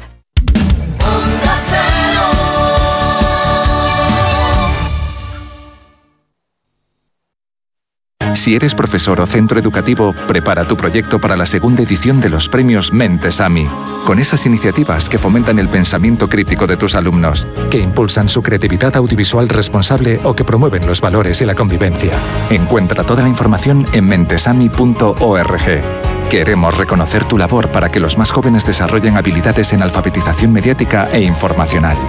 Fundación A3 Media. Hagamos juntos una sociedad más crítica y libre. Buenas noches. En el sorteo del cupón diario celebrado hoy, el número premiado ha sido 58.292. 58292. Serie 36036.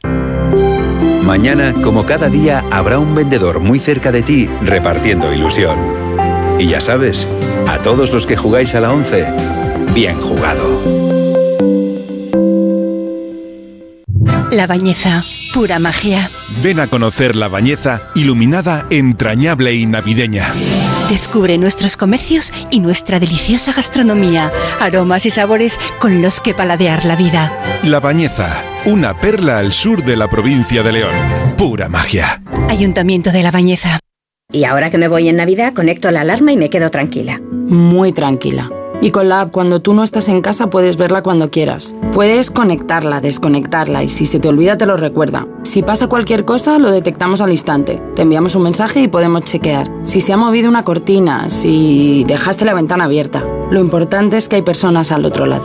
Protege tu hogar frente a robos y ocupaciones con la alarma de Securitas Direct. Llama ahora al 900-272-272.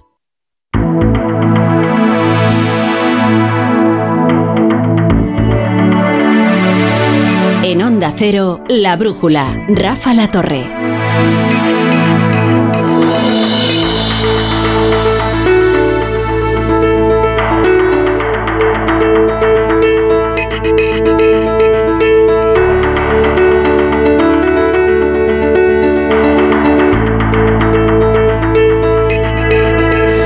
Estamos en la tertulia de la brújula, nos encaminamos a las diez y media, a las nueve y media en Canarias. Estamos con- conversando sobre la actualidad con Ketty Garat, con José Antonio Vera y con Tony Bolaño.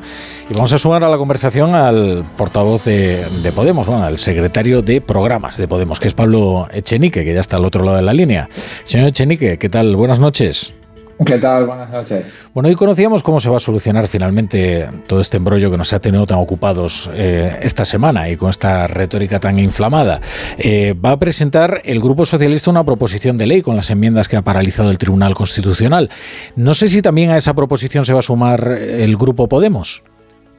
Bueno, en estos momentos lo, lo estamos eh, negociando todo, digamos, tanto el contenido de, de la proposición como, como los grupos que se sumarían a ella. Hace muy poco acabo de hablar con el portavoz del grupo, del grupo socialista y de momento, digamos, no hay nada decidido, pero es verdad que el Partido Socialista nos ha trasladado esa, esa voluntad. Nosotros pensamos que, digamos, desbloquear el Tribunal Constitucional es algo indispensable, pero también eh, les hemos trasladado eh, que nosotros pensamos que también hay que, hay que modificar la ley para que se pueda eh, desbloquear en Consejo General del Poder Judicial, que al fin y al cabo es la causa, es el motivo principal por el cual hemos tenido que llegar a una crisis tan grave como, como la que hemos llevado. Si el Consejo General del Poder Judicial no se hubiera negado a nombrar a, a los dos vocales, perdón, a los dos magistrados del Tribunal Constitucional que le corresponde nombrar, eh, ahora no, no estaríamos en esta situación. Amén de que, de que el Consejo lleva casi cuatro años con el mandato caducado y eso es inaceptable en una, en una democracia Europea. Nosotros pensamos que, que hay que renovar ambos órganos. Entonces, ustedes quieren recuperar aquella reforma de la ley orgánica del Poder Judicial, ¿no? Que rebajaba las eh, mayorías necesarias para renovar el, el Consejo hasta la mayoría absoluta, es decir, que facultaría, digamos, a la mayoría de gobierno poder renovar por sí sola el, el- el Consejo General del Poder Judicial. Lo que pasa es que yo tengo la intuición de que el Partido Socialista no está muy dispuesto a ello, ¿no? Nosotros estamos intentando, estamos intentando convencerle. Hay que, hay que recordar a, a la gente que esa, esa reforma la llegó a firmar el Partido Socialista. Cuando registramos esa reforma en el Congreso de los Diputados, llevaba tanto la firma de Unidas Podemos como la firma del Partido Socialista. Es verdad que la Comisión Europea emitió una opinión no favorable eh, tampoco vinculante, porque las opiniones del comisario de justicia no son vinculantes. Afortunadamente España es eh, soberano en esta, en esta materia y eso hizo que el PSOE eh, cambiase de, de idea. Eh, al mismo tiempo, yo soy de la opinión de que el comisario de justicia sin duda también está preocupado porque se esté bloqueando de forma espuria un órgano tan importante como el Consejo General del Poder Judicial y, y ahora estamos en una situación en la que básicamente hay dos opciones. Como es evidente que no se puede llegar a un acuerdo con el PP que dinamitó el, último intento de, acuerdo, solamente hay dos vías. O aceptamos que el Consejo General del Poder Judicial sea bloqueado durante una legislatura entera, cosa que yo creo que eh, no encontraríamos un precedente, no solamente en España, sino en cualquier país de, de nuestro entorno, o hacemos una modificación legal que permita que, la minoría de bloqueo que está ejerciendo el PP no la pueda no la ejercer. Yo no sé si hay algún demócrata que le parece adecuado que el máximo órgano del gobierno de, de los jueces se pegue una legislatura entera sin renovar por voluntad de un partido que, que ya digo, eh, no ha ganado las, las elecciones en estos momentos tiene 88 de, de 350 escaños. Mm. De todas maneras, como no se ve demasiada voluntad del Partido Socialista para recuperar esa reforma, y sin embargo sí parece que van a tramitar por la vía de la proposición de ley eh, las enmiendas que han paralizado el Tribunal Constitucional, ¿usted echaría de menos alguna medida, algo más contundente, habida cuenta de la gravedad de las acusaciones que hicieron al Tribunal Constitucional por su actuación, eh, para reaccionar ante la paralización de la, de la votación de estas enmiendas?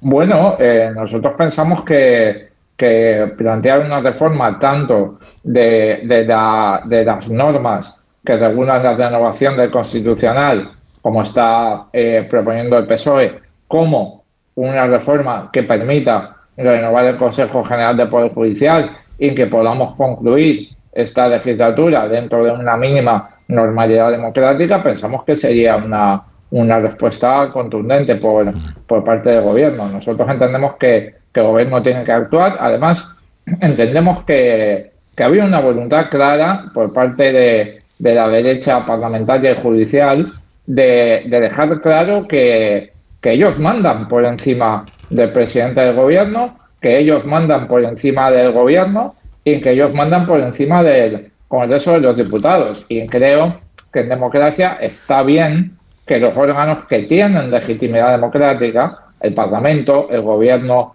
investido por el Parlamento digan, no, no, señores, aquí en democracia los que mandan son los que tienen la legitimidad en las urnas, no los que mantienen secuestrados con el mandato caducado eh, órganos judiciales. Sí, lo, que, lo que pasa es que el cambiar la forma de tramitación es a la vez admitir que lo que había era un problema de procedimiento y no de contenido. Es decir, que sí que se pueden tramitar las leyes, solo que hay que hacerlo por un, el procedimiento debido, ¿no?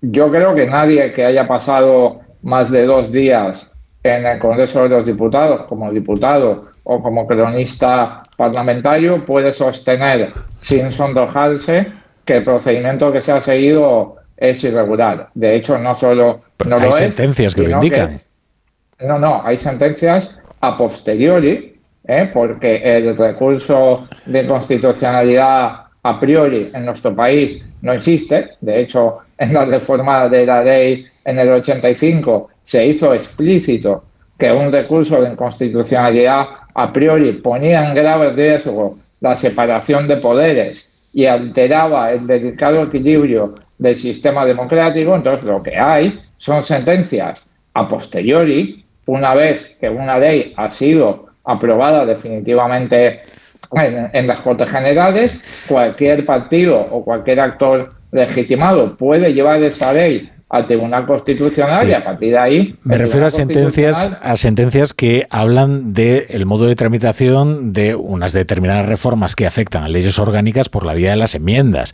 a una proposición de ley que nada tiene que ver con esas, con esas leyes orgánicas. A eso me refiero, no, no, que quiero decir que ya hay jurisprudencia al respecto.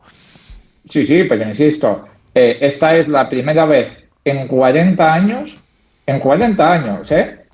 quiero decir, para que la gente que nos esté escuchando se haga una idea de, la decisión que ha tomado el Tribunal Constitucional, además de una forma enormemente irregular, con magistrados que eran juez y parte votando sobre su propia recusación, pero bueno, más allá de, digamos, de, lo indescriptible de, de la manera en la que se ha tomado la decisión, es importante saber que esto no había pasado en las últimas cuatro décadas en España.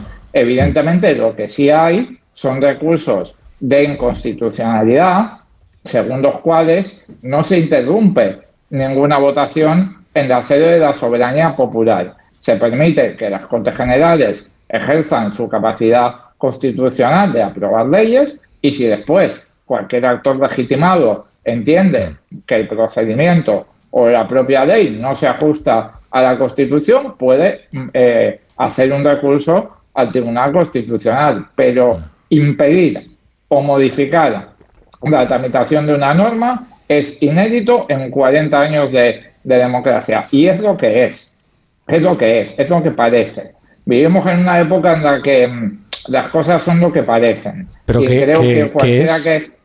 Bueno, pues es, una serie de jueces que, que no que, les importa mucho más su obediencia al Partido Popular que regirse por las normas más básicas de, del derecho y que han tomado una decisión que es la primera vez en 40 años de democracia que, que se toma. Es un golpe judicial a la democracia parlamentaria. Ah. Eso es lo que es. No, es que le, iba a preguntar específicamente por un tuit que puso usted eh, anoche que decía golpe nada más. y entonces entiendo que es un tuit con mucho subtexto, me lo concederá, pero golpe, bueno, en fin. Entonces entiendo que se refiere usted efectivamente a lo que acaba de decir, ¿no? Un golpe judicial a la soberanía. Bueno, fíjese que, fíjese que el propio Partido Socialista, que no es sospechoso de ser, de ser antisistema, un partido monárquico, un partido que ha colaborado con la sucesión monárquica, que ha asistido a Juan Carlos I en su, en su fuga a los Emiratos Árabes, eh, por boca del PSOE en estos días, hemos escuchado comparar eh, lo que ha ocurrido estos días con el 23F. Yo ni siquiera he ido, ido tan lejos. Hmm. Eh, le, voy a hacer dos preguntas más eh, relativas a otro asunto. Es que hoy la ley del. Bueno, tenemos un, hito bastante, en fin, bastante triste, ¿no? Que es que la ley de solo sí es sí ha beneficiado ya a más de 100 condenados por delitos sexuales, que habían sido condenados en firme y han visto rebajadas sus penas, o incluso algunos de ellos eh, han sido escarcelados. son 100 eh, quiero decir, ya no son ni uno, ni dos, ni, ni tres jueces. El Tribunal Supremo ya eh, ha dictado, eh, en fin, ha, ha, sentado su criterio y no parece favorable, desde luego, a que esto es un problema en la interpretación de los jueces. ¿No creen ustedes que hay que corregir esta ley para evitar que siga el goteo de rebajas penales? Bueno, lo primero que creo que hay que decir, de hecho creo que usted mismo lo ha dicho en su, en su pregunta, es que esto no lo ha hecho la ley, esto lo han hecho los jueces. Esto es lo primero que hay que dejar claro. Eh, Pero jueces, aplican la ley, es que son jueces muy distintos y muy distantes. Quiero decir, no es uno ni dos. ¿eh? Sí, sí, claro. Los jueces interpretan las leyes. Las leyes eh, no las aplican porque no. Yo soy de ciencias puras y las matemáticas son, son ciencias puras, pero el derecho no lo es.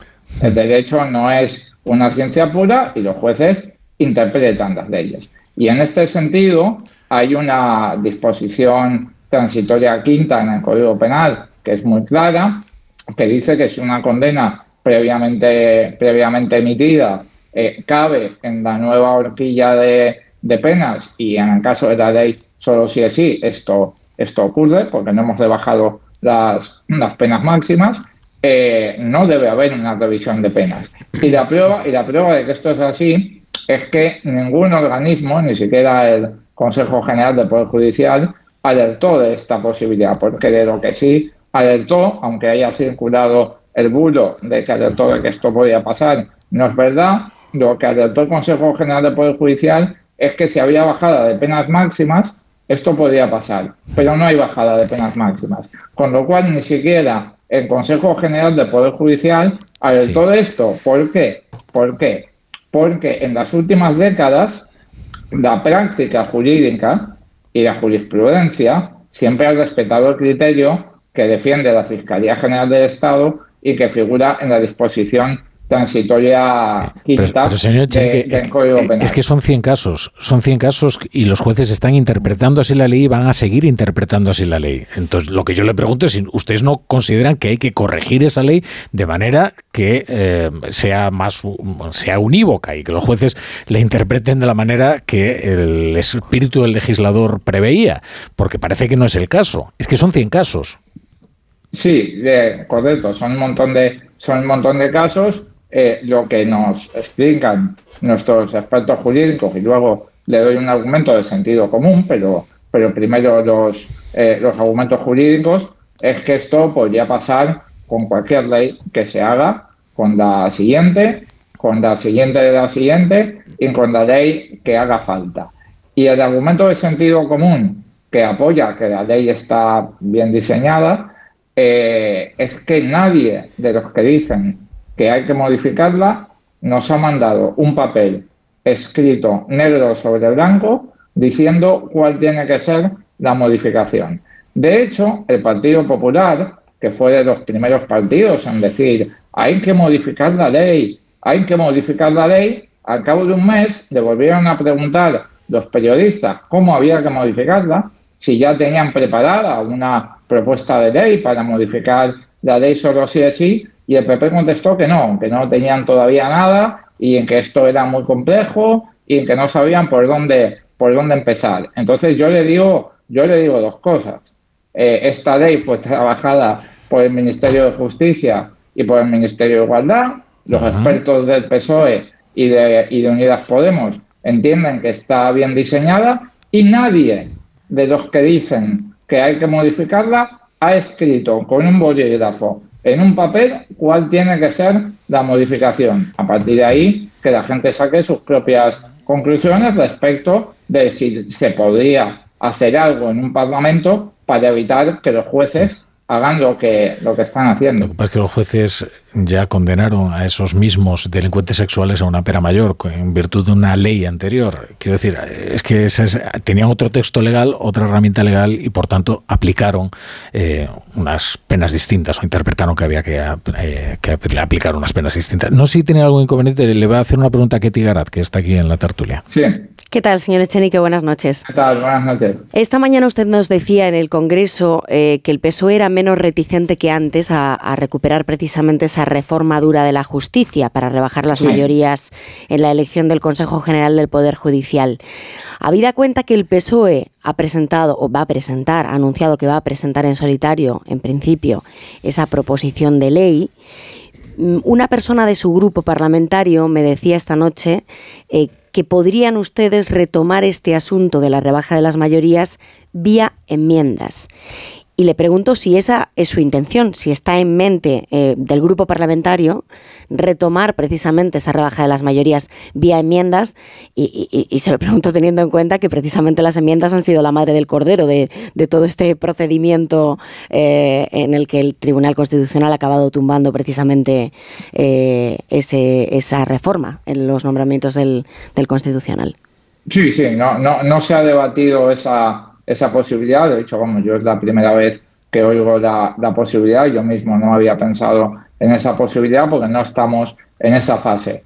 En la fase en la que estamos es en intentar convencer al Partido Socialista de que esto es es necesario. Yo mismo, yo mismo estoy intentando, intentando convencerles. Y, y ya digo, además, con, creo que con argumentos que son sólidos. El primero, que todo esto, esta crisis, eh, se origina precisamente en el Consejo General del Poder Judicial, porque no nombran a los dos magistrados que, deberían nombrar. De hecho, eh, acaba de acabar, acaba de terminar el último pleno de, que se ha celebrado del Consejo General del Poder Judicial, en el cual el sector conservador ha intentado elegir a los dos candidatos que tiene que elegir el Consejo. En contra de, de la práctica habitual, de que se pacta un candidato con el sector progresista, han intentado el sector conservador elegir ellos a los dos candidatos. Bien, no han tenido la, mayoría, como no pueden hacer lo que quieren, que es elegir ellos a los dos candidatos, pues están bloqueando la, elección de los dos magistrados al Tribunal Constitucional. Esto hace que hayamos ido a la crisis a, la que hemos ido. Por eso hay que renovar el Consejo y también hay que renovarlo porque sería inaceptable en una democracia europea que el máximo órgano de los jueces esté bloqueado durante una legislatura entera. Y es evidente que el PP no tiene ninguna intención de pactar una renovación que, requiera de, tres quintos de, ambas cámaras. Por eso proponemos esto al socio y de momento estamos en esa, en esa fase, no en la fase de llevar a cabo ninguna acción unilateral. Bueno, Pablo Echenique, secretario de programas de, Podemos. Muchas gracias por estar hoy, hoy en la brújula. Muchas gracias, un placer. Buenas noches. Vamos a poner unos anuncios y enseguida continuamos a la tertulia.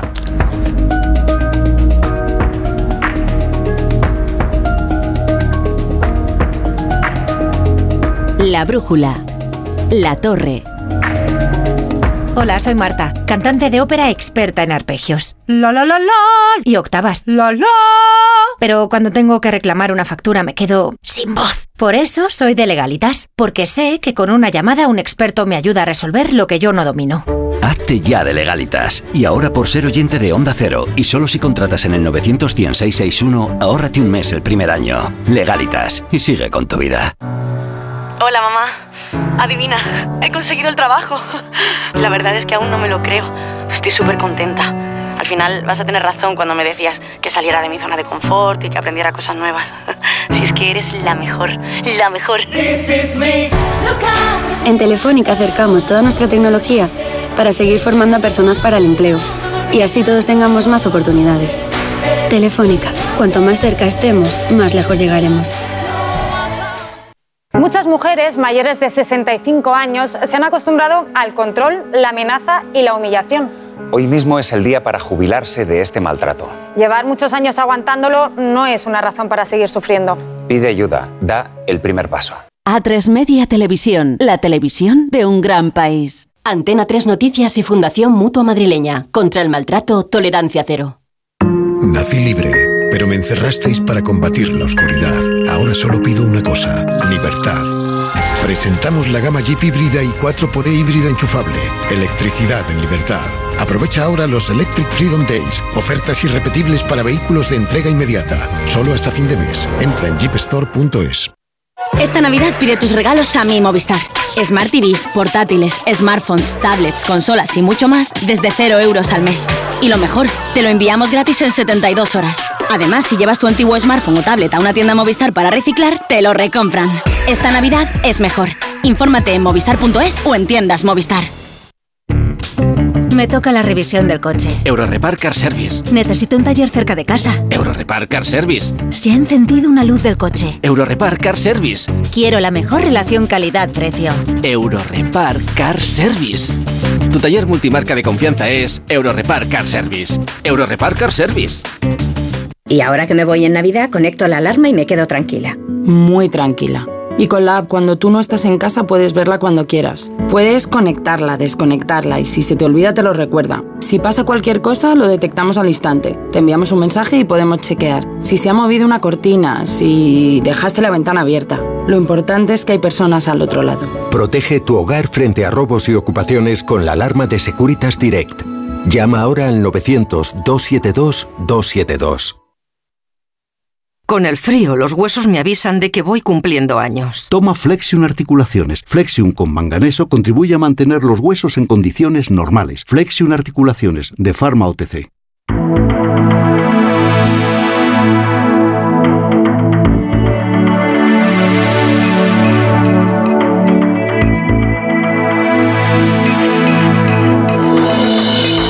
La brújula. Rafa La Torre.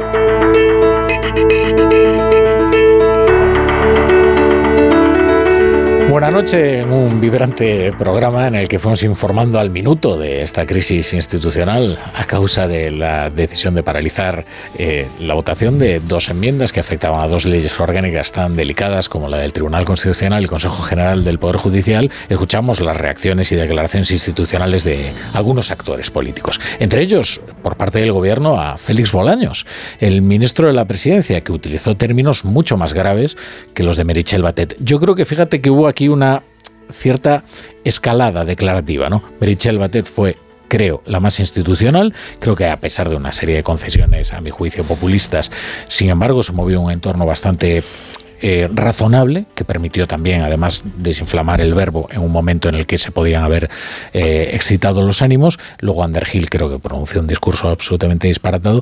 Y finalmente Félix Bolaños eh, hizo un discurso en el que ya no le daba tanta gravedad a sus admoniciones y a sus amenazas que se estarían cerniendo sobre la democracia española, pero bueno, que cabía prever que habría una respuesta muchísimo más contundente por parte del gobierno que el hecho de tramitar finalmente, vía proposición de ley, eh, estas, estas dos enmiendas que le ha paralizado el Tribunal Constitucional. Eh, al final no pasó nada, francamente. Es que parecía por un momento que se iban a, tambalear todos los cimientos del Estado, ¿no? Sí, no, es que nos decían que esto era un golpe de Estado y algunos incluso insisten todavía en que es un golpe de Estado, ¿no? Pues hombre, no sé si es un golpe de Estado equiparable a lo de Tejero, no sé, eh, tendríamos que ver a un millón de personas en la calle como hubo después del golpe de Estado de Tejero, que hubo un millón de personas en la calle, en las calles de Madrid. Eh, a mí me parece un, un, auténtico despropósito. Es decir, mmm, vamos a ver, mmm, estas son las normas de la democracia y las normas parlamentarias. Aquí no le están usted impidiendo, como, se ha, como ha dicho antes el señor Echenique, que es que mmm, se apruebe una norma. No, se está impidiendo o lo que se, a lo que se se está actuando sobre un trámite que es desordenado, que es abusivo y que es impropio de una reforma que afecta a leyes tan relevantes como la del Poder Judicial y como la ley del Tribunal Constitucional. Por tanto, eh, no nos, que no nos cambien las cosas y prueba de que efectivamente todo era pues una sobreactuación excesiva para mm, impedir que el Tribunal Constitucional se pronunciase en este, sentido, en este sentido, es decir, una presión a los jueces para evitar que los jueces hicieran lo que finalmente han hecho de una forma pues eh, absolutamente profesional.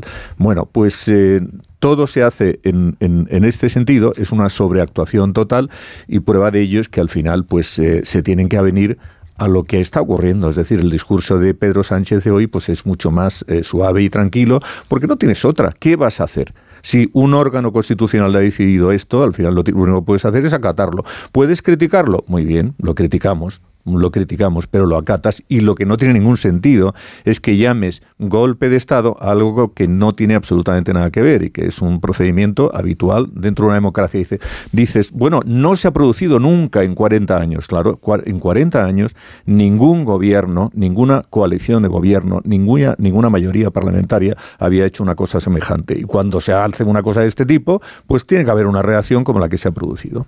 Hmm. Ya me hubiera gustado la celeridad de este Tribunal Constitucional el 6 y el 7 de septiembre de 2017. Me hubiera encantado eh, que se hubieran dado tanta prisa. Estamos en un país donde la minoría absoluta es la que manda.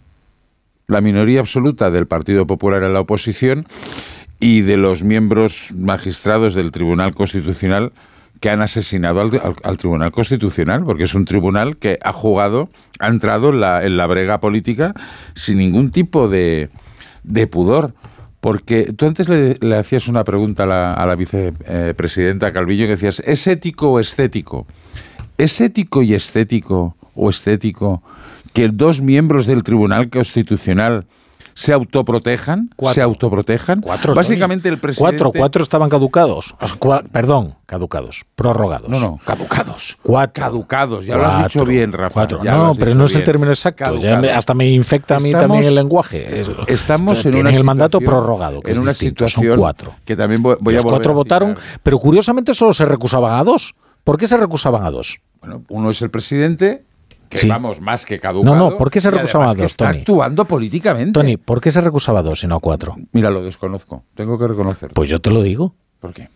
Porque se sabía que dos iban a votar a favor de paralizar la ley. Y se sabía que los otros dos no. Y por lo tanto como Había consistía consistía en desequilibrar el un la- espectáculo atrincherarse. no el espectáculo es, un lamentable el espectáculo puede ser lamentable. Ahora es lamentable que si tienes a cuatro con el mandato prorrogado tendrás que siga recusar a los cuatro. ahí y además con café eh, puro y copa. Insisto, es realmente lamentable lo que está haciendo la derecha política y judicial en este país, lo siento. pero ellos no tienen Yo la te- culpa de estar el no, mandato me- prorrogado Podría ¿eh? acabar yo, ¿no? sí termina hombre O sea, yo creo que hoy el presidente Sánchez ha estado bien bajando el tono.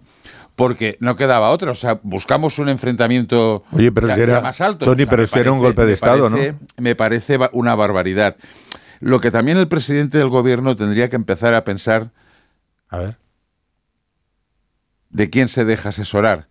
Porque el resbalón, el resbalón de hacerlo con vía enmiendas y no un trámite urgente, que aquí seguramente Ketty sabe más que yo de cómo va esto, que hubieras perdido un mes. Con un trámite urgente habilitas eh, un pleno en el mes de. pero quién crees que ha de enero? asesorado mal al presidente Bueno, el Sánchez que ha llevado las negociaciones, que se llama, eh, es el ministro de la presidencia, que es Félix Bolaños. O sea, vamos, no estoy descubriendo la sopa Pues de ajo. Félix Bolaños va de operación fracasada en operación fracasada. Bueno, eso, eso lo has dicho tú. Pero sí, sí, lo comparto. Lo comparto. Pero claro, estamos en una situación realmente alucinante. Y hoy cuando el señor Fijó ha empezado el discurso me estaba gustando, digo, bueno, también está bajando el tono, bueno, vamos bien. Pero dice, no, podemos pactarlo todo, pero si pactas lo que yo digo. ¡Hombre! No, no, a misas no. me convidas. Bueno, a misas me digamos- convidas, señor Feijóo. digamos- digamos, O sea, ya- usted ya- no tiene ni los ya votos ni sí. la mayoría ya- suficiente. tiene ya- que cumplir con los trámites Ya obligatorios. te doy paso, Vera. Digamos que había ya pactada una reforma del Consejo General del Poder Judicial, una renovación del Consejo General del Poder Judicial, y que desde luego no facilitó mucho la confianza mutua entre los dos actores de la negociación el hecho de que uno de ellos decidiera eh, derogar el delito de sedición.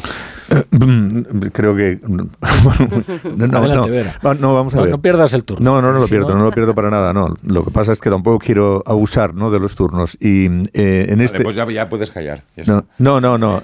Vamos a ver, aquí, ah, hablando de estas cuestiones que dices, mira, aquí se- lo, de lo que se ha abusado es eh, de hacer discursos absolutamente fuera de lugar, que no tienen ningún sentido. Y vamos a poner todos un poco de sentido común, Tony, todos, incluso nosotros, porque es una exageración. es cumplir escucha, la Constitución. No, es eh, el- no, deja que es, hable Vera, es por favor, una Tony. exageración llamar a las cosas por un nombre que no es el que, le- el que le- les corresponde. Cuando haya un golpe de Estado de verdad, ¿cómo le íbamos a llamar?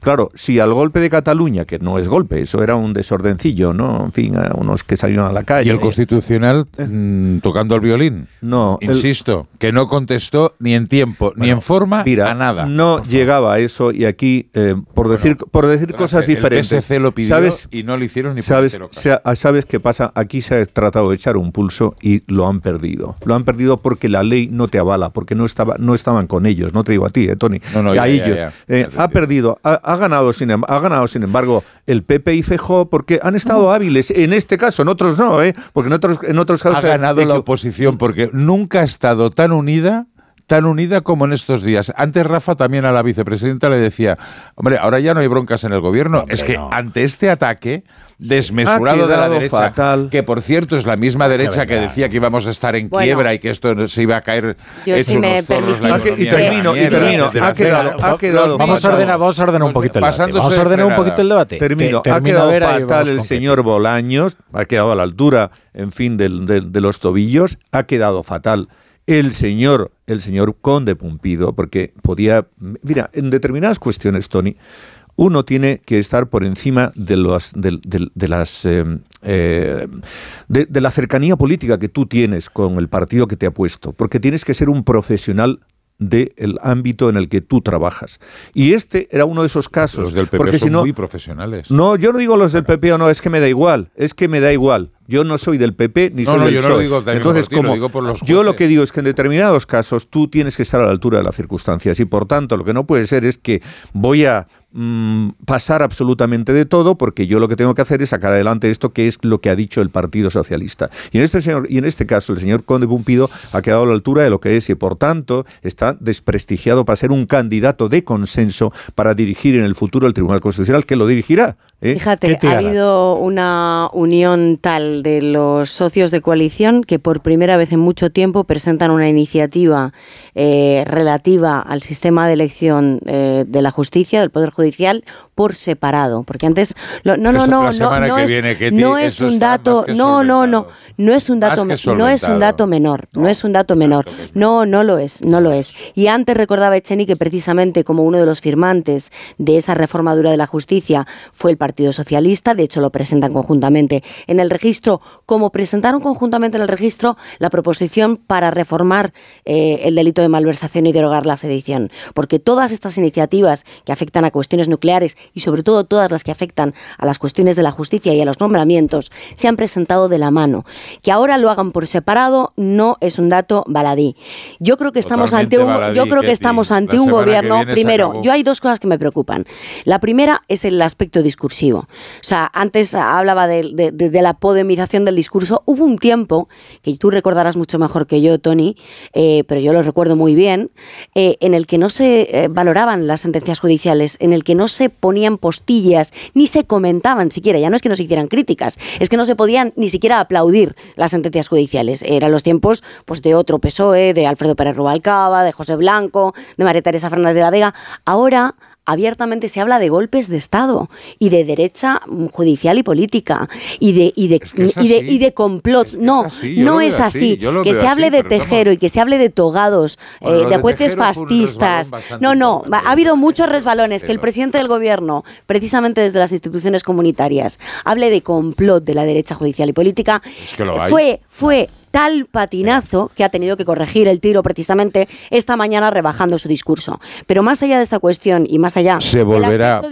el, discursivo, por el es que trámite de proposición de olvida- ley y se se, no- ganará. Tony, ahora déjame a mí, por favor, que os he escuchado atentamente.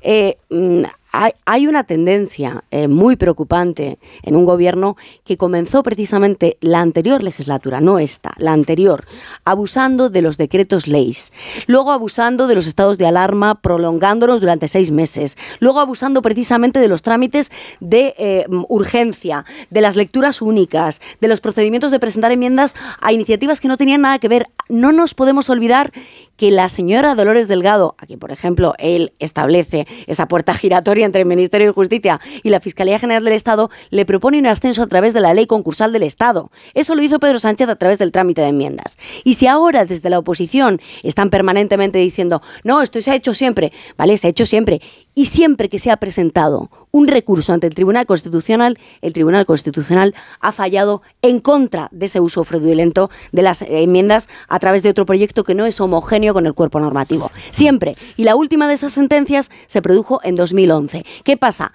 Que las letradas del Congreso, y la última de ellas se produjo la semana pasada, Isabel Revuelta, verbalizó precisamente que eso era fraude de ley en la Comisión de Justicia y se le cayó la boca y no se le dejó poner por escrito ese informe. No se le dejó porque así se lo aconsejó Carlos Gutiérrez, el letrado mayor de las Cortes, y la presidenta del Congreso, que por cierto, ayer comparece precisamente en las Cortes y comparece en el Congreso de los Diputados sin acuerdo de la mesa, incumpliendo el reglamento. El artículo 32 del reglamento lo dice clarísimamente. No se puede hacer una declaración institucional solemne sin haber reunido antes a la mesa. Y no se reunió. Con lo cual, el retorcimiento del reglamento y de las normas y de las leyes por parte de este gobierno es más que preocupante. Y lo dice la Unión Europea. Hay un testimonio muy interesante. Muy preocupante, muy preocupante, hoy pero se cambiará. Ya os lo Tony, digo que se cambiará. eh, Bueno, pero y será yo, cor- cuando, y será cuando cor- hable el resto le puedes interrumpir, pero a mí no. Entonces, En eso hay un testimonio, razón. hay un, hay un testimonio muy interesante que es el de María Luisa Balaguer, que es magistrada del Tribunal Constitucional, que ayer no solo votó en contra de paralizar esta votación en el Senado, sino que Además, va a presentar su voto particular. Le preguntaba a Carlos Alsina si ella considera que hay un complot de la derecha judicial y política. A mí lo que me me tranquiliza sobre todo de escuchar el testimonio de María Luisa Balaguer es que ella presenta aspectos técnicos, aspectos técnicos muy bien preparados para eh, oponerse a la decisión que ha tomado eh, la mayoría de sus compañeros en el Tribunal Constitucional. Pero también me tranquiliza mucho el hecho de que el tono que utiliza y digamos el fair play desde luego que demuestra eh, y que también demuestra que dentro del Tribunal Constitucional se estaban dirimiendo las cosas de una manera muy distinta a cómo lo estaba interpretando la política. Escuchad. ¿Usted a lo que ha ocurrido le llamaría un complot del Tribunal Constitucional y de las derechas contra el Parlamento de nuestro país? No, yo la palabra complot la refiero a otro suceso, aunque comprendo que la prensa tenga su propio vocabulario, pero nosotros somos juristas, lo que tenemos que hablar es en derecho e intentar pacificar en la medida de lo posible. Nosotros estamos para pacificar conflictos y para tener, como se tuvo, un debate sereno más allá de la posición de cada uno. Mm. Por otra parte, para mí hacer un voto particular y perder es lo usual desde que estoy en este tribunal. Mm. Bueno, y ahora vamos a hacer un turno de cada uno y luego vamos a leer los periódicos. Adelante, Tony. Bueno, y, es que ya lo, ya lo he dicho todo. O sea, yo creo ah, pues venga, dos una orquestada, una orquestada eh, política y judicial para evitar hacer los cambios, porque la minoría absoluta ha decidido que ella es la que manda, porque España es de su patrimonio. Bueno, yo creo que... España es de todos, mal que le pese la de... Hay muchas cosas que se están diciendo aquí que es que son insostenibles. La primera es que los eh, magistrados se han atrincherado. No, mire usted, los magistrados tienen la obligación de estar en su puesto hasta que no les designan a las personas que les van a relevar. Eso es lo que, lo que tienen que hacer según la ley. Por no, es que es así, es que es así. Y si no, no están cumpliendo con su obligación. Y no se ha recurrido ninguna norma, se ha recurrido un trámite que era abusivo y que no se, y que jamás en la democracia española. Que el Parlamento decida eh, y que lo que lo decida la minoría política y, la minoría judicial. Y no se, ni, se, ni se recurre la norma ni se impide el debate, al revés. Lo que se quiere es que exista un debate, un debate en profundidad. Eso es lo que se pretende. Y ahora, efectivamente, con esta, eh, con, este vamos, con esta propuesta que se va a hacer de las mismas enmiendas, pero por la vía correcta, pues se va a tener oportunidad de hacer un debate en profundidad de este asunto que antes se ha querido ocultar. Esto es lo que ha ocurrido. Y luego, eh, y, por último, que es el, tema del exceso, del exceso verbal, del, del, abuso de poder, de la presión que se ha sometido a los jueces para que evitaran pronunciar, para que se evitara que se pronunciara en el sentido que se ha pronunciado. Y esto es lo que no se puede permitir, caramba, porque cada uno tiene que hacer en democracia el papel, tiene que desempeñar el papel que tiene asignado. Y el tribunal y el Tribunal Constitucional, como ha dicho María, la señora Balaguer, pues efectivamente ha hecho un debate un debate profesional y han llegado a la conclusión, o han, han votado y han llegado a la conclusión de que esto es lo que había que resolver y ya está. Brevemente, Ketty, y vamos con los periódicos. No, lo único que yo creo que no se puede admitir es la arbitrariedad en el uso de los argumentos, cuando los argumentos eh, cumplen la ley del embudo, ¿no? Lo ancho para mí, lo estrecho para el resto.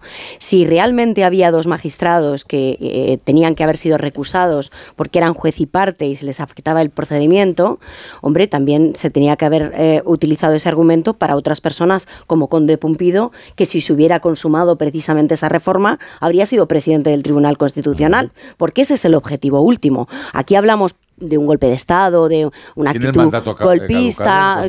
Sí, sí, todo eso está muy bien, pero ¿era juez y parte o no? Porque se veía también afectado. No, lo, digo, lo, digo por la arbitrariedad de los argumentos. Claro, eso es importante. Si afecta a unos, también afecta a otros. Y al final, la condición, la condición irreversible. es que yo no tengo. primero, no tengo por qué contestárteme. si me dejas, si me dejas argumentar. Bueno, si, me dejas.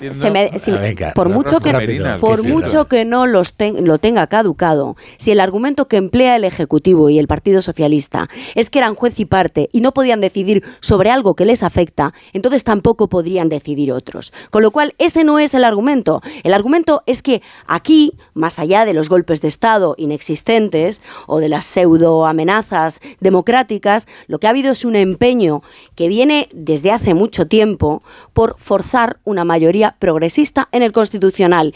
Que hay una parte que intenta impedir por intereses políticos desde el Partido Popular que se consume esa mayoría progresista? Absolutamente. ¿Y que hay otra que está intentando forzarla, retorciendo la ley para conseguir lo que no consiguen por los procedimientos habituales y por los procedimientos de consenso mayoritarios? También, y eso es innegable. El Partido Socialista ha presentado iniciativas, las reformas duras tumbada por la Comisión Europea, la reforma blanda posteriormente para paralizar los nombramientos, después que si lo van a hacer de manera unilateral, ¿cuántas reformas ha habido ya por parte del Gobierno presentadas en sede parlamentaria? Cinco, seis, para forzar el fin último, que no es el carácter democrático del Consejo General del Poder la Constitución. que les da Ese es el fin exactamente igual. último. El fin último es tener una mayoría progresista en el Constitucional que ¿Qué es tiene que, que decidir sobre lo que toca? 14 ¿Qué es- recursos presentados por el PP. Pero claro, ¿Será lo que toca? PP Pero hombre, el fin no España es precisamente el fin no es precisamente todo. eh, Perfecto, perfecto. Viva la democracia. Desde luego es una interpretación un poco estrecha. claro.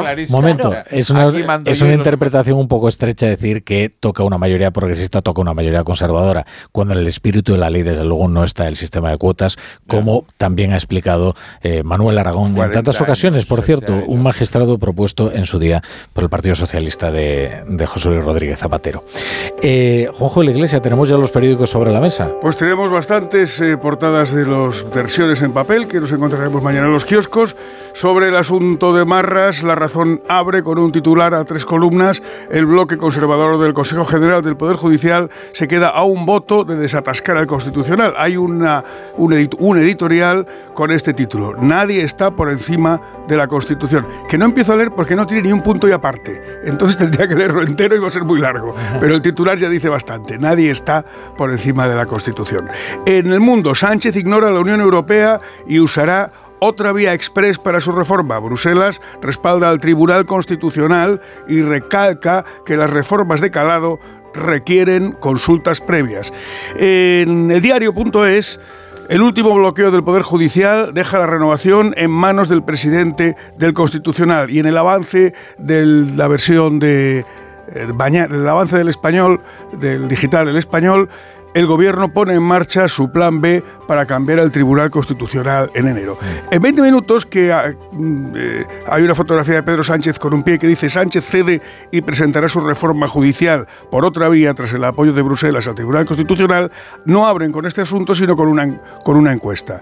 El Partido Socialista acusa el desgaste de sus medidas y el Partido Popular le supera en cuatro puntos. Hmm.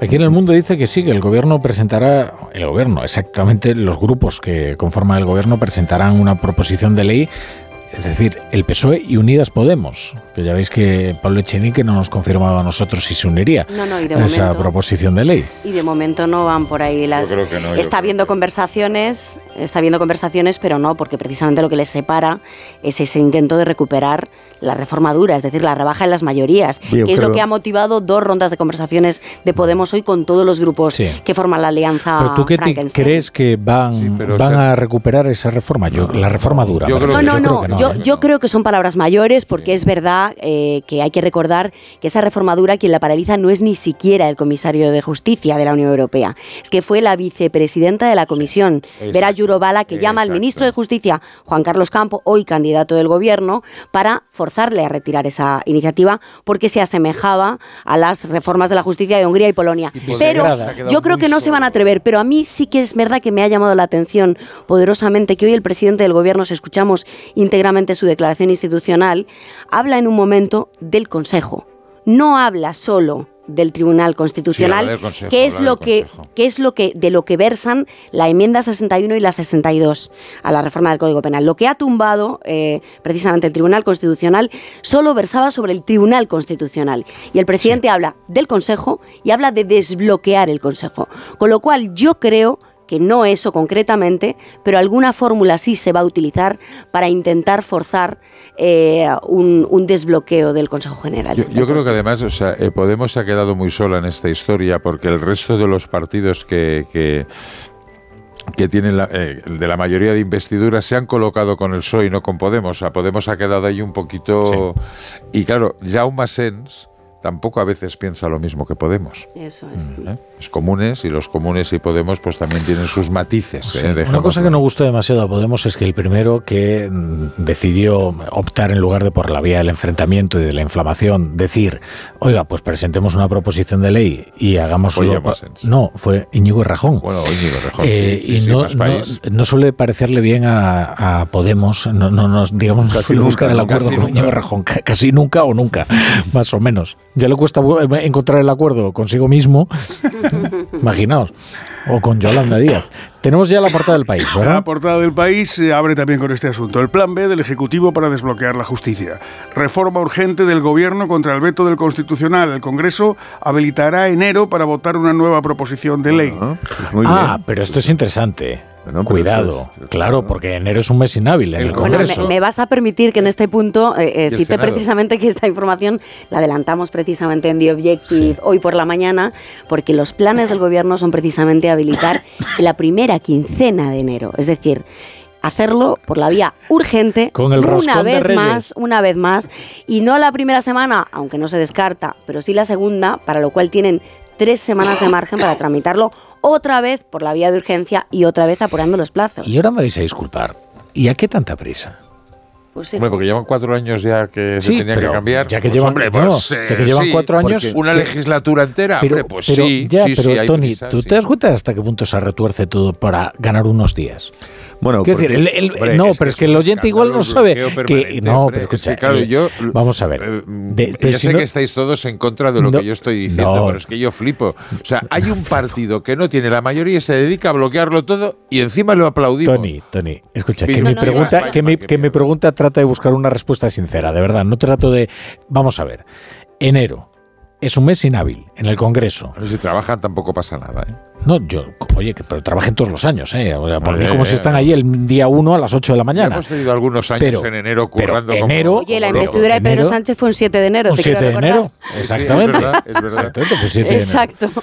Eh, pero, insisto, eh, generalmente lo normal es que se dejase pasar y entonces llegamos a febrero y ahí se tramitan las cosas. Que eh, lleva cuatro años, pues eh, esperar hasta febrero tampoco creo que Hay fuera. un dato no menor y es que Pero en hay algo que es una prisa, ¿no? Hombre, en febrero, también en enero, eh, que tampoco es que cambien mucho las cosas, pero en febrero estamos ya mm, en eh, campaña electoral Pura absoluta y total. Con lo cual, cuanto antes y sobre todo cuanto más se distancia al final de las elecciones, mejor. Evidentemente, esto no tiene buena prensa, aunque no llegue a todo el mundo. Sí, yo creo, que- yo creo que al final lo que se percibe, porque yo estoy, estoy de acuerdo contigo, Tony, eh, voy a hacer la transaccional que prometí al principio, estoy de acuerdo en que la utilización partidista del PP para bloquear la renovación es absoluta. Yo ahí no te pongo un pero. Ahora, la utilización partidista del PSOE y del gobierno retorciendo la ley para forzar esa mayoría progresista también es innegable.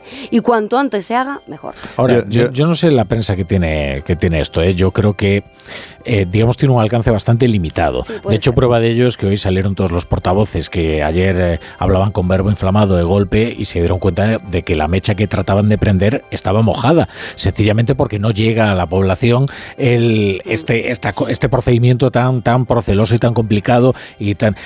Y, y, sin embargo le reconozco un mérito a Pedro Sánchez, ¿eh? que en la semana en la que va a aprobar dos reformas tan impopulares y estas sí de verdadero desgaste para el gobierno como puede ser la reforma de la sedición y ya no te digo la rebaja del delito de malversación estemos hablando de otra cuestión procedimental muchísimo más complicada de entender para el común Bueno, porque esta efectivamente era la que se vulneraban los, eh, digamos, la, la norma y los trámites. La otra, pues, eh, pues se hacía de una forma que, aunque sea típica, pero bueno, mm, se puede hacer. Y efectivamente, al final lo que ocurre es que lo gordo de verdad, pues eh, se ha aprobado y, y no pasa absolutamente porque nos hemos olvidado todos. Pero cuidado, ¿eh? Yo estoy de acuerdo en que el gobierno lo que quiere es eh, que la bronca esta eh, se supere cuanto antes para empezar a repartir el dinero, los fondos, etcétera, etcétera, y para que nos metamos en la campaña electoral de lleno sin esa bronca. Pero cuidado que si esto lo haces en enero, no en la primera semana que no se va a hacer, en fin, me cuesta mucho creer que se va a hacer la primera semana, será en la segunda en todo caso. Sea, si se hacen en enero, Yo no cuidado, nada, ¿eh? cuidado que ahí hay una serie de asociaciones eh, ciudadanas, civiles, que han convocado una manifestación para el 21, porque ahí sí que había eh, un enfado generalizado de muchísima parte de la población española por el tema de la sedición, por el tema de la malversación. Ahí está el, el manifiesto de la asociación esta para la defensa de los valores de la transición, etcétera, etcétera, porque esto sí que había producido un malestar generalizado, incluso dentro del Partido Socialista. Y esto, cuidado, ¿eh? que en, la, en la medida en que este debate, aunque ya sea diferente, pero es un debate en que se va a prorrogar ahora al mes de enero, lo que vas a hacer es que la gente que estaba encendida y que estaban, algunos estaban diciendo, el día 21 de enero es demasiado tiempo hasta que se produzca el día 21. Claro, si el debate lo llevamos a la segunda semana, fíjate, porque otra vez vamos a estar con la bronca. Y con lo cual, la gente que, estaba en contra de todo esto que está pasando, pues va a seguir encendida, porque a mí me parece que, desde luego, no hay mucha gente encendida por el, por el hecho de que el Tribunal Constitucional haya resuelto como ha resuelto, pero con anterioridad había mucha población encendida. En Barcelona hubo una gran manifestación con el tema de la sedición, había 300 personas convocadas por Vox, sí, sí un exitazo ya, de, de, de, bandera. Ahora, bueno, a lo mejor eso, a lo mejor eso es, es, es, no, no, el, es el, respaldo me, que me, tiene Vox. Me limito, a lo mejor es el respaldo que tiene Vox. Hombre, tiene 11 diputados en el sí. Parlamento, ¿eh? o sea, eh, no, no, es, no es moco de pavo. Ahora 300 personas. Vosotros que conocéis a muchos eh, dirigentes socialistas autonómicos y que recorréis España habitualmente, ¿no creéis que hay una seria preocupación por parte de cualquier dirigente eh, autonómico del Partido Socialista y municipal que tiene que enfrentarse a unas elecciones en mayo sobre el efecto que pueda causar en su electorado estas dos reformas? Teniendo en cuenta que después no va a haber unas des, elecciones en Cataluña, después no va de a haber lo unas que, elecciones después en el de País lo que ha habido con todo del constitucional, están encantados. Porque mm, ha tapado bueno, completamente no es todo lo tapado, otro. O sea, eh, a eso me refiero. No, no, es todo tapado. Lo otro. No, pero lo otro. Sí, pero lo ha tapado. Y fíjate, y fíjate lo ha tapado todos los varones, como- todos los varones socialistas que estaban, digamos, eh, díscolos críticos con todo lo que ha sucedido, ¿los has oído en estos días? Sí, ya, pero, pero lo ha tapado, como decía Rafa al principio, hasta que se produzca la primera rebaja eh, mm, de condena de, de un condenado por corrupción, ¿eh? ni siquiera de uno de los del Prusés, hasta que se produzca de una rebaja de un condenado por corrupción, porque lo que yo que sí sí creo es que la gente penaliza eh, que se vea la mano de los políticos actuando en beneficio de los propios políticos y de los políticos corruptos. Oye, y que en el momento en el que eso ocurra, fíjate, me atrevería a decir casi que hasta incluso tendría más coste que la rebaja de las condenas de los agresores Y que luego, y que luego sin embargo, nos digan con una desfachatez absolutamente, en fin, Cuidado incalificable. Con la economía. La Eh, economía va a ser importante. Bueno, pero ya veremos, la economía, la economía ya veremos. Pero no solo Hombre, no, ya veremos, hombre, lo ¿eh? estamos viendo, aquellos apocalípticos. La economía es importante, España pero hay hunde, una- pero- Se hunde, esto es un desastre, esto es la, la No, hecatombe, esto, es la esto eran los, eso eran los ministros del PSOE lo que estaban diciendo No, que en el no, eso otoño. lo- lo dijo el señor señor no, no, no, Bravo y el señor eso, Elías eso era la ministra que había estado aquí. Yo, no, lo, no lo sé, pero seguramente sea un dato menor, pero, pero creo que es, que es relevante. Fíjate que en Andalucía el único baremo que tenemos a lo mejor, porque no tenemos encuestas, por lo menos no conocidas, de los efectos de la malversación y de la sedición en, en- otras eh, comunidades, pero sí tenemos, por ejemplo, los efectos primer mm, baremo de las primarias que ha habido en las grandes ciudades de 20.000 habitantes en Andalucía, en el PSOE andaluz. ¿Y qué ha pasado? Que la dirección regional de Juan Espadas ha perdido en cinco de siete grandes No me ciudades. sorprende. pero con un batacazo monumental, El- el con lo cual va a ser augurio precisamente bueno, en fin. de una nueva debacle. Bueno, no tenemos que, tenemos que, venga, que ya vamos mal de tiempo. Venga, a unos anuncios y seguimos. La brújula. La torre. Dos cositas. La primera, según están las cosas, necesito que me ayudes a ahorrar. La segunda, yo me voy a la mutua.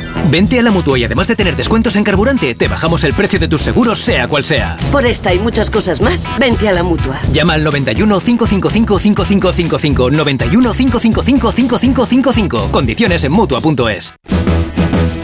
En estas fiestas soy un ciclón que tengo un extra de ilusión. Cocinaré para 32 con un extra de ilusión. Dame un cupón o mejor dame dos que quiero un extra de ilusión.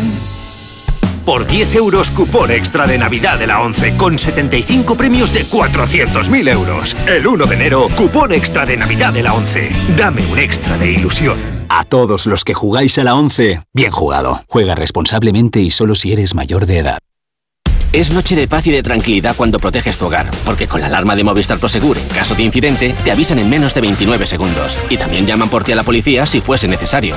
Celebra la Navidad con tu alarma por 34,90 euros al mes durante todo un año. Contrátala hasta el 31 de diciembre. Infórmate en tiendas Movistar o en el 900 200 730. ¡Vigor, gor, gor, gor, gor, gor, gor, gor! Toma Energisil Vigor. Energisil con maca contribuye a estimular el deseo sexual. Recuerda, energía masculina, Energisil Vigor. Somos la generación más inclusiva y diversa de toda la historia. Compartámoslo, gritémoslo, démoslo todo, sintámonos orgullosos. Pero sobre todo, aprovechémoslo. Si nos dejan, tenemos la oportunidad de crear una sociedad en la que todos seamos protagonistas. Tú también. Grupo Social 11. Generación Inclusión. Roberto Brasero viene hoy con buenas noticias. Mira, hay una alegría, ¿ves? La sonrisa de, de oreja a oreja. Sí, Me preguntabais muchos la semana pasada de lluvias y la anterior, pero sobre todo la semana pasada. ¿Y esto cuenta, esto se nota en los embalses? Yo decía, claro que se va a notar. Cuando llovió en el puente con las borrascas aquellas de los días festivos, subieron apenas 1,4. Muy poco, no, tenía que, que subir más. Y le hemos sumado Efraín, el río atmosférico, y hoy te hablo, Rafa La Torre, de la mayor subida semanal de los últimos tres años. Qué bueno. 6,3%. Tenemos 3.531 hectómetros cúbicos más de agua en nuestros embalses que no teníamos la semana pasada. Eso solo eh, llenaría el embalse de La Serena, que es el mayor de España, la capacidad similar, 3.500. Es algo extraordinario. Ten en cuenta, el año pasado, la mayor subida que fue en marzo fueron 2.000 y poco. El anterior, la mayor subida fueron de 1.000 hectómetros. No, no, finales del 19 sí tuvimos una semana buena como esta, extraordinaria, excepcional. Ha servido para que nos igualemos ya el año pasado, íbamos por debajo, pues ahora ya estamos 42%, no es mucho, pero, pero vamos remontando una buena, una buena remontada. Hasta ayer era este el año más seco desde 1995 y ya no. Sí que ha servido, sí que ha sumado, sí que se nota en muchos de nuestros embalses. Así que con esa alegría te digo que mm, no todos, pero ya muchos presentan un buen aspecto y que hoy ha seguido lloviendo. Tenemos un frente que, nos atraviesa, nos recordaba la semana pasada, nada que ver, porque mañana ya se marcha. Y nos vemos otro, esto no va a ser un, un tren de borrascas. Mañana, nubes sí, para primeras horas algunas lloviznas y paraguas en Pontevedra, que es donde sí pueden ser algo más abundantes. Ay, pues yo me voy pronto para allá, ¿eh? Sí, y, y por ahí todavía las borrascas que vengan sí van a afectar. Noroeste, Galicia y...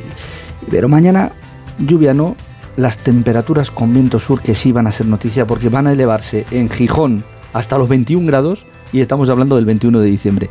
Más alta mañana en Gijón que la de Córdoba o Sevilla que se van a quedar por debajo de 20. Así avanza este otoño hasta este mismo momento. Rafa La Torre que me he dejado la exclusiva para el final. La última noche del otoño es esta. Mañana, casi casi a la hora que estemos aquí despidiendo tu programa, entrará el invierno. Qué bueno. Tenemos cambio de estación. No me había percatado, ¿eh? de verdad, ¿eh? Que, que que tú- al fin, al fin el invierno. Nah, muy bien, fantástico. El Somos, pasa, pasa volando. eh, somos eh, gente de, de- de climas extremos. Nos gusta el invierno, nos gusta el verano. Y... Pues mañana lo celebramos. Venga, Brasero.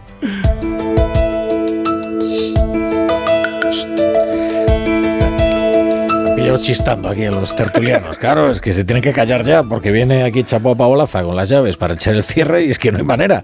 Y eso que en el- lo que dicen en la publicidad no se cobra. ¿eh? Aquí el taxímetro empieza a funcionar con la luz roja. Chapo, ¿qué tal? Buenas noches. Buenas noches, Rafa La Torre. Ya he escuchado que está la tertulia calentita. Sí, ¿eh? sí, está. Ven, ven, ven a ponerle un poquito de, de cordura a todo esto, querido Chapu. Oye, ¿qué traes anotado en el cuaderno? Pues traigo apuntado que, aprovechando que la brújula estaba en Alicante, el Constitucional detuvo la tramitación de la enmienda de Tapatillo de Sánchez. Ya sabía yo que esto iba a pasar. Yo personalmente lo celebro. Por cierto, Noelia, me debes dos euros. El gobierno, oye, ¿cómo acata las decisiones del Constitucional? Y denuncia golpes de Estado, todo a la vez. Después uno escucha a Nadia Calviño en la brújula y te dice que los jueces se atrincheran, pero te lo dice con un tono conciliador, que se diría que uno sale de la clase de Bikram Yoga. Da igual, la cosa está más tensa que la mandíbula de Sánchez en el desfile del 12 de octubre. Por aquí viene María Jesús Montero, de ministra justiciera, con pestiños y zambomba de Jerez, diciendo que no hay una norma por encima del Congreso. Se le olvida la Constitución. Esto de que la voluntad del pueblo está por encima de la ley está escrito en el felpudo de todas las dictaduras, porque llega cualquier chalao y se cree que el pueblo es él. En el juego contra la judicatura funciona así. Si el constitucional no le da la razón al gobierno, en su interior operan cochinos jueces facha golpistas, caducos, apulgarados, se hacen pipí en la butaca. Y si se la dan, pues también. Derecha judicial, derecha política, derecha mediática, ¿cuántas derechas hay? Si lo pones en perspectiva, admitir un recurso sobre una enmienda es un golpe de Estado, pero lo de Cataluña, desórdenes públicos. Por momentos la Navidad otorga al asedio al Constitucional un candoroso y a la vez inquietante toque navideño de cautelares y ho ho ho. Pero si escuchas al revés el villancico de María Carey, te sale Mercha Izpurua diciendo que los jueces secuestran el poder judicial. De secuestradores, algo saben. Hasta mañana, Chapu. Siempre amanece. Y hasta mañana a todos ustedes. Se queda con el Radio Estadio Noche de Héctor Gómez. Hasta luego.